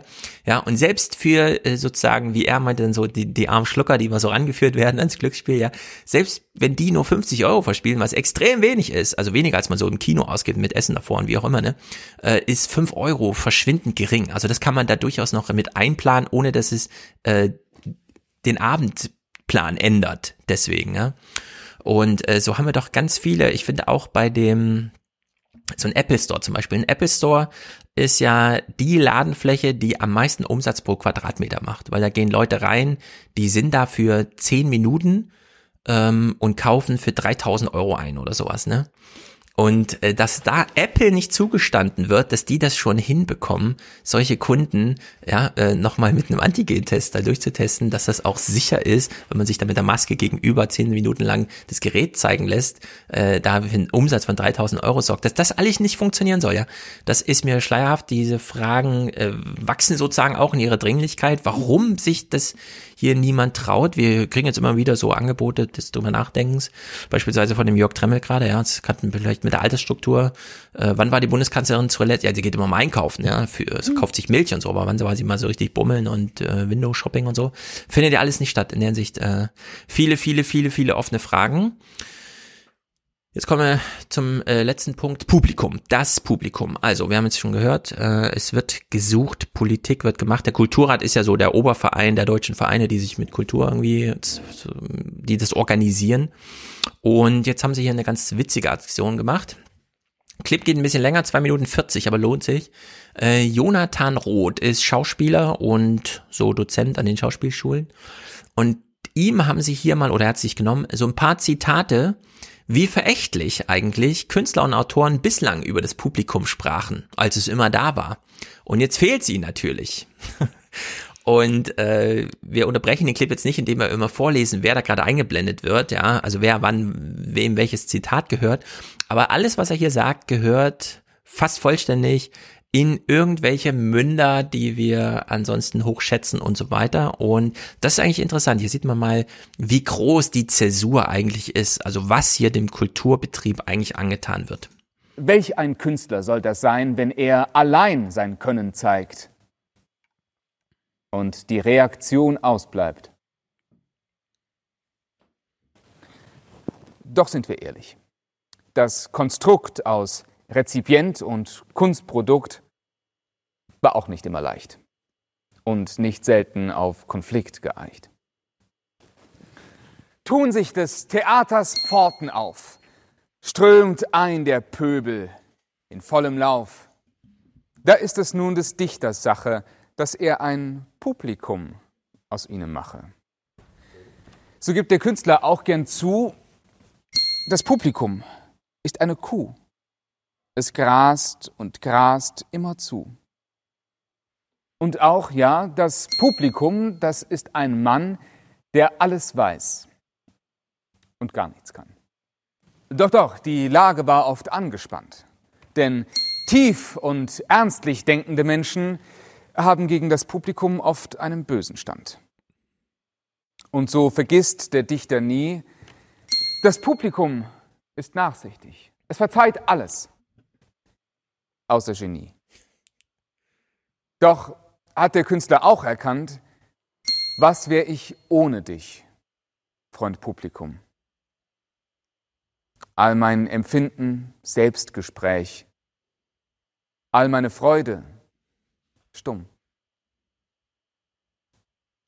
So sind sie wie zwei Liebende, die streitend füreinander brennen, doch in diesen harten Zeiten nicht zusammenfinden können. Der Künstler lebt halt vom Applaus.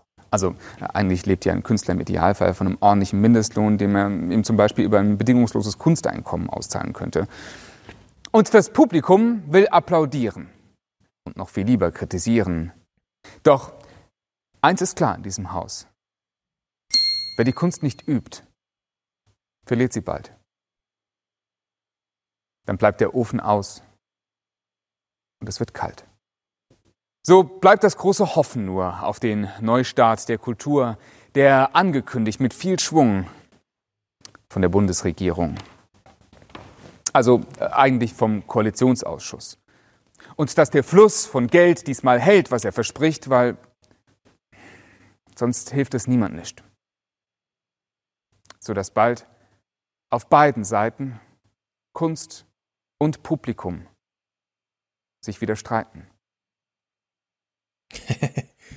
So, Schön. Hannes, hast du auch schon mal so aus Publikum hinabgeschaut? Nur wenn die Bühne hoch ist. Aber ah, ja, ähm, okay. ähm, nee, also das ist ja hm, ähm, macht nachdenklich, was er da sagt. Ne? Aber ich finde das, was er am Schluss sagt, ähm, er spricht ja diese Überbrückungshilfen an. Und, das Kunsteinkommen, ähm, das bedingungslose Kunsteinkommen hat er erfunden. Ne? Genau, und, und er, er sagt ja die Neustarthilfen, was ja quasi so das, das, das Sonderprogramm für Solo-Selbstständige von der Bundesregierung ist. Mhm. Und ich habe tatsächlich gestern ähm, dazu ein Update bekommen, dass ich das wahrscheinlich bekommen würde. Aber lieber als das Geld wäre mir mal einen Gedanken darüber zu machen, wie das Publikum und die Künstler wieder zusammenkommen. Weil das ganze Geld bringt einem auch nichts, wenn das auf absehbare Zeit nicht mehr stattfindet. Ja, eben. Da ist ja ein Austrocknungsprozess. Ja der Hannes als Gitarrist hat ja immer so, der, du hast ja das Leid, dass du nicht richtig über das Publikum sprechen kannst, weil du ja in der Regel keine Pausen bei deinen Gig hast, Gigs hast. Wenn wir früher Theater gemacht haben, gab es ja mal Pause in der Mitte, ne? Und dann haben wir immer hinten in der Garderobe gesessen und gesagt, hast du den Reihe 3 gesehen? Oder die vorne in Reihe 2, die ist eingeschlafen. Also das war, also die Stücke mit Pause eignen sich hervorragend dazu. Und ich glaube, alle machen das hinter dem, hinter der Bühne über das Publikum zu lästern. Mhm. Also wenn du in Reihe 1 bei König der Löwen sitzt, du weißt, es wird über dich gesprochen, bin ja. Ja, Sofern die in diesen Betrieben noch Lust haben, überhaupt noch mal was Publikum zu sprechen, vielleicht sind die da schon zu äh, enteilt. Aber ich muss mich jetzt auch, also wo ich ihn so sehe, in dieser, das ist ja so diese eins zu eins, man sitzt ja, also manchmal kennt man es ja aus dem Theater, dass man so da sitzt und der redet wirklich gerade mit einem, ne? Und dann will man ja auch als Publikum funktionieren und ähm, lächelt so zurück oder macht so peinliche Sachen irgendwie. Und es fehlt natürlich auch vielen, glaube ich, dass man mal wieder so Publikum sein darf. Also nicht nur auf der Bühne, dass man mal wieder Künstler sein darf, sondern dass man auch mal wieder im Publikum sein darf. Damals in der Schule habe ich ja so nah in Jena am Theaterhaus gewohnt, dass sie uns immer Freikarten gegeben haben, weil manche Proben für die Kulturarena äh, im Sommer so laut waren, dass man uns irgendwie entschädigen musste. Und dann durften wir zu den ganzen Freiluft-Premieren äh, oder, oder Generalproben dazu. Das war schon immer schon ganz witzig, Kultur mal so richtig nah zu sehen und auch nur für einen selber, nicht noch für, wo man dann selber verächtlich fast aufs Restpublikum schaut, ne? Und denkt, ach, für die Idioten da hinten, du bist doch für mich hier und so. Naja, das geht jedenfalls alles gerade so ein bisschen verloren und ist sehr, sehr, sehr schade. Ja, und auch die Interaktion, ne? Also, ich meine, ich kenne das ja, dass man Sachen, dass man Songs live spielt, bevor sie veröffentlicht sind. Hm. Und dann merkt man, ah, irgendwie funktioniert das nicht.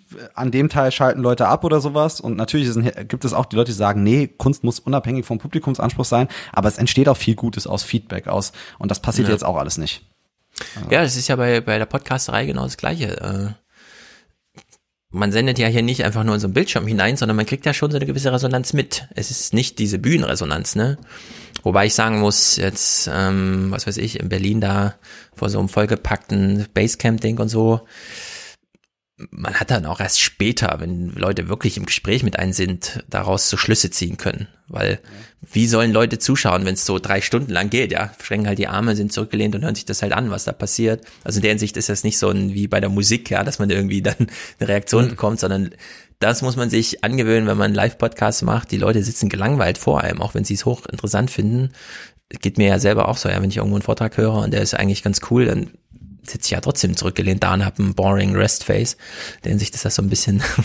Für den Künstler, die Künstlerin ist der gelangweilte Zuschauer mit verschränkten Armen besser als der Zuschauer, der äh, pöbelnd den Saal verlässt, während man noch spielt.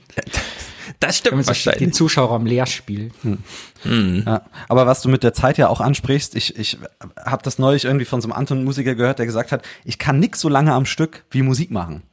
Also so, ich kann, ich kann drei Stunden Gitarre spielen. Ja. Ich kann nix so lange, ohne mhm. zwischendurch auf Instagram zu gucken, auf irgendwas zu gucken. Und das ist ja beim Publikum auch so. Wenn man auf ein Konzert geht, na gut, das kommt drauf an, wo man ist. Aber es gibt ja Leute, die setzen sich dann zwei Stunden da rein und hören zu, auch wenn sie zwischendurch aussehen, als würden sie schlafen. Aber die hören auch wirklich zu. Und das ja. geht dann auch verloren. Wenn man die ganze Zeit ja. sich dann nur in Medien bewegt, wo man 40 Sekunden braucht nur. Ja, also. genau. Diese Langform-Sachen, die, das ist wirklich ein Problem. Ich merke das jetzt auch beim, beim Lesen immer mal wieder, dass das manchmal, mir sind einfach Bücher dann manchmal zu lang, aber da kann man halt leichter aussteigen. Das geht so bei Theaterdingern nicht, aber Theater war mir eigentlich noch nie zu lang. Gut, manchmal war es schon blöd, aber zu lang eigentlich nie. Naja. Aber da muss man sich halt mal ein bisschen, also da, weißt du, da wird man halt in die Pflicht dann auch genommen ein bisschen. Mhm. Das ist halt schon was.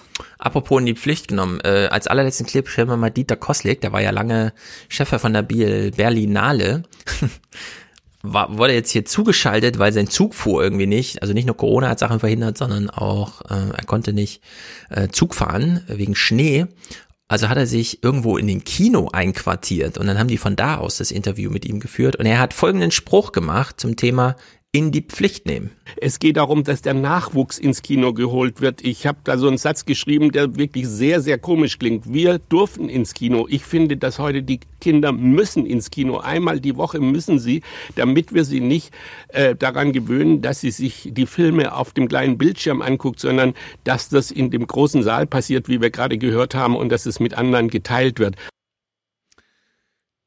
Will ich gar nicht drüber diskutieren. Kinder müssen natürlich nicht einmal die Woche ins Kino. Einmal die Woche, ja. Man ist ja froh, wenn die Kinder einmal die Woche ordentlich Sport machen. Und dann ins Kino setzen und Film, so viele Filme gibt's ja gar nicht. 50 Filme im Jahr im Kino gucken. Also. Bitte. Aber Kinder gucken doch gerne zehnmal denselben Film am Stück, ist egal. Ja, ist dann für genau, dich nur müssen, aber, langweilig. müssen sie aber mit denselben, denselben. Ja. Ich glaube, du kannst jede Fünfjährige und Fünfjährigen für die Eisprinzessin setzen und wie der Film heißt, ist egal, dreimal am Tag. Ist den Kindern wurscht. Ja, Frozen geht immer. Naja, Anna und Elsa. Gut, ähm, ich, ich lasse Hintergrundmusik laufen, während wir uns hier verabschieden. Denn äh, wir haben ja mit Musik begonnen und du hattest ja noch äh, Karnevalsclips, außer du willst nach Karnevalsclips spielen, Hannes? Karneval, Karneval. Also äh, wichtiger ist mir eigentlich dieses, weil ich es ganz schön fand, dieses dieses Hanau-Gedicht, weil das eigentlich genau das, das Hanau-Gedicht, genau, wo die Namen Ja, vorgetragen werden. ähm, das ist, das kann man sich einfach mal anhören, vielleicht auch an der Stelle. Das sind ja drei Minuten oder sowas. Platzieren. Ich weiß nicht, an welcher Stelle du sowas bringst, wo da, wo wir es auch gar nicht mehr kommentieren müssen, dann wahrscheinlich, weil das steht einfach für sich. Ähm, ich kann es in der Audioversion äh, nach dem Audiokommentar nochmal anhängen. Ja, zum Beispiel. Da passt es, glaube ich, gut rein, denn es werden die Namen verlesen und zwar so, wie sie wirklich ausgesprochen werden. Das ist hier für uns Deutsche immer noch so ein kleines Hindernis. Äh, die Karnevalsclips äh, würde ich ansonsten zusammenbinden unter dem, was die Kulturzeit hier gemacht hat, nämlich, ich verstehe es ehrlich gesagt nicht genau, Ernst Neger heißt der Mann, der damals Heile, Heile Gänsie gesungen hat. Ähm, das ist jetzt so Region, ich weiß nicht, ist es Region, ist es äh, Köln-Region oder was? Mainz? Das ist Mainzer Okay. fast noch, das ist das. Ah ja. Ähm, wie soll man sagen, ich habe wenig Bezug zu dem Steigerlied oder zu dem, was wir jetzt hier hören. Und wie auch immer, ich finde es ein bisschen albern. Sie haben sich in der Kulturzeit tatsächlich zwei Minuten Und genommen. deswegen haben wir jetzt für all die Närrinnen und Narren ein ganz besonderes Aperçu aus der Vergangenheit, das gerade heute wohltuend wirkt. Heile, heile Gänse, mitsingen erlaubt. Bei all den kleinen Kinderlein. Ich mach mal leiser. Das dudelte dann tatsächlich einfach zwei Minuten so durch. Wir haben das letzte Mal, äh, Danny, du erinnerst dich, äh, da hat man einfach in so ein, was wird hier gerade in der alten Oper Frankfurt gespielt, und das war so ein Durcheinander und wir haben es äh, nicht so ganz auf die Kette gekriegt, sondern es war halt einfach irgendwas mathematisch erzeugte Musik oder so, oder jeder spielt, was er wollte, keine Ahnung, es war nicht zu unterscheiden. Und hier hat man einfach äh, dieses Ding genommen. Keine Ahnung, ob man zu dem Lied irgendwas wissen muss, ich finde es ein albernes Stück. Das kriege ich bestimmt wieder irgendwie auf die Decke. Also es bedeutet, ähm, es ist so ein, ich, ich habe es auch keinen persönlichen Bezug. Ich bin auch in diese Gegend hier gezogen. Das heißt, ich, meine Eltern haben jetzt auch nicht den damals erlebt und aber das bedeutet sehr vielen Leuten der Nachkriegsgeneration sehr viel. Hm. Das wird man vielleicht da auch sehen bei dem Mitschnitt, dass im Publikum die Leute alle weinen wie Schlosszunder. Ja. Ja. Also das scheint irgendwie so ein Spirit damals bei den abgeholt zu haben. Ich weiß So nicht, ich kann mich da nicht drüber machen. Ja, es ist irgendwie. Ist das ein Nachkriegslied, ja? Ja, Wahrscheinlich. So, ja. Wir dürfen wieder lustig sein oder sowas. Aber nicht die ganze Zeit, sondern. Ja, aber im Karneval versteckt sich ja manchmal was Ernstes. Das finde ich, wenn man sich mit den Themen beschäftigt, ja spektakulär. Also vielleicht Das bei. Heile, Heile Gänse mit Zucht zum Nationalsozialismus möglicherweise auch da. Aber das ist ja in Köln auch gehabt mit dem Burbär, der ja dieses Heidewitzka, Herr Kapitän geschrieben hat. Kennt ihr das? Heidewitzka, Herr Kapitän. Dachte ich, das was jetzt nicht Köln? Na, Vielleicht ein bisschen, Ja, ja. Mit Mülheimer Bötchen, Fahrer war so gern. Und da sagt auch die Legende, dass er das halt geschrieben hat als äh, Verarschung halt auf Heil Hitler, ne? Also Heidewitzka, Herr Also. Kapitän war der Führer und wir sind betrunken und fahren Bötchen und geht's, also dass das so eine versteckte Kritik auch damals war. Und auch so gelesen worden, das kann ich bei Heiler ergänzen, wenn ich, das, wenn ich jetzt gerade so höre, möglicherweise auch. Mm. Also Ich das Wort Heil vorstellen- 1952 zu benutzen, muss ja eine Bedeutung haben. Ja. Ich könnte mir vorstellen, dass sie in 30 Jahren die Höhner spielen und dann ganz unironisch sagen, das war die gute alte Zeit. Und sie treten immer noch auf. Mit 126, denn die Corona-Impfung hat Vorteile gebracht, von denen wir Genau. damals nichts wussten. Ein Jungbrunnen wie bei Donald Trump. Genau, das kann natürlich auch sein, dass man da gestärkt rausgeht. Naja, ähm, von Hannes, für dir ist der Instagram-Account verlinkt. Hast du sonst irgendwas, wo du Du kannst auch gerne die Bands nennen, in denen du spielst. Du hast vorhin sehr Ach so, ja, ich will jetzt sagen. nicht mit, mit anderen Leuten Namen, weil, ne, Ja, Das, okay, verstehe. Deswegen, die können, Leute können meinen Instagram-Account, freue ich mich, können so gucken, da sieht man das ja auch. Ah ja, sehr gut. Danny, altbekannt, ist auch hier im März wieder dabei. Wobei ich gesehen habe, im März gibt's nur vier Sonntagstermine. Ich dachte, der Februar ist so kurz. Dann komme ich im Aber April. Das, das lässt sich schon irgendwie einteilen. Äh, es geht im, ähm, nächste Woche geht's hier ums Thema Bauen. Es gab einen Phil, der hat sich bei mir schon vor Monaten gemeldet und reagiert jetzt nicht mehr. Also wer nächste Woche noch mit Fabian mir übers Bauen, jetzt wo es im Bundestag und in der Bundespressekonferenz Thema war und Horst Seehofer das erste Mal was zum Thema Bauen gesagt hat und zwar ist die wichtigste Frage unserer Zeit. Oh, ist eben früh aufgefallen, oder? So kurz vor Ende der äh, Regierungszeit, naja. Also wer nächste Woche über das Bauen-Thema mitreden will, äh, Einfamilienhäuser und die Grünen und so weiter, äh, lustiges Themensalat-Ding, was man hier kreieren kann. Genau, und ansonsten äh, in der nächsten Politikfreisendung äh, dann mit Danny und mir. Es soll ja viele Künstler geben, die auch dann immer noch keine Bühne haben, aber hier mit uns kann man dann Kulturzeit gucken und sowas. Ich danke, dass ich dabei sein darf. Ich gebe mich jetzt zu diesem Abend der christlichen Todsünde, der Herzenskälte hin, die Rest des Abends und werde in Stille der, der verweilen. Herzensschwermut oder wie es hieß, genau. Der- Ja, ja, die achte Todsünde, die wird da einfach eingereiht. Genau, Hannes, willst du noch irgendwas loswerden? Möchtest du noch für irgendwas werben? Gibt es irgendwas, wo man dranbleiben sollte? Hm, Ich kann nur sagen, danke. Ähm, Ich war zugegebenermaßen davor ziemlich aufgeregt und dann war es einfach jetzt ziemlich cool. Also ich kann es nur weiterempfehlen, Go Podcasting. Ja, wir gucken hier ganz locker Clips und Go Podcasting gilt für alle. Sehr gut, sehr gut. Äh, Hast du ansonsten einen Podcast? Warst du schon mal in einem Podcast? Gibt's irgendwie Pläne? Noch nie, nee. Okay. Vielleicht jetzt mal gucken. Ja. Genau, aber nichts Konkretes. Ich kann dir einen Podcast vorschlagen. Der erfolgreichste Podcaster Deutschlands heißt Felix Lobrecht, so heißt er, glaube ich. Und du klingst ein bisschen wie Felix Lobrecht. Du musst dir nur ein ganz klein bisschen Mühe geben und verwechselt. Man verwechselt dich mit ihm. Das haben bestimmt Hm. heute schon auch ein paar gedacht. Klingt Ja. wie Felix Lobrecht. Ist inhaltlich aber nicht so ganz meine Schiene. Und das Ne, ist ich genau der ja. Punkt. Das ist ja der Ja.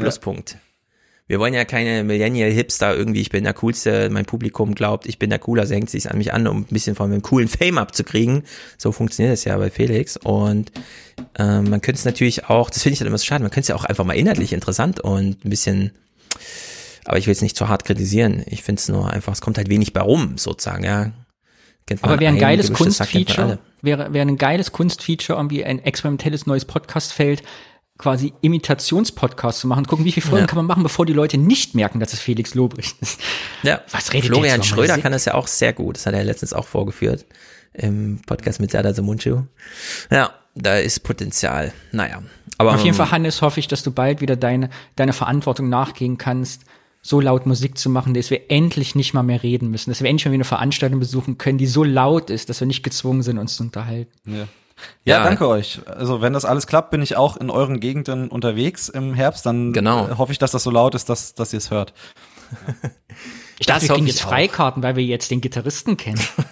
auch gerne, auch gerne sprechen wir gerne nochmal so drüber danach. Ich kenne den Gitarristen, steht an der dritten Reihe. Ich kenne den, den kenne ich. Das ist der Ja. Gitarrist. genau, den machen wir jetzt berühmt. Mit dem habe ich Dann Kulturzeit zack. geguckt. Genau, mit dem habe ich Kulturzeit geguckt. Was hast du mit dem geguckt? Kulturzeit? Kenn ich nicht. Dreisat, verstehst du? Nee. Fernsehen, verstehst du? Nee. Da ist man gefangen im alten Medium. Sehr gut, dann verabschieden wir uns hier. Äh, Ich grüße euch beide. Wo, wohin eigentlich? Wo sitzt du eigentlich, Hannes? Mainz. In Mainz, das ist ja hier gleich um die Ecke. Genau. Okay, also Grüße nach Mainz, Grüße nach Köln. Das sind ja Grüße in Westen hier. Bin Ach, ich der ja, Ossi ja. heute oder was? Nee. Naja, der, der Quoten, also. Sehr gut. Dann hören wir jetzt Unterstützerdank. Und danach, ich habe es dann doch nochmal, ich musste es leider nochmal ein bisschen politisch machen, denn ähm, ich habe auch mal wieder ein bisschen RecPK geguckt, fand ich ganz lustig. Nee, Bundespressekonferenz mit Herrn Wieler und so weiter. Jetzt müssen wir ja alle mit dem Virus leben lernen, wurde da gesagt. Fand ich ziemlich gut, ziemlich ehrlich. Also in der Hinsicht hier nochmal ein kurzer Fernsehmoment der Woche dann auch. Gut, ciao, ciao. Macht's gut. Auf Wiedersehen. Tschüss. In der Pole Position heute leider ohne Präsentatorenschaft und auch nur ein Produzent, Martin. Vielen Dank aus dem Süden der Republik. Ihr seid grandios. Gruß Martin. Dafür schickt er 50 Euro. Sehr, sehr, sehr, sehr gut. Wo sind die anderen Präsentatoren? Hoffentlich läuft's im März runter. Thomas schickt einen Unterstützerdank. Sehr gut. 25 Euro, genau wie Christiane. 20, Dankeschön. Julian, Thomas, Ronny sind hier kommentarlos erwähnt, allerdings nicht über der Entschwarzhörerschaftshürde. Manfred und Ursula danken für Arbeit und Information. Hadong grüßt, ich grüße ihn zurück. Martin unterstützt, genau wie Timo Sebastian Martin, der will einer von 3000 sein. Kai macht einen kreativen Beitrag zum Chaos, Julian und Andreas Benedikt endlich gewechselt. Sehr gut. Thomas, ein Prozenter der ersten Stunde. Sehr gut. Harald, Sascha, Mitya, Philipp, Andreas, Felix, Stefan, einer von 3000 ist er. Yannick sagt Danke. Und ich sage Danke für seine monatliche Unterstützung. Jörg Henning, Stefan, Michael, Lars, Jan, Hendrik, Jonathan, Bastian und Selene. Eine Unterstützung weiblich auch. Sehr gut. Investitions Stop and Go. Sehr gut. Hier waren keine großen Grußworte dabei, denn das sind alles Daueraufträge. Es gab zum Monatsende nur Daueraufträge, soweit ich das gesehen habe.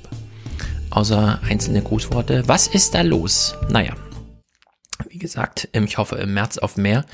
Fernsehmoment äh, dieser Woche es gab, glaube ich, mehrere. Eine Sache will ich nur mal festhalten hier, denn ich fand es dann doch ein bisschen grotesk, dass sich die Bundesregierung, insbesondere die CDU-Fraktion, jetzt gerade, während wir hier ähm, eigentlich sehen, wie schlecht das alles funktioniert, keine guter Umgang mit Impfmöglichkeiten, kein guter Umgang mit Schnelltestmöglichkeiten, kein guter Umgang mit der Unterstützung von Schulen, äh, dem Kurzbetrieb und wie auch immer, haben wir plötzlich einen neuen Aufschlag von zum einen Rentnern in dieser CDU-Fraktion, also Regierungsrentnern, Regierungsabsolventen, Regierungsveteranen. Das ist zum einen Thomas de Maizière, er saß hier bei Lanz am 23., also vor fünf Tagen, und führte mal Folgendes aus. Und ich glaube, es wär gut beraten mit der neuen, einer neuen Regierung, einer neuen Koalitionsvereinbarung, wenn Corona wir werden damit leben müssen, aber im Großen und Ganzen vielleicht hinter uns liegt. Eine große Lessons Learned Veranstaltung zu machen. Wirklich eine große Staatsreform, dass wir überlegen, was hat sich bewährt, was hat sich nicht bewährt und wie müssen wir uns krisenfest besser aufstellen. Das wäre dringend geboten. Geht in die Richtung, die Ralf Brinkhaus auch. Äh, ja, Herr Brinkhaus und ich reden ja darüber. Äh, auch Herr Laschet hat heute. Der gesagt, wir brauchen eine Revolution. Das geht ja, so nicht weiter. Das Wort Revolution ist vielleicht ein bisschen übertrieben, aber nennen wir es mal große Staatsreform. Aha, was planen die da? Jetzt, wo sie gerade die größte Inkompetenz zeigen, die sie jetzt, wo sie zum Handeln gezwungen werden und es zu offensichtlich ist, was getan wird, man kann es nicht groß verstecken, ähm, so richtig abschmieren. Was planen Sie da? Eine große Staatsreform? Alles einmal äh, ummodeln. Das kann man ja kaum glauben. Ralf Brinkhaus hier im Tagesthemen. Das ist ja eine gesamtstaatliche Aufgabe und da müssen wir uns alle von der Kommune bis zum Bund und wahrscheinlich auch bis nach Europa hin fragen, was wir verändern können. Und jetzt in der Krise sind sehr, sehr viele Dinge augenfällig geworden. Ja, und jetzt kann ich natürlich die Frage stellen, Frau Mioska, ja, warum sind Sie nicht früher drauf gekommen? Viel interessanter wäre ja die Frage, was können wir machen, um besser zu werden? Ich möchte nach vorne schauen und ich möchte Perspektiven entwickeln und äh, das ist jetzt eigentlich die Diskussion Diskussion.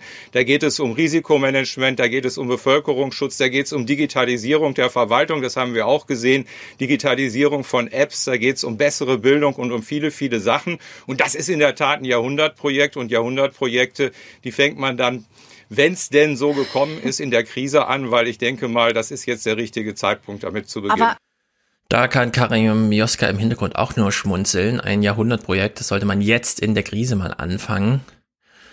Äh, ich hoffe, das haben alle so ein bisschen auf dem Zettel. Hier muss man aufpassen. Die CDU plant hier irgendwas.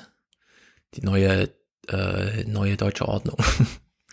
neue Weltordnung, neue deutsche Ordnung. Na, wie auch immer. Das scheint mir doch ein bisschen komisch zu sein. Wer weiß, wo die Motivation daherkommt. Wir hören nochmal bei Thomas Brinkhaus, äh, Thomas äh, de Maizière rein. Der hat ja am Anfang so einen kleinen Spruch gemacht. Und ich glaube, es wär gut beraten mit der neuen, einer neuen Regierung, einer neuen Koalitionsvereinbarung, wenn Corona wir werden damit leben müssen, aber im Großen und Ganzen wenn Corona, wir werden damit leben müssen. Und da gab es einen kleinen Internetmoment, den will ich hier mal kurz festhalten. Bundespressekonferenz, man hat mal die Frau Federle eingeladen. Das ist diejenige, die schon auch von Bundespräsidenten ausgezeichnet ähm, wurde dafür, dass sie in Tübingen damals relativ zügig, noch bevor Boris Palmer wusste, wie ihm geschah, als Zampano der Retter, ähm, hat sie äh, schon die Pflegeheime durchgetestet, als es quasi die Schnelltests gerade so gab, März, April 2020. Und sie war hier in der Bundespressekonferenz mit eingeladen, als am Freitag, glaube ich, ähm, Wieler und Spahn ihr reguläres Ding da durchgezogen haben. Und sie wurde hier von Hans mal gefragt. Ich kenne nicht die, ich habe nicht die ganze Bundespressekonferenz dazu geguckt, sondern wir gucken nur den Ausschnitt, den Matthias hier aus der AD rausgezogen hat. Meine Nachfrage, Frau Federle, vor dem Hintergrund Ihres Ansatzes, also sozusagen maximales Niederkämpfen des Virus, wo immer man es treffen kann, setzt dann ein Satz wie, wir müssen lernen, mit dem Virus zu leben, nicht äh, eine zumindest missverständliches Signal. Also natürlich kann es sein, dass was ist daran missverständlich, Hans und alle anderen, die sich das angucken? Ähm, wir müssen mit dem Virus leben lernen. Das ist doch, seit Monaten wird das doch schon so gesagt. Warum wird das immer noch weiter bekämpft und warum gilt der Satz selbst jetzt schon als Terminus verbrantus, den man nicht mehr sagen darf? Ähm, Thomas de Maizière geht doch ganz locker damit um. Sollte man sich nicht da mal dranhängen und sagen, wir führen jetzt diese Diskussion mit? Na klar werden wir das Virus nicht wieder irgendwie vernichten durch irgendwelche Fantasie, politischen Fantasien, die man derzeit so hat. Ähm, Lothar Wieler vom RKI war jedenfalls ganz entschieden an dem Punkt. Das halten wir mal kurz fest. Okay, das ist wieder eine andere Situation. Wir müssen zum Ende kommen, weil wir noch die Rede. Ein kurzer Satz. Ein kurzer Satz noch. Ich möchte das nochmal klarstellen. Das ist ein zoonotischer Erreger. Der kommt aus dem Tierreich und der hat viele Wirte. Das heißt, dieses Virus das wissen Sie ja, kann zum Beispiel Katzenartige infizieren, Frettchen, was weiß ich. Dieses Virus wird nicht mehr verschwinden. Ja? Also falls das immer noch nicht klar genug gesagt wurde, dieses Virus wird nicht mehr verschwinden. Natürlich werden wir mit dem Virus leben. Es wird so sein, dass wir durch Impfung und durch Immunität die Krankheitsschwere wegbekommen und uns davor schützen. Aber wir werden das nicht ausrotten können. Das ist eine naive Idee. Ein, dieses, ein zoonotisches Virus mit so vielen verschiedenen Wirten können wir nicht ausrotten. Also klar, werden wir also, leben. Aber wir, wir kriegen es nicht ausgerottet. Das ist, wäre eine naive Idee. Und welche andere Vorstellung als wir müssen es jetzt mit Technik einhegen. Und mit Technik meine ich vor allem Antigentests, die es zu 99 Prozent äh, finden und äh, dann durch den das Wissen darüber, dass man dann die Kontaktketten abbrechen kann im Vorfeld, bevor sie äh, sozusagen in Kraft treten. Oder eben durch Impfung, von der wir wissen, also bis zu 95 Prozent Sicherheit bringt es schon, äh, wenn auch noch nicht die super sterile, aber dann ist das Virus zumindest da, ohne dass es zu einer großen Krankheit führt. Kennen wir ja von den anderen Coronaviren, die allenfalls noch einen Schnupfen machen. Ähm, andere Vorstellungen also einfach nur einen harten Lockdown und so weiter. Mit Lockdown ist nichts mehr zu erreichen, nichts mehr. Wir können noch mal ähm, jetzt, wenn wir statt März, April äh, Öffnung machen, eine Spitze, also eine Spitze in der Intensivmedizin abfangen, bevor dann die Impfung greift. Aber ansonsten ist mit Lockdowns nichts mehr zu erringen an der Stelle. Und es hat hier Sascha Lobo auf der Wiese des Tempelhofer Fels nochmal schön eingefasst. Also Fernsehmoment des Woche ist egal. Wir gucken hier Instagram TV ist ja auch Fernsehen sozusagen. Sascha Lobo an der Stelle. Ich befinde mich auf dem Tempelhofer Feld in Berlin und hier trägt wirklich keine Sau irgendeine Maske. Noch nicht mal ich, ist aber auch überhaupt nicht schlimm, weil wie sollte man sich hier anstecken? Darüber möchte ich. Ja, das mit Verweis auf Hamburg und Düsseldorf, wo es jetzt Verweilsverbotszonen und Maskenpflicht beim Joggen gibt. Ja, was für ein Irrsinn. Ich aber gar nicht sprechen. Ich möchte stattdessen sprechen über einen total viel diskutierten Wert, über einen Begriff, von dem ich glaube, dass er so ein bisschen in die Irre führt, nämlich die Sieben-Tage-Inzidenz. Ja, und dann führt er das so ein bisschen aus und es ist ja auch ganz wichtig, darüber mal zu reden, denn wir haben ein ernsthaftes Problem mit dieser Sieben-Tage-Inzidenz, weil sie wie das Bruttoinlandsprodukt für Unternehmen für den einen oder anderen jetzt so als die Zielgröße, auf die hin das eigene Handeln optimiert ist, gestaltet wird. Nur, wie gesagt, es gibt nichts zu gewinnen. Daraus haben wir, wir haben einen eigenen Erfahrungswert, aus dem heraus man das so urteilen muss. Es gibt bei der Optimierung des Sieben-Tage-Inzidenz, außer dass man halt Krankheiten vermeidet, individuell das ist ja auch ein großes Ziel, epidemiologisch im Sinne von, wir müssen es noch hart genug machen, dann haben wir Corona besiegt, nichts zu gewinnen. Und Sascha Lobo erinnert hier nochmal an den Sommer 2020. Sein, am 15. Juni 2020 lag deutschlandweit, deutschlandweit die 7-Tage-Inzidenz schon einmal bei 2,5. Sieben Tage Inzident von 2,5. Das bedeutet, im Durchschnitt haben sich damals pro 100.000 Einwohner in Deutschland nur 2,5 an einem Tag angesteckt, gemittelt auf die letzten sieben Tage. So wird diese sieben Tage Inzidenz berechnet.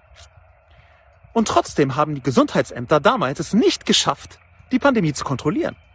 Und das ist ja das eigentliche Ziel. Es geht ja gar nicht darum, irgendwie einen Wettbewerb unter 35 sowie irgendwie ähm, ein Ziel zu erreichen, was rein zahlenmäßig festgelegt wird. Es geht darum, wann, politisch geschätzt, schafft das Gesundheitsamt die Pandemie zu kontrollieren.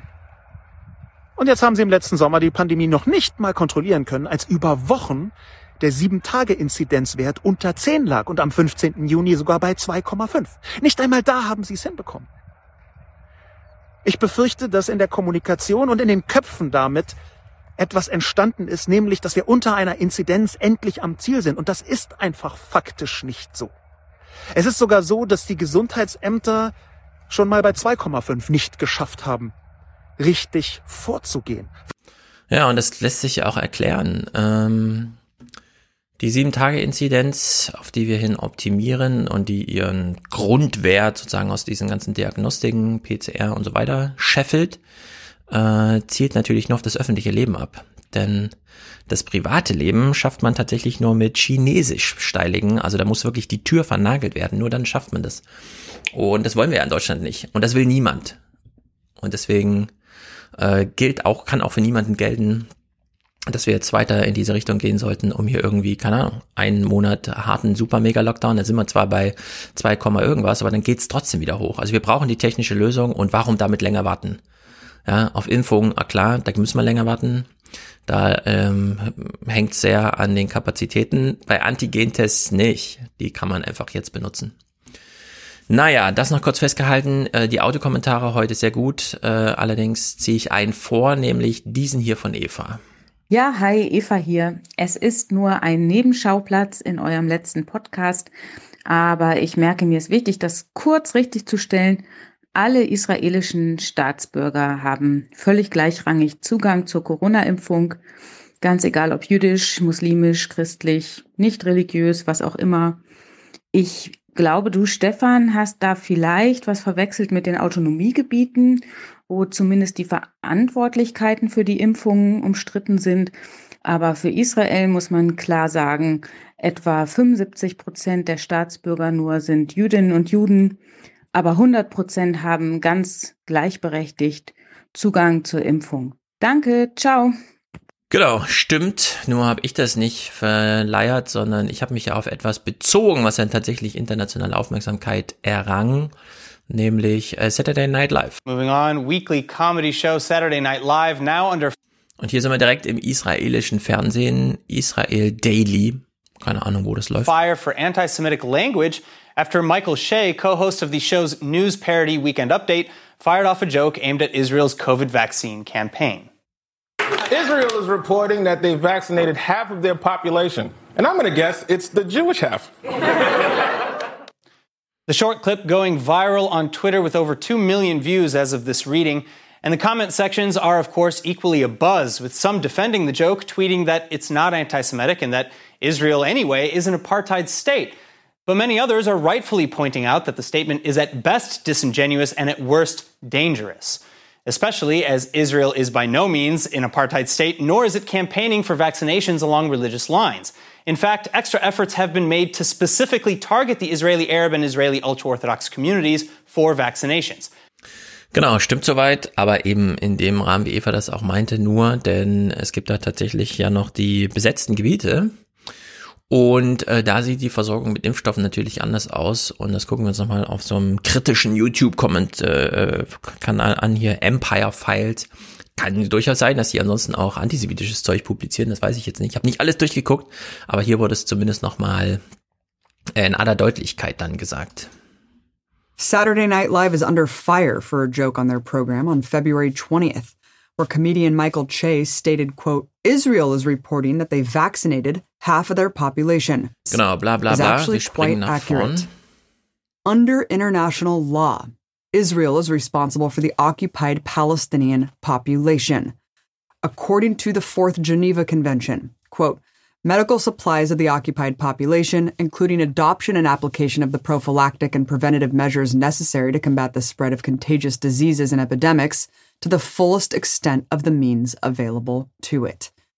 Israel's health minister recently scoffed at this legal obligation, making his own joke, which oddly didn't receive any backlash, stating that Israel has no more obligation to vaccinate Palestinians than the Palestinian Minister of Health has to take care of dolphins in the Mediterranean.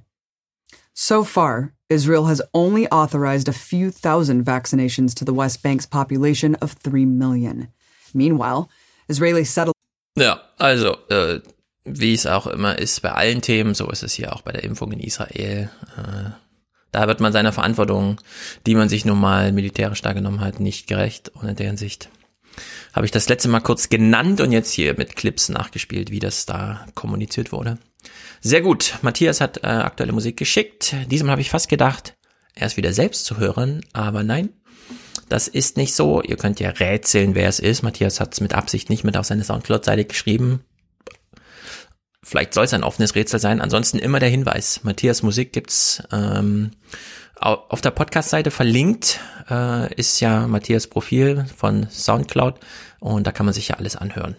Oder auch nachlesen für den Fall, dass Matthias dem Rätsel nachgeht. Was will uns der Künstler damit eigentlich sagen? Sehr gut. Also hören wir jetzt Matthias Musik oder nach Audiokommentare und dann hören wir uns nächste Woche wieder. Ciao.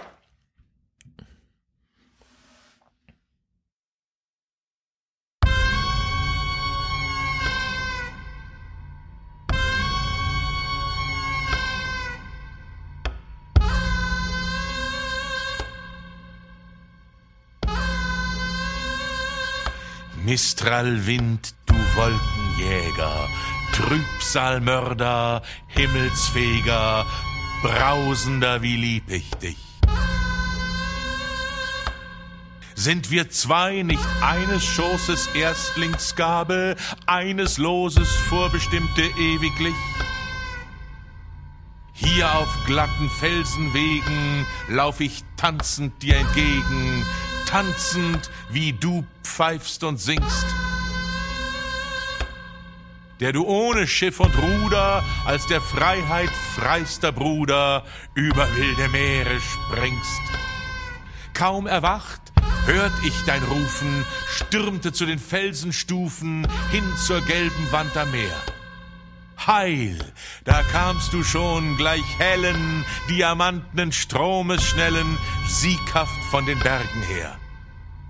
Auf den ebenen Himmelstennen sah ich deine Rosse rennen, sah den Wagen, der dich trägt, sah die Hand dich selber zücken, wie sie auf der Rosse Rücken blitzesgleich die Geißel schlägt. Sah dich aus dem Wagen springen, schneller dich hinabzuschwingen, sah dich wie zum Pfeil verkürzt, senkrecht in die Tiefe stoßen, wie ein Goldstrahl durch die Rosen erster Morgenröten stürzt. Tanze nun auf tausend Rücken, Wellenrücken, Wellentücken, heil, wer neue Tänze schafft. Tanzen wir in tausend Weisen, frei sei unsere Kunst geheißen, fröhlich unsere Wissenschaft tanzen wir gleich Troubadouren zwischen Heiligen und Huren, zwischen Gott und Welt den Tanz. Wer nicht tanzen kann mit Winden, wer sich wickeln muss mit Binden, angebunden, Krüppelgreis, wer da gleicht den Heuchelhänsen, Ehrentölpeln, Tugendgänsen, fort aus unserem Paradies, wirbeln wir den Staub der Straßen, allen Kranken in die Nasen, scheuchen wir die Krankenbrut. Lösen wir die ganze Küste von dem Odem dürrer Brüste, von den Augen ohne Mut. Jagen wir die Himmelstrüber, Weltenschwärzer, Wolkenschieber, hellen wir das Himmelreich, brausen wir, o oh, aller freien Geister Geist, mit dir zu zweien braust mein Glück dem Sturme gleich. Und das ewig das Gedächtnis solchen Glücks, nimm sein Vermächtnis, nimm den Kranz hier mit hinauf, wirf ihn höher, ferner weiter, stürm empor die Himmelsleiter, häng ihn an den Sternen auf.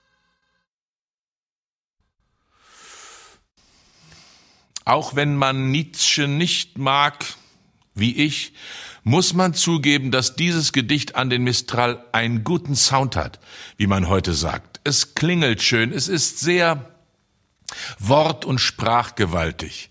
Aber wenn man genauer hinhört, hört man, wie er die Krüppel ausschließt, wie er die Kranken verscheucht, alles unwertes Leben für ihn, nur daran interessiert, den eigenen Kranz höher, ferner, weiter an den Sternen aufzuhängen.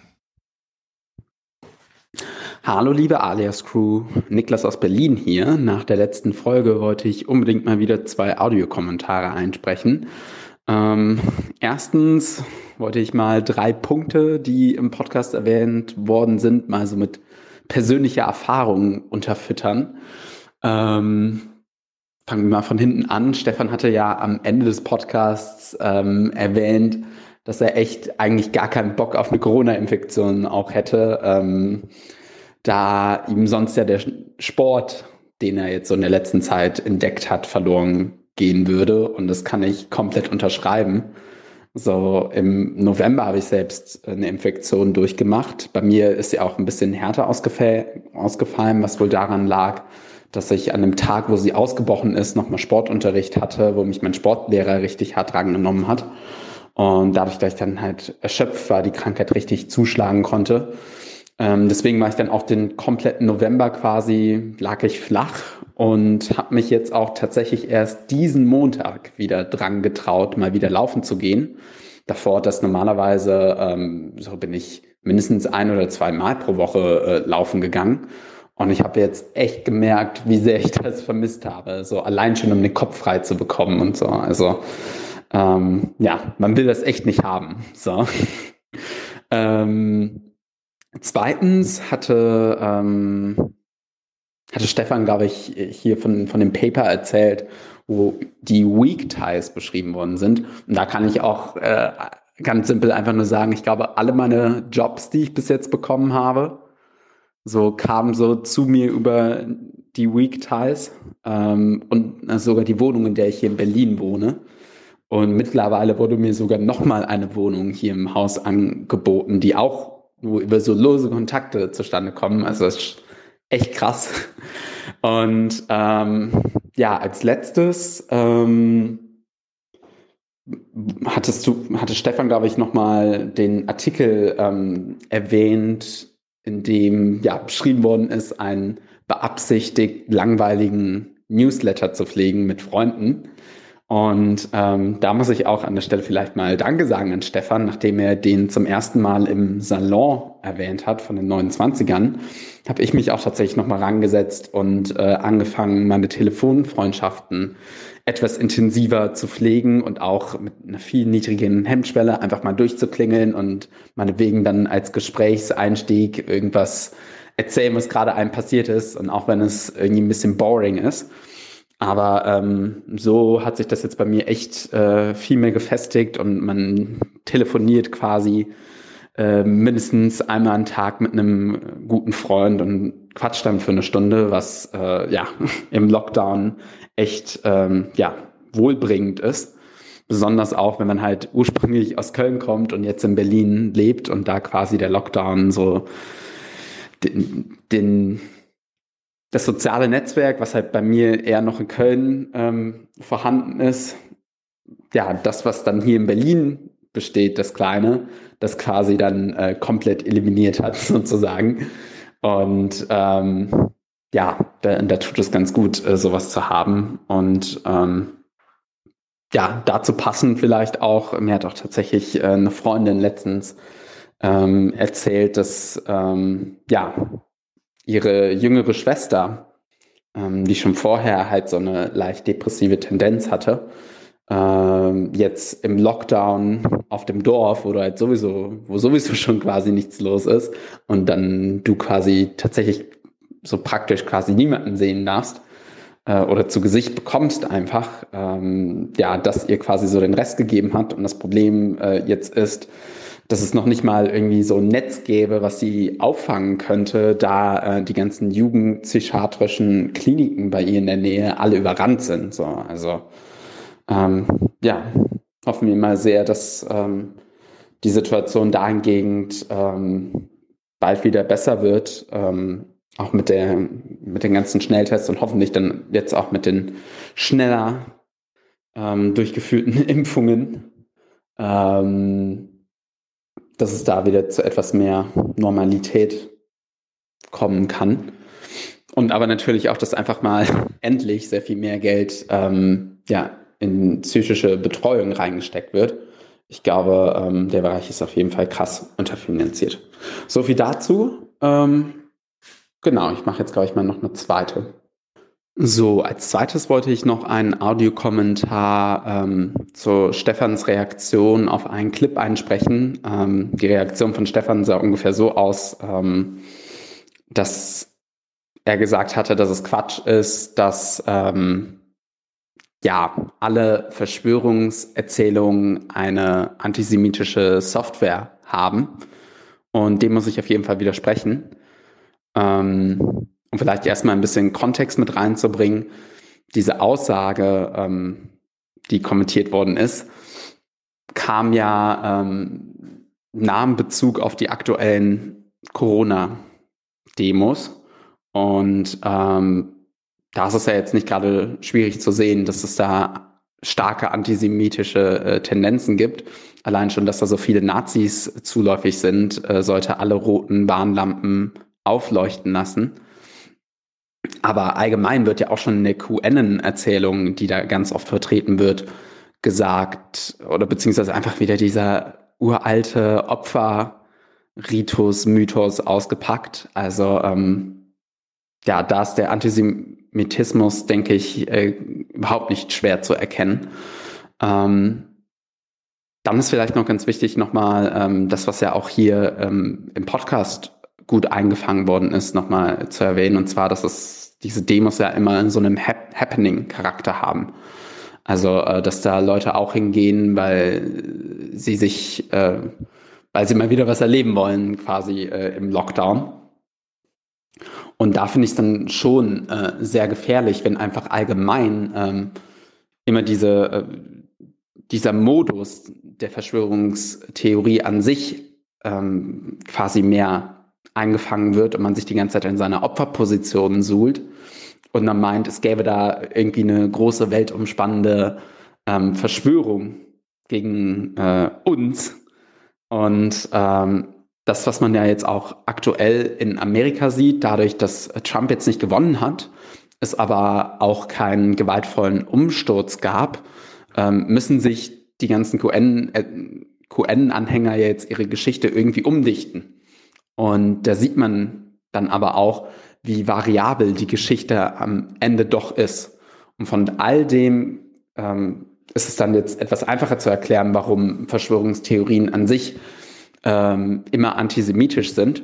Sie müssen nämlich nicht akut äh, den Judenhass äh, beinhalten, aber dadurch, dass man davon spricht, dass ähm, es da irgendwie die, die Welt umspannende Krake gäbe, die überall ihre äh, Tentakel hat und äh, für Probleme sorgt. Und äh, wenn man, also von, von dieser Erzählung ist es nicht mehr weit bis hin zu erzählen, ja, jetzt muss der Krake nur noch äh, gewaltsam der Kopf abgeschlagen werden und dann haben wir alle Probleme gelöst.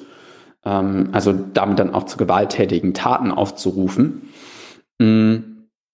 Und ähm, dadurch, dass die Juden einfach in der Diaspora sind, also weltweit äh, verteilt, aber trotzdem durch ihre Kultur überall miteinander verbunden sind und ja auch schon ähm, ja aus historischen äh, aus historischer Vergangenheit schon ganz oft als Sündenbock ähm, herhalten mussten, ähm, ist es also gar nicht mehr so schwierig, wenn dann äh, irgendeine Verschwörung wieder umgedichtet wird, dass dann, wie gesagt, wieder einfach auf die Juden zurückgekommen wird.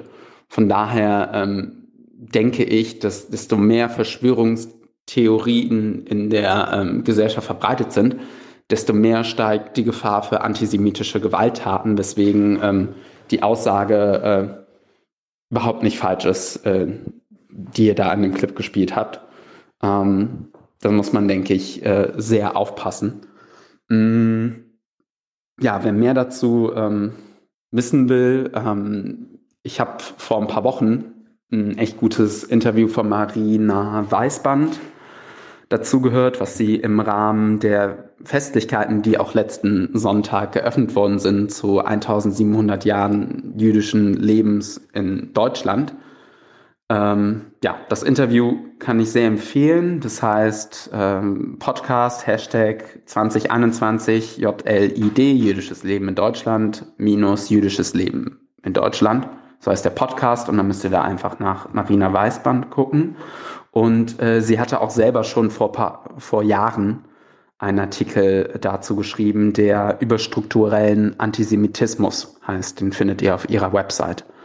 Genau. Also ich glaube, es ist allgemein wichtig, ähm, wenn man, keine Ahnung, quote unquote Elitenkritik äußert, ähm, dass die nie einen dämonisierenden Charakter hat was, das, was ja in der Verschwörungstheorie immer enthalten ist, ist, dass gesagt wird, da hat sich jemand gegen uns verschworen und äh, möchte uns quasi knechten sozusagen. Und äh, das findet, denke ich, auf jeden Fall nicht statt. So. Und ähm, wenn man dieses Bild schürt, wie gesagt, ähm, äh, gehen davon, denke ich, immer sehr ähm, starke Gefahren aus, was natürlich nicht heißt, dass man ähm, ja, äh, wie sagt man denn, ähm, Machtinhaber kritisiert oder äh, mächtige Leute. Und es soll auch auf gar keinen Fall das bedeuten, dass wir irgendwie naiv annehmen müssten, äh, dass äh, wenn wir gegen Kapital Kapitalinteressen vorgehen würden, dass da nicht starker Gegenwind äh, auftauchen würde. Oder ähm, ja, wenn wir dann jetzt äh, tatsächlich eine höhere, ähm, wie sagt man denn, eine höhere äh, Vermögensteuer oder beziehungsweise eine höhere Erbschaftssteuer fordern, dass wir äh, auch nicht naiv annehmen müssen, dass da ja überhaupt gar keine Gegenmaßnahmen ähm, der Betroffenen kommen werden, sondern da muss man sich dann auch auf einiges befasst machen. Aber da dann, ähm, da kann man einfach sehr, ähm, wie sagt man denn, sachlich, denke ich, äh, argumentieren und ähm, die Ungerechtigkeiten, die hier vorhanden sind, einfach ganz klar aufzeigen. Und da braucht es überhaupt gar keine krasse äh, Dämon Däm Dämonisierung der äh, betreffenden Person und damit dann auch keine Vergiftung äh, des Diskurs sozusagen. Und äh, zu guter Letzt äh, soll das auch natürlich nicht heißen, dass man äh, auch nicht den Staat Israel kritisieren darf, ähm, das ist, wie gesagt, hilfreich, äh, wenn man sich an die drei Ds hält, also keine Doppelstandards anlegt, ähm, nicht dämonisiert und, oh, jetzt muss ich noch überlegen, was das dritte D war. Ähm, ganz kurz. Ähm,